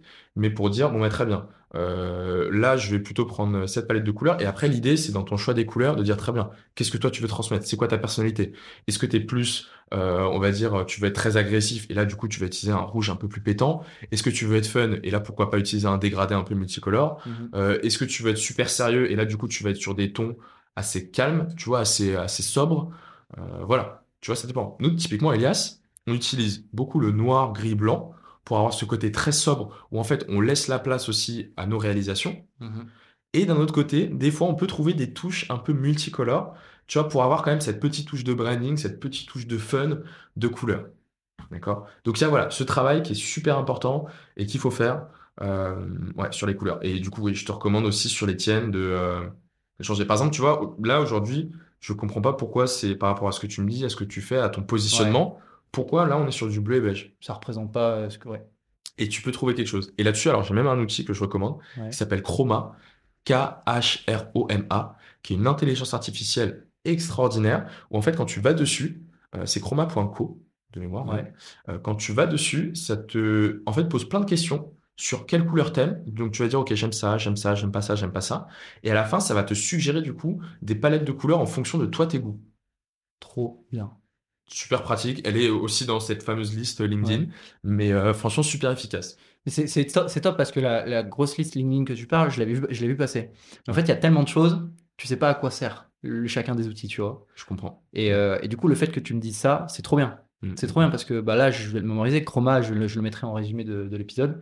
Ouais. Et bah ouais, peut-être que je le ferai pas maintenant parce que j'ai d'autres priorités par un podcast. Mais je sais que du coup, le brain, euh, identity, etc., je vais le travailler et je sais que j'irai dessus. quoi. Et je sais pourquoi j'irai dessus. Et de toute façon, moi, ce que je te propose, c'est que voilà, avec les conseils que je t'ai donnés, tu peux commencer à, à, taffer un peu ta, voilà, ton identité et ton positionnement. Mais c'est qu'une fois que tout ça, c'est bon, on se refait un petit visio. Tu me montres ton positionnement parce que ça, ton positionnement, c'est toi. Moi, j'irai pas dire, euh, voilà, moi, je te conseille sur comment construire ton positionnement, mais c'est pas moi qui vais définir, voilà, pourquoi tu te lèves chaque matin. Tu vois, je t'aide juste à bien définir la chose, à bien définir tes, motiv- tes motivations et bien les mettre en forme. Mais derrière, après, moi, je vérifierai juste que ta nouvelle identité, elle soit, enfin, émotionnellement assez puissante et qu'elle colle bien à ton positionnement. Et ça, franchement, Bah, je suis euh, moi, ça me prendra euh, 15 minutes et, et je- j'espère en tout cas que ça pourra faire la différence et que ça pourra t'aider pour la suite. Et, Ouais. et voilà, c'est ça qui va te permettre aussi de garder ton truc longtemps parce que quand on veut refaire un site, euh, si on n'a pas vraiment cette problématique de branding, etc., au final, on change de site tous les 6 mois, quoi. Ouais. Du coup, ça coûte une blinde, euh, ça coûte un temps de malade, c'est un enfer. Bah, trop cool. Et puis comme ça, ça me forcera à vraiment travailler dessus. Parce Ouais. que honnêtement, moi, j'étais dans le déni, tu vois. J'étais dans Ouais. le déni par rapport à mon logo et tout ça. Et je me rends compte que ça peut peut-être vraiment être un, un truc en plus pour attirer plus de, de- de personnes à écouter le podcast, quoi. Ah, Après, si je peux te rassurer, moi je te, je te donne, moi, moi je te donne mes conseils. Enfin voilà, de mon point de vue d'expert, euh, ça va faire, euh, enfin même si je compte mes années de freelance, euh, ça va faire euh, 7 ans que je fais ça. Euh, voilà, pour franchement, euh, toi là où t'en es, sachant que t'es pas là pour être designer, etc. euh, c'est franchement cool. C'est Ok. franchement un bon level. Ok, bah, Cimer. Voilà. Merci Après, beaucoup. c'est- Après, tout est objectif, etc. C'est Oui. les goûts et les couleurs, mais, Ouais. mais déjà bravo pour ça. Trop cool. Merci beaucoup. Euh, donc ça, ouais, c'est les premières étapes, première base. Donc euh, trop bien. Et euh, c'est ce que tu conseilles sur les, enfin c'est ce qu'il faut travailler au début quand tu lances euh, ton entreprise et que tu veux développer ton branding. Quoi. Complètement. Et l'étape d'après, c'est pourquoi pas faire intervenir un pro justement sur le sujet. Après, une fois que tu as ta marque, après l'idée c'est de la déployer. Tu Ouais. vois, alors souvent quand on est au début seul, ça sert à rien de faire appel à, un- à une agence. Je trouve que le retour sur investissement est, pas pas, assez- assez. ok. Ouais, aller dépenser 5000 euros dans un site quand on a que 5000 euros, c'est pas intelligent, c'est pas un bon move. Faut le faire Euh, plus tard. quoi. Donc voilà, faut le faire plus tard. Il y a un moment où il faut le faire, ça dans Ouais. tous les cas, mais c'est étape par étape. Et, euh, et du coup, bah, c'est faire appel peut-être à un ami qui peut un peu dépanner. Moi, je me souviens, L'appel à un ami. Ouais, mais complètement, hein, c'est Joker. C'est appel à un Joker. ami. Mais moi, c'était ça. hein. Moi, mon premier site que j'ai créé, que j'ai vendu, alors le premier site que j'ai fait, c'était Genius. Ouais. Mais je me souviens qu'après, le premier site que j'ai vendu, je l'ai vendu pour 400 euros. T'étais étudiant. En vrai, c'est déjà pas mal. Enfin, ça dépend. Combien de temps tu y avais passé? Je saurais pas dire. hein. Parce que c'est vrai, le temps de faire la maquette, etc., le temps de. C'est une première étape. Bah, je, je pense qu'en réalité, j'ai passé autant de temps qu'un site aujourd'hui. Sauf que voilà, j'avais pas les outils. Ouais, ouais. Les outils font aussi beaucoup. Euh, j'avais pas aussi, j'avais moins l'expérience. Enfin, Ouais. tu vois, c'est plein de, plein de choses comme ça. Mais ce qui est très différent de, euh, voilà, de demain, euh, le, le site aujourd'hui que je vais vendre le plus cher, il sera à 40 000 euros, quoi. Donc, tu vois, on a la, la différence du truc. Ok, je vois. Trop bien. Putain, je, je vois le temps. Je me dis, euh, bah toi, toi on s'était dit qu'à 13h, fallait qu'on qu'on stoppe approximativement. jusqu'à 13h, 13h30. Ok, parce que là, j'ai envie d'attaquer tout le sujet C'est RH. parti, c'est parti. Et, euh, et ça me fera vraiment kiffer parce qu'on avait, Voilà on avait commencé à en parler. Ouais.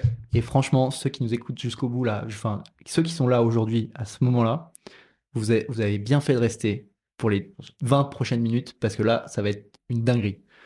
Là, je- vraiment, je Voilà, le sens, tu, je tu le sais. pression, là. Ouais, mais parce, parce Ouais, que de ce que tu m'avais commencé à m'expliquer, j'ai surkiffé. Et tu l'as dit toi-même, tu, tu l'as dit toi-même tout à l'heure, euh, tout ce qui est question de management ou Ouais. trucs comme ça, tu le fais pas au feeling. Tu fais des choses cohérentes, selon toi, et c'est que des choses où euh, t'aurais aimé qu'on fasse pareil à ta place. Ouais. Enfin, quand, non, que si t'étais Oui. salarié, t'aurais aimé qu'on le fasse à toi, et du coup, c'est ultra, ultra logique, c'est des trucs pertinents et euh, adaptés. Ouais. Et c'est ça que je kiffe et de ce que tu m'avais grave teasé euh, quand on avait préparé le, le podcast ensemble. Euh, et c'est pour ça que je dis que là, là, je pense que les 10, 15, 20 prochaines minutes sur ce sujet, moi, moi je vais kiffer en tout cas. Moi, je vais kiffer. En plus, je te Mais mets la pression, mais j'aime bien. Non, non, mais alors, t'inquiète, t'inquiète. Ok. Alors, Euh, Ah, tu m'as parlé de, de recrutement, de Ouais. onboarding notamment. ouais. Peut-être qu'on parlera pas de management, mais surtout sur la partie recrutement et onboarding, comment ça se passe dans le, au studio Elias? Alors, même si, si je me permets, même si tu vois, je reviens encore une fois, c'est BDS. Je m'inspire toujours beaucoup, tu vois, du BDS. Et, euh, et la partie management, même la partie management du BDS et moi de mes jobs étudiants, c'est aussi pour ça que j'ai ce côté de dire prenez le temps, faites les choses naturellement parce que même en fait ce que vous faites, euh, moi par exemple j'ai fait beaucoup de colonies de vacances. J'ai mon BAFA, j'étais euh, animateur en colo de vacances. Enfin je veux dire, ça m'a appris ce que c'est le travail quoi. Quand tu passes un mois à faire des journées de 15 heures payer 1 euro de l'heure, je veux dire, ça t'apprend le truc. Bon, après, tu comprends que tu fais pas ça pour l'argent déjà. et c'est surtout ça. Et que, voilà, et que derrière, quand tu te couches à 2 heures du matin après tes réunions tous les soirs, voire 3 heures quand tu veux passer un peu de moments off avec les autres animateurs et qu'il faut que tu te réveilles à 7 heures pour aller préparer le petit-déj pendant un mois, tu sais ce que c'est quoi le travail quoi tu vois le travail et le, goût de l'effort quoi mais euh, donc tu vois au final j'ai eu cette expérience là le BDS et tout qui sont pas des expériences entrepreneuriales mais qui apprennent beaucoup donc encore une fois pour tous ceux qui nous écoutent, prenez le temps, soyez pas pressés en faisant les choses, quoi. Des fois, ça arrive à 30 ans, des fois, ça arrive à 15 ans. Et euh, voilà, faut juste que, je pense que les choses se passent un peu naturellement. Et, euh, moi, c'est aussi comme ça que ça se passe au niveau du, recrutement. Les choses se passent un peu naturellement. Euh, j'ai pas fait de formation de comment recruter. Enfin, franchement, j'ai même jamais discuté avec un RH. je pense que ça me ferait quand même un peu de bien, mais, mais j'ai quand même jamais discuté avec un RH. Et du coup, moi, j'ai fait les choses assez logiquement où, en fait, je pars toujours du principe que euh, si tu es clean, en fait, avec la personne en face de toi, et que voilà, tu, euh, lui, en fait, tu lui donnes, déjà au départ, ben, elle te le rendra. Et jusque-là, pour les 45 consultants qu'on a accueillis depuis le début, ça a toujours marché. Typiquement, on ne fait jamais signer de devis. Euh, enfin, tu vois, alors hormis les personnes qui sont en interne, etc., mais il n'y a jamais de contrat, etc. Juste, on est clair avec eux on a tout un process d'onboarding où sur Notion, on indique ben voilà les règles du jeu. Donc euh, on a une charte du consultant. Moi, c'est ce que j'avais fait aussi pour euh, ce que j'avais instauré pour le BDS. On avait une charte charte du euh, du responsable sport. Tu vois, en mettant juste au clair les règles du jeu, en mode toi ça c'est ton scope, ça c'est à toi de le faire, c'est ta responsabilité. Ça c'est ma responsabilité. Chacun son job, on est d'accord là-dessus. Et si à un moment on sort du truc, je dis ouais mais regarde, là il y avait la charte du consultant. La charte du consultant, tu étais d'accord, tu l'as signé, tu m'as donné ton aval Là, tu vois bien, c'est marqué noir sur blanc. Mhm. Donc en vrai, là, tu es d'accord, tu fais pas ton taf. Ah ouais, c'est vrai, j'avoue, euh, là, j'ai un peu déconné, tu vois. Donc euh, je pense qu'il y a ce côté logique, et moi, ça, c'était vraiment pour le coup un déclic quand j'étais justement, on va dire, en, colonie de vacances, où franchement, ma première colonie de vacances, ça s'est mal passé. Je venais d'avoir mon BAFA. Euh, j'étais tombé avec des, des, enfants de euh, des enfants qui venaient un peu de, de foyers, des, enfants qui pouvaient être jugés un peu plus difficiles que la moyenne. Et, euh, et moi, j'avais 17 ans, enfin j'étais jeune, et du coup j'avais ce positionnement de ok très bien, j'arrive d'entrée de jeu, faut que je parle fort, faut que voilà je m'impose, c'est moi l'animateur, c'est moi qui décide, etc. Et au final, c'était toujours une sorte, tu vois, de, de, de friction avec les gosses, etc. Parce qu'ils comprenaient pas pourquoi ils, allaient, enfin, ils étaient pas d'accord. Mmh du coup, ça marchait pas la deuxième colo. Et en plus, moi, ça me prenait beaucoup de, beaucoup de temps, beaucoup d'énergie. Deuxième colo, j'y suis allé en mode, OK. En fait, je me suis rendu compte que je suis super mal payé sur ce job. Donc, je vais pas le voir comme un job, je vais le voir comme des vacances. Je taffe, je fais mes responsabilités, etc. Mais franchement, je suis cool avec les gosses. Il n'y a pas de machin. Je leur donne s'il faut leur donner. Peut-être qu'ils me la feront à l'envers derrière, mais voilà. Et en fait, j'ai fait ça et ça s'est super bien passé. Mmh tu vois, je me suis super bien entendu avec les gosses. Euh, enfin, les, les, gosses m'ont kiffé aussi, tu vois, en, retour. Enfin, j'ai passé des super vacances et même franchement aujourd'hui, je peux pas avec le taf, etc. Mais j'ai repensé l'été dernier, mais je kifferais retourner en colo, passer un mois, mais même sans être payé, etc. Hein. Mais juste passer un mois de colo parce que le truc est, trop cool. Mmh et en fait, c'est ça. Il faut séparer quand même le côté, voilà, c'est pas tes potes, d'accord? Donc les, les, enfants euh, de colo comme les personnes avec qui tu travailles, c'est pas tes amis. Il faut séparer la vie perso, enfin la vie perso et la vie pro. Mais il faut les traiter voilà logiquement ou de toute façon s'il y a un truc qui va pas il faut leur faire comprendre euh, il faut leur expliquer aussi pourquoi ça va pas. Mhm. euh, et, voilà parce que c'est logique chacun a ses responsabilités et si à un moment toi tes responsabilités elles sont en, péril on va dire en quelque sorte il faut leur expliquer et trouver un terrain d'entente. Ok. C'est intéressant et, alors j'aimerais revenir sur le, ce que tu as dit. C'est pas tes potes. Non moi, là, je reprends encore mon expérience perso et de ce que j'entends et de ce que je lis beaucoup sur LinkedIn ou d'autres, formats. Euh, j'arrive, j'arrive pour mon stage de six mois. Euh, je, travaille, je, travaille au quotidien et d'ailleurs, je suis juste à côté du cofondateur quand, quand je bosse. Là, je le prends comme mon pote. C'est, euh, et j'espère que. Enfin, Après, ça, peut être ton pote. Ouais. Mais par contre, en vrai, quand tu arrives dans la boîte, c'est pas ton pote. Au début, ouais. Quand tu travailles avec lui, tu es dans un, on va dire, dans un cadre professionnel, etc. Donc, il y a des moments, il y a des désaccords, etc. Enfin, C'est ça. Après, voilà, les personnes peuvent devenir ton pote. Enfin, moi, typiquement, euh, Ouais. j'ai fait ton anniversaire, euh, enfin, la dernière fois, euh, euh, je veux dire, oui, j'ai invité euh, des personnes avec qui j'ai travaillé, etc. Parce que, en dehors de Elias, c'est mes amis. Ouais. Euh, tu vois, il y a Lucas aussi, avec qui je travaille beaucoup, qui était un des premiers consultants, qui est, enfin, qui, qui est limite un Ouais. bras droit, on va dire, au, au sein d'Elias, et qui est, qui est au-delà de ça, en plus, super compétent, super fort. Euh, évidemment que c'est un pote, quoi. Euh, Et ouais, là, tu parles de consultant, donc tu sépares le process de recrutement du consultant et le process de recrutement de tes collaborateurs, tes salariés. Non, c'est le même, Non, mais c'est juste qu'en fait, au départ, en fait, au départ, c'est pas des potes. Après, ça le devient selon le- la collaboration, etc., le temps que tu passes Ouais, avec lui. ok, mais- ouais. Au mais début, oui, au début, le process est le même pour tout le monde. ok. Tu peux nous détailler le process? Bah ouais, alors tu, tu vois, bon, a- je sais qu'on a déjà parlé Ouais. avant, mais il est, il est assez original. C'est Dans pour ça le que je où, kiffe. Ouais. voilà, encore une fois, moi l'idée c'était de faire au naturel. Euh, flemme de faire euh, l'histoire du euh, ok, alors on va faire un entretien, euh, quelles sont vos trois qualités, vos trois défauts? En vrai, je m'en fous. Enfin, si ça se trouve, tu peux me mentir. de toute façon, je suis pas RH, je suis pas là pour ça. Ce que je fais, c'est que, alors, pour ceux qui habitent à Paris, etc., il y a un, non, il est à Marseille d'ailleurs en plus, mais il y a un grand magasin de fringues qui s'appelle le Citadium.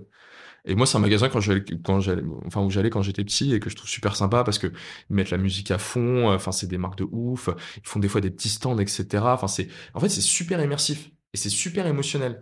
Et en fait, moi, j'invite toujours déjà le premier entretien où on se rend compte, euh, ben, le, le- la personne, enfin, l'applicant, je, je lui donne rendez-vous là-bas pour lui dire, bah, écoute, très bien, là, juste ce que je te proposais, pour t'expliquer aussi un peu ce qu'on fait et comprendre aussi un peu toi qui tu es, on va juste se balader dans le magasin parce que ça va te permettre de comprendre ce qu'est le branding. Mhm. Parce que le branding, c'est ça. Même si nous, on crée des sites internet, on crée des logos, etc.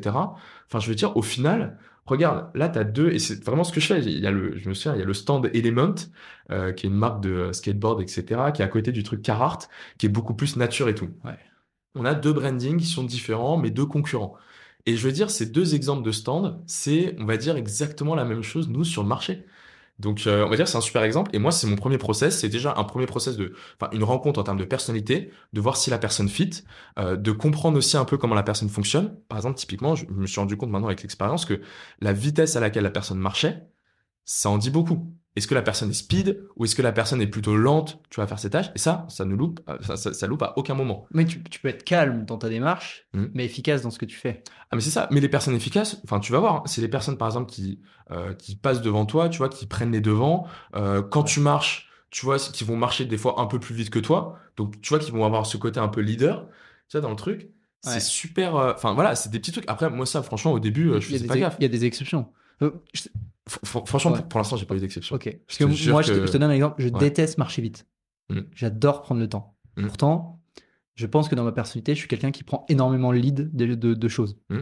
Par contre, je, je marche lentement. Le mec qui va, qui va marcher vite à côté de moi, je vais lui dire, frère, pourquoi tu te dépêches? Ça sert à rien. Est-ce qu'on est pressé là On prend le temps, on Ouais. marche.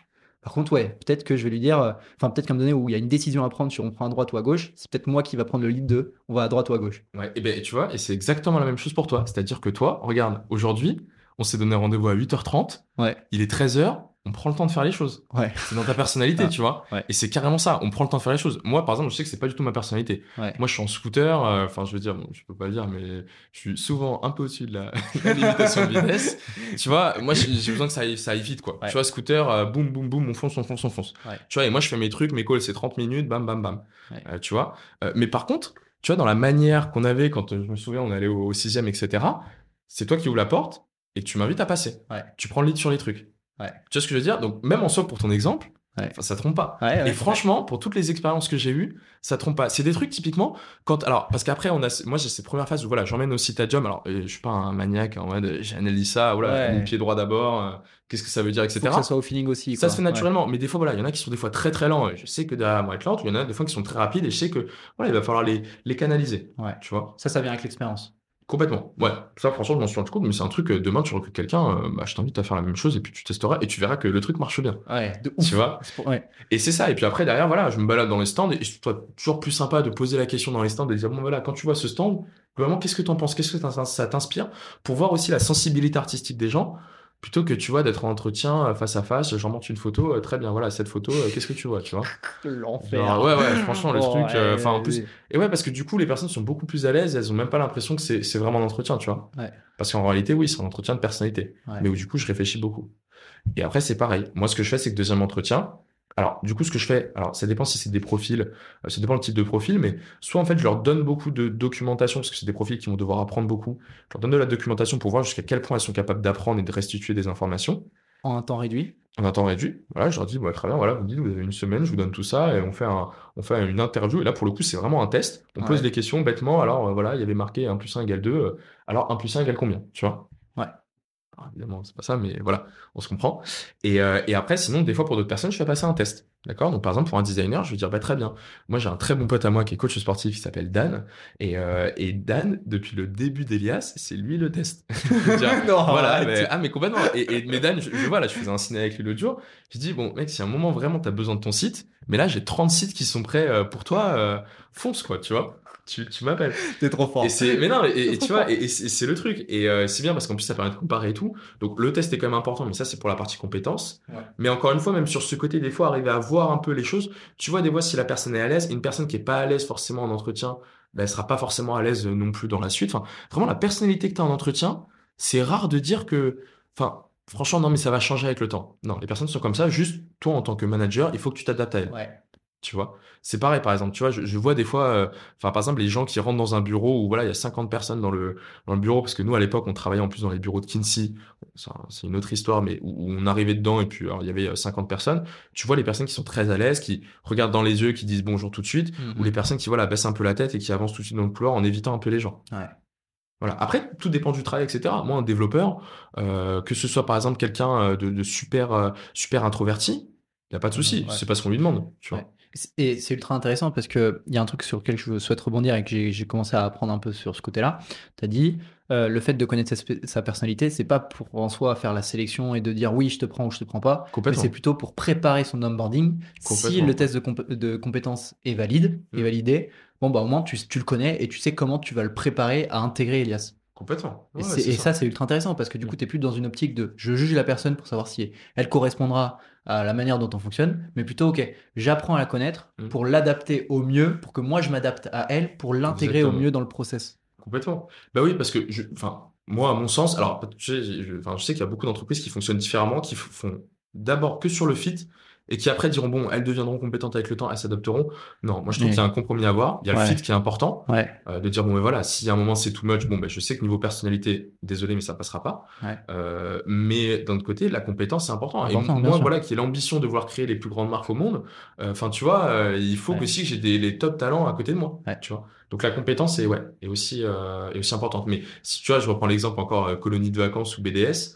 Enfin, je veux dire, au BDS, quand il me fallait un responsable basket, euh, j'avais pas 50 000 options, quoi, tu vois. Il fallait que ce soit l'étudiant, euh, basket, très bien, il y en avait 3-4. Bon, il fallait très vite que je comprenne la, la mentalité et très vite que je sache. En plus, ils sont étudiants, donc tu vois, ils sont pas salariés, etc. Là, tu cherches plutôt la motivation, genre le gars qui est passionné par le basket. Ouais. Et, tu vois, et moi, euh, bah, par exemple, c'était un truc, moi, ce que je faisais aux entretiens, je misais beaucoup sur le fait de dire le sentiment d'appartenance. De dire, en fait, tu rejoins le BDS, tu gagnes pas d'argent, mais il faut leur apporter quelque chose. D'accord? Encore une fois, Elias, c'est pas, encore une fois, c'est pas l'argent, parce que l'argent, c'est pas, enfin, sauf si tu payes vraiment des milliers. C'est un moyen. Voilà, ce qui est pas le cas, mais c'est un moyen. Mais, euh, mais nous, euh, au BDS, on n'avait pas d'argent. Donc, en fait, moi, ce que je cherchais, c'était le sentiment d'appartenance.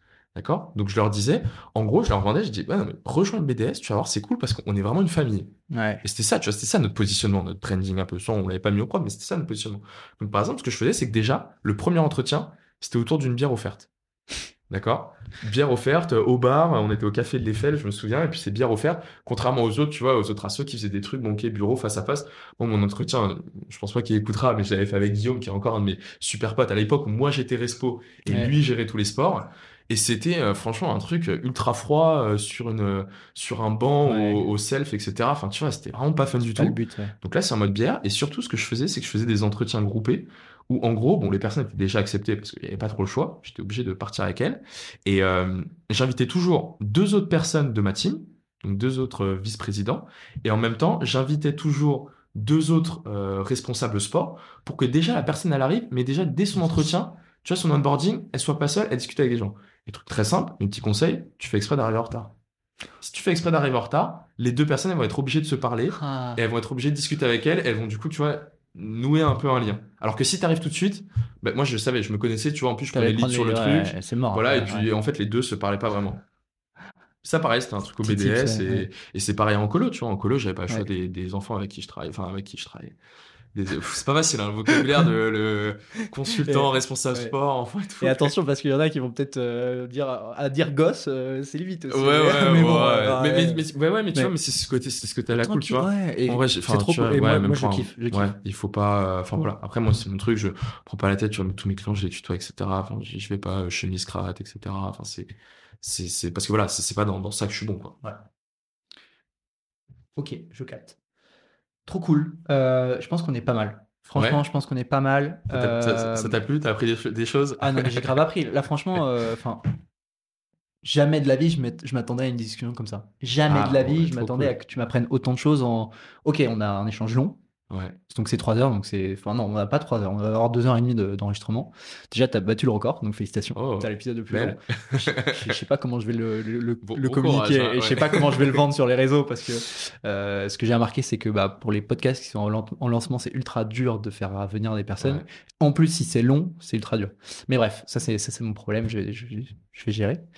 Euh, mais euh, sur ce temps-là, j'ai grave appris et juste trop intéressant trop intéressant. Moi, je, moi, je vois, et je, te, je suis honnête avec toi, euh, je trouve que ça match plutôt bien entre nous. j'espère que tu, tu, ressens la même chose que bah, moi. On va continuer à travailler un peu sur ton, ton identité visuelle, du coup. oh là là, je suis désolé, ça, ça m'engage de ouf avec toi, là. Je suis, ah là là, J'ai le devis, qui est dans le sac à dos, t'inquiète.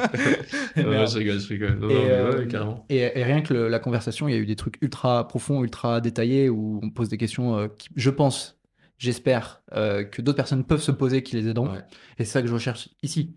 C'est de, ok, j'apprends avec toi, moi, mais tout ce que j'apprends avec toi, ça sert aussi à d'autres personnes. Mm. Euh, et, c'est ce que je recherche dans mon podcast, c'est de pouvoir aider bah, la vision que tout à l'heure que je t'ai dit. Quoi. Voilà, pas besoin de leur dire, je donc trop cool. Pour conclure, j'ai deux dernières questions. Allez. Et, euh, et, après, il y aura le mot de la fin. quand tu t'es lancé dans l'entrepreneuriat, non, tu, fais face à toi il y a 5 ans. Il y a 4-5 ans où tu commençais à être freelance, mais tu t'étais. Ouais, et, euh, et, plutôt aussi au, moment où tu lances ton agence, peut-être à ce moment-là. Ouais. Euh, si tu parles à ton toi à ce moment-là, tu as une chose à lui dire, en tout cas, tu as une compétence à lui dire Ok, ça, faut que tu, tu travailles ça tout de suite, ça va te servir de ouf. C'est quoi cette compétence qui doit développer, que ton toi d'il y a 2 ans et demi, 3 ans, 4 ans, doit développer à ce moment-là, qui va te faire gagner du temps de ouf? Je pense que c'est, euh, je pense que c'est très sincèrement en fait apprendre à apprendre. Alors c'est assez large. Je vais, euh, ouais. je vais, mais en fait de garder ce côté polyvalence. Parce que ce qui est super et moi ce qui fait aussi ma force aujourd'hui, c'est d'apprendre vite. Ouais. Quand tu es entrepreneur, tu n'as pas le temps et tu dois savoir plein de choses en même temps. Mhm. Gérer une inbound, euh, gérer de l'outbound, euh, des ads, euh, faire ton site, faire ton branding. En plus même de juste ce que tu vends. Tu vois, et ça c'est le cas, c'est aussi la difficulté freelance. C'est que freelance, on a l'impression, bah, super, je vais me mettre à plein temps comme ça, je vais faire, je sais pas si je fais des sites, je vais faire que du développement. ben non, pas du tout. Tu dois gérer le commercial, etc. Tu as 50 000 trucs à apprendre. Et c'est super dur, tu vois, quand t'as pas forcément fait des études là-dedans, que tu es jeune, etc. Donc, en vrai, moi je pense que voilà, il y a ce côté de apprendre à être en fait super polyvalent et ça va vraiment beaucoup à l'encontre, et j'aime bien dire ça parce que ça va beaucoup à l'encontre de ce que m'a toujours dit mon père, de dire non mais Axel, là tu fais 50 000 trucs en même temps, spécialise-toi, trouve-toi ta voie. Donc c'est bien de se spécialiser dans ce que tu vends. En revanche, faut garder cette curiosité, du coup, ouais, vraiment ce goût d'apprentissage, aller chercher à droite à gauche. Il faut pas se dire, ben voilà, à un moment j'ai envie de m'essayer au podcast. Non mais là, je vais pas partir sur une formation d'ingé son parce que euh, en réalité, c'est pas. Moi, j'ai fait une école d'ingénieur ça n'a rien à voir, je fais du branding. Non, faut y aller, faut mmh. tester. Tester et apprendre plein de choses en même temps. Donc ouais, moi je pense que c'est le, ce que je me dirais. Être capable de mieux apprendre ouais.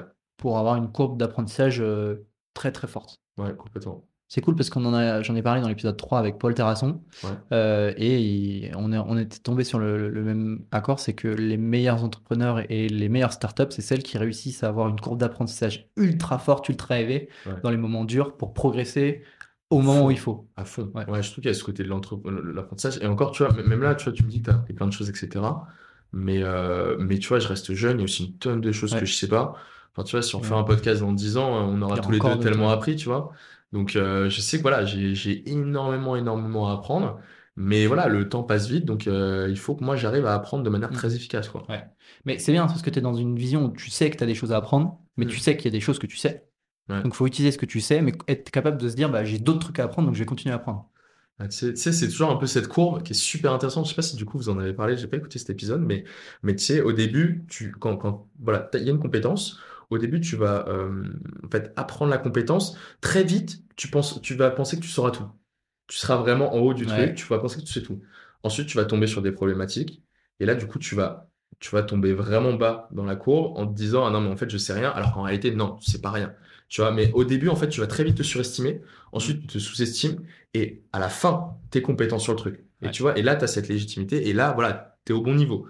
Tu, voilà, tu te considères bien et tu as la, la confiance que tu mérites d'avoir euh, sur cette compétence. Et c'est là où tu sais ce que tu ne sais pas. Parce qu'il y a un, un des points importants, c'est qu'au début, on n'est pas conscient de ce qu'on ne sait pas, parce que le Mm. sujet, on ne le connaît pas.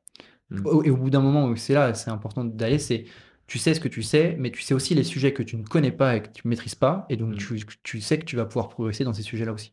Moi, je trouve ça super intéressant. Ouais. C'est une citation de Socrate. On ignore ce qu'on ne sait pas. Et, euh, Ouais. et j'adore cette citation. Ouais, ouais, je trouve que c'est très vrai. Ouais, c'est- ouais, on, on pourrait, on pourrait continuer encore. j'ai pas mais, tant de rêves philosophiques que ça, mais celle-là, je m'en souvenais. ça, Trop bien, ok. Merci beaucoup. Deuxième question pour conclure. Euh, une ressource à conseiller pour, euh, pour la personne qui t'écoute là et euh, qui veut, peu importe. Par exemple, une ressource sur le, hum, sur le no-code. Est-ce que tu as une ressource à lui conseiller pour apprendre le no-code ou pour découvrir le no-code ou à approfondir le sujet? Bonne question. Le problème, c'est que, enfin, même sur la partie no-code, comme c'est un truc tendance, etc., c'est comme le gros hacking. Moi, un moment, je voulais me lancer en formation en gros hacking. Il y avait tellement de formations, tellement de choses qui existaient. Mhm. Euh, C'est pour ça que je te pose la question. ben, c'est compliqué, en fait, Ouais. d'avoir une ressource. T'en as plusieurs. Alors, bah, si tu veux en citer trois, feu. Mais euh, ouais. L'idéal, c'est une, une c'est bien parce qu'au moins, même si tu, avec une seule ressource, tu peux pas tout faire, au moins ça te donne une première base pour savoir où commencer où faut apprendre.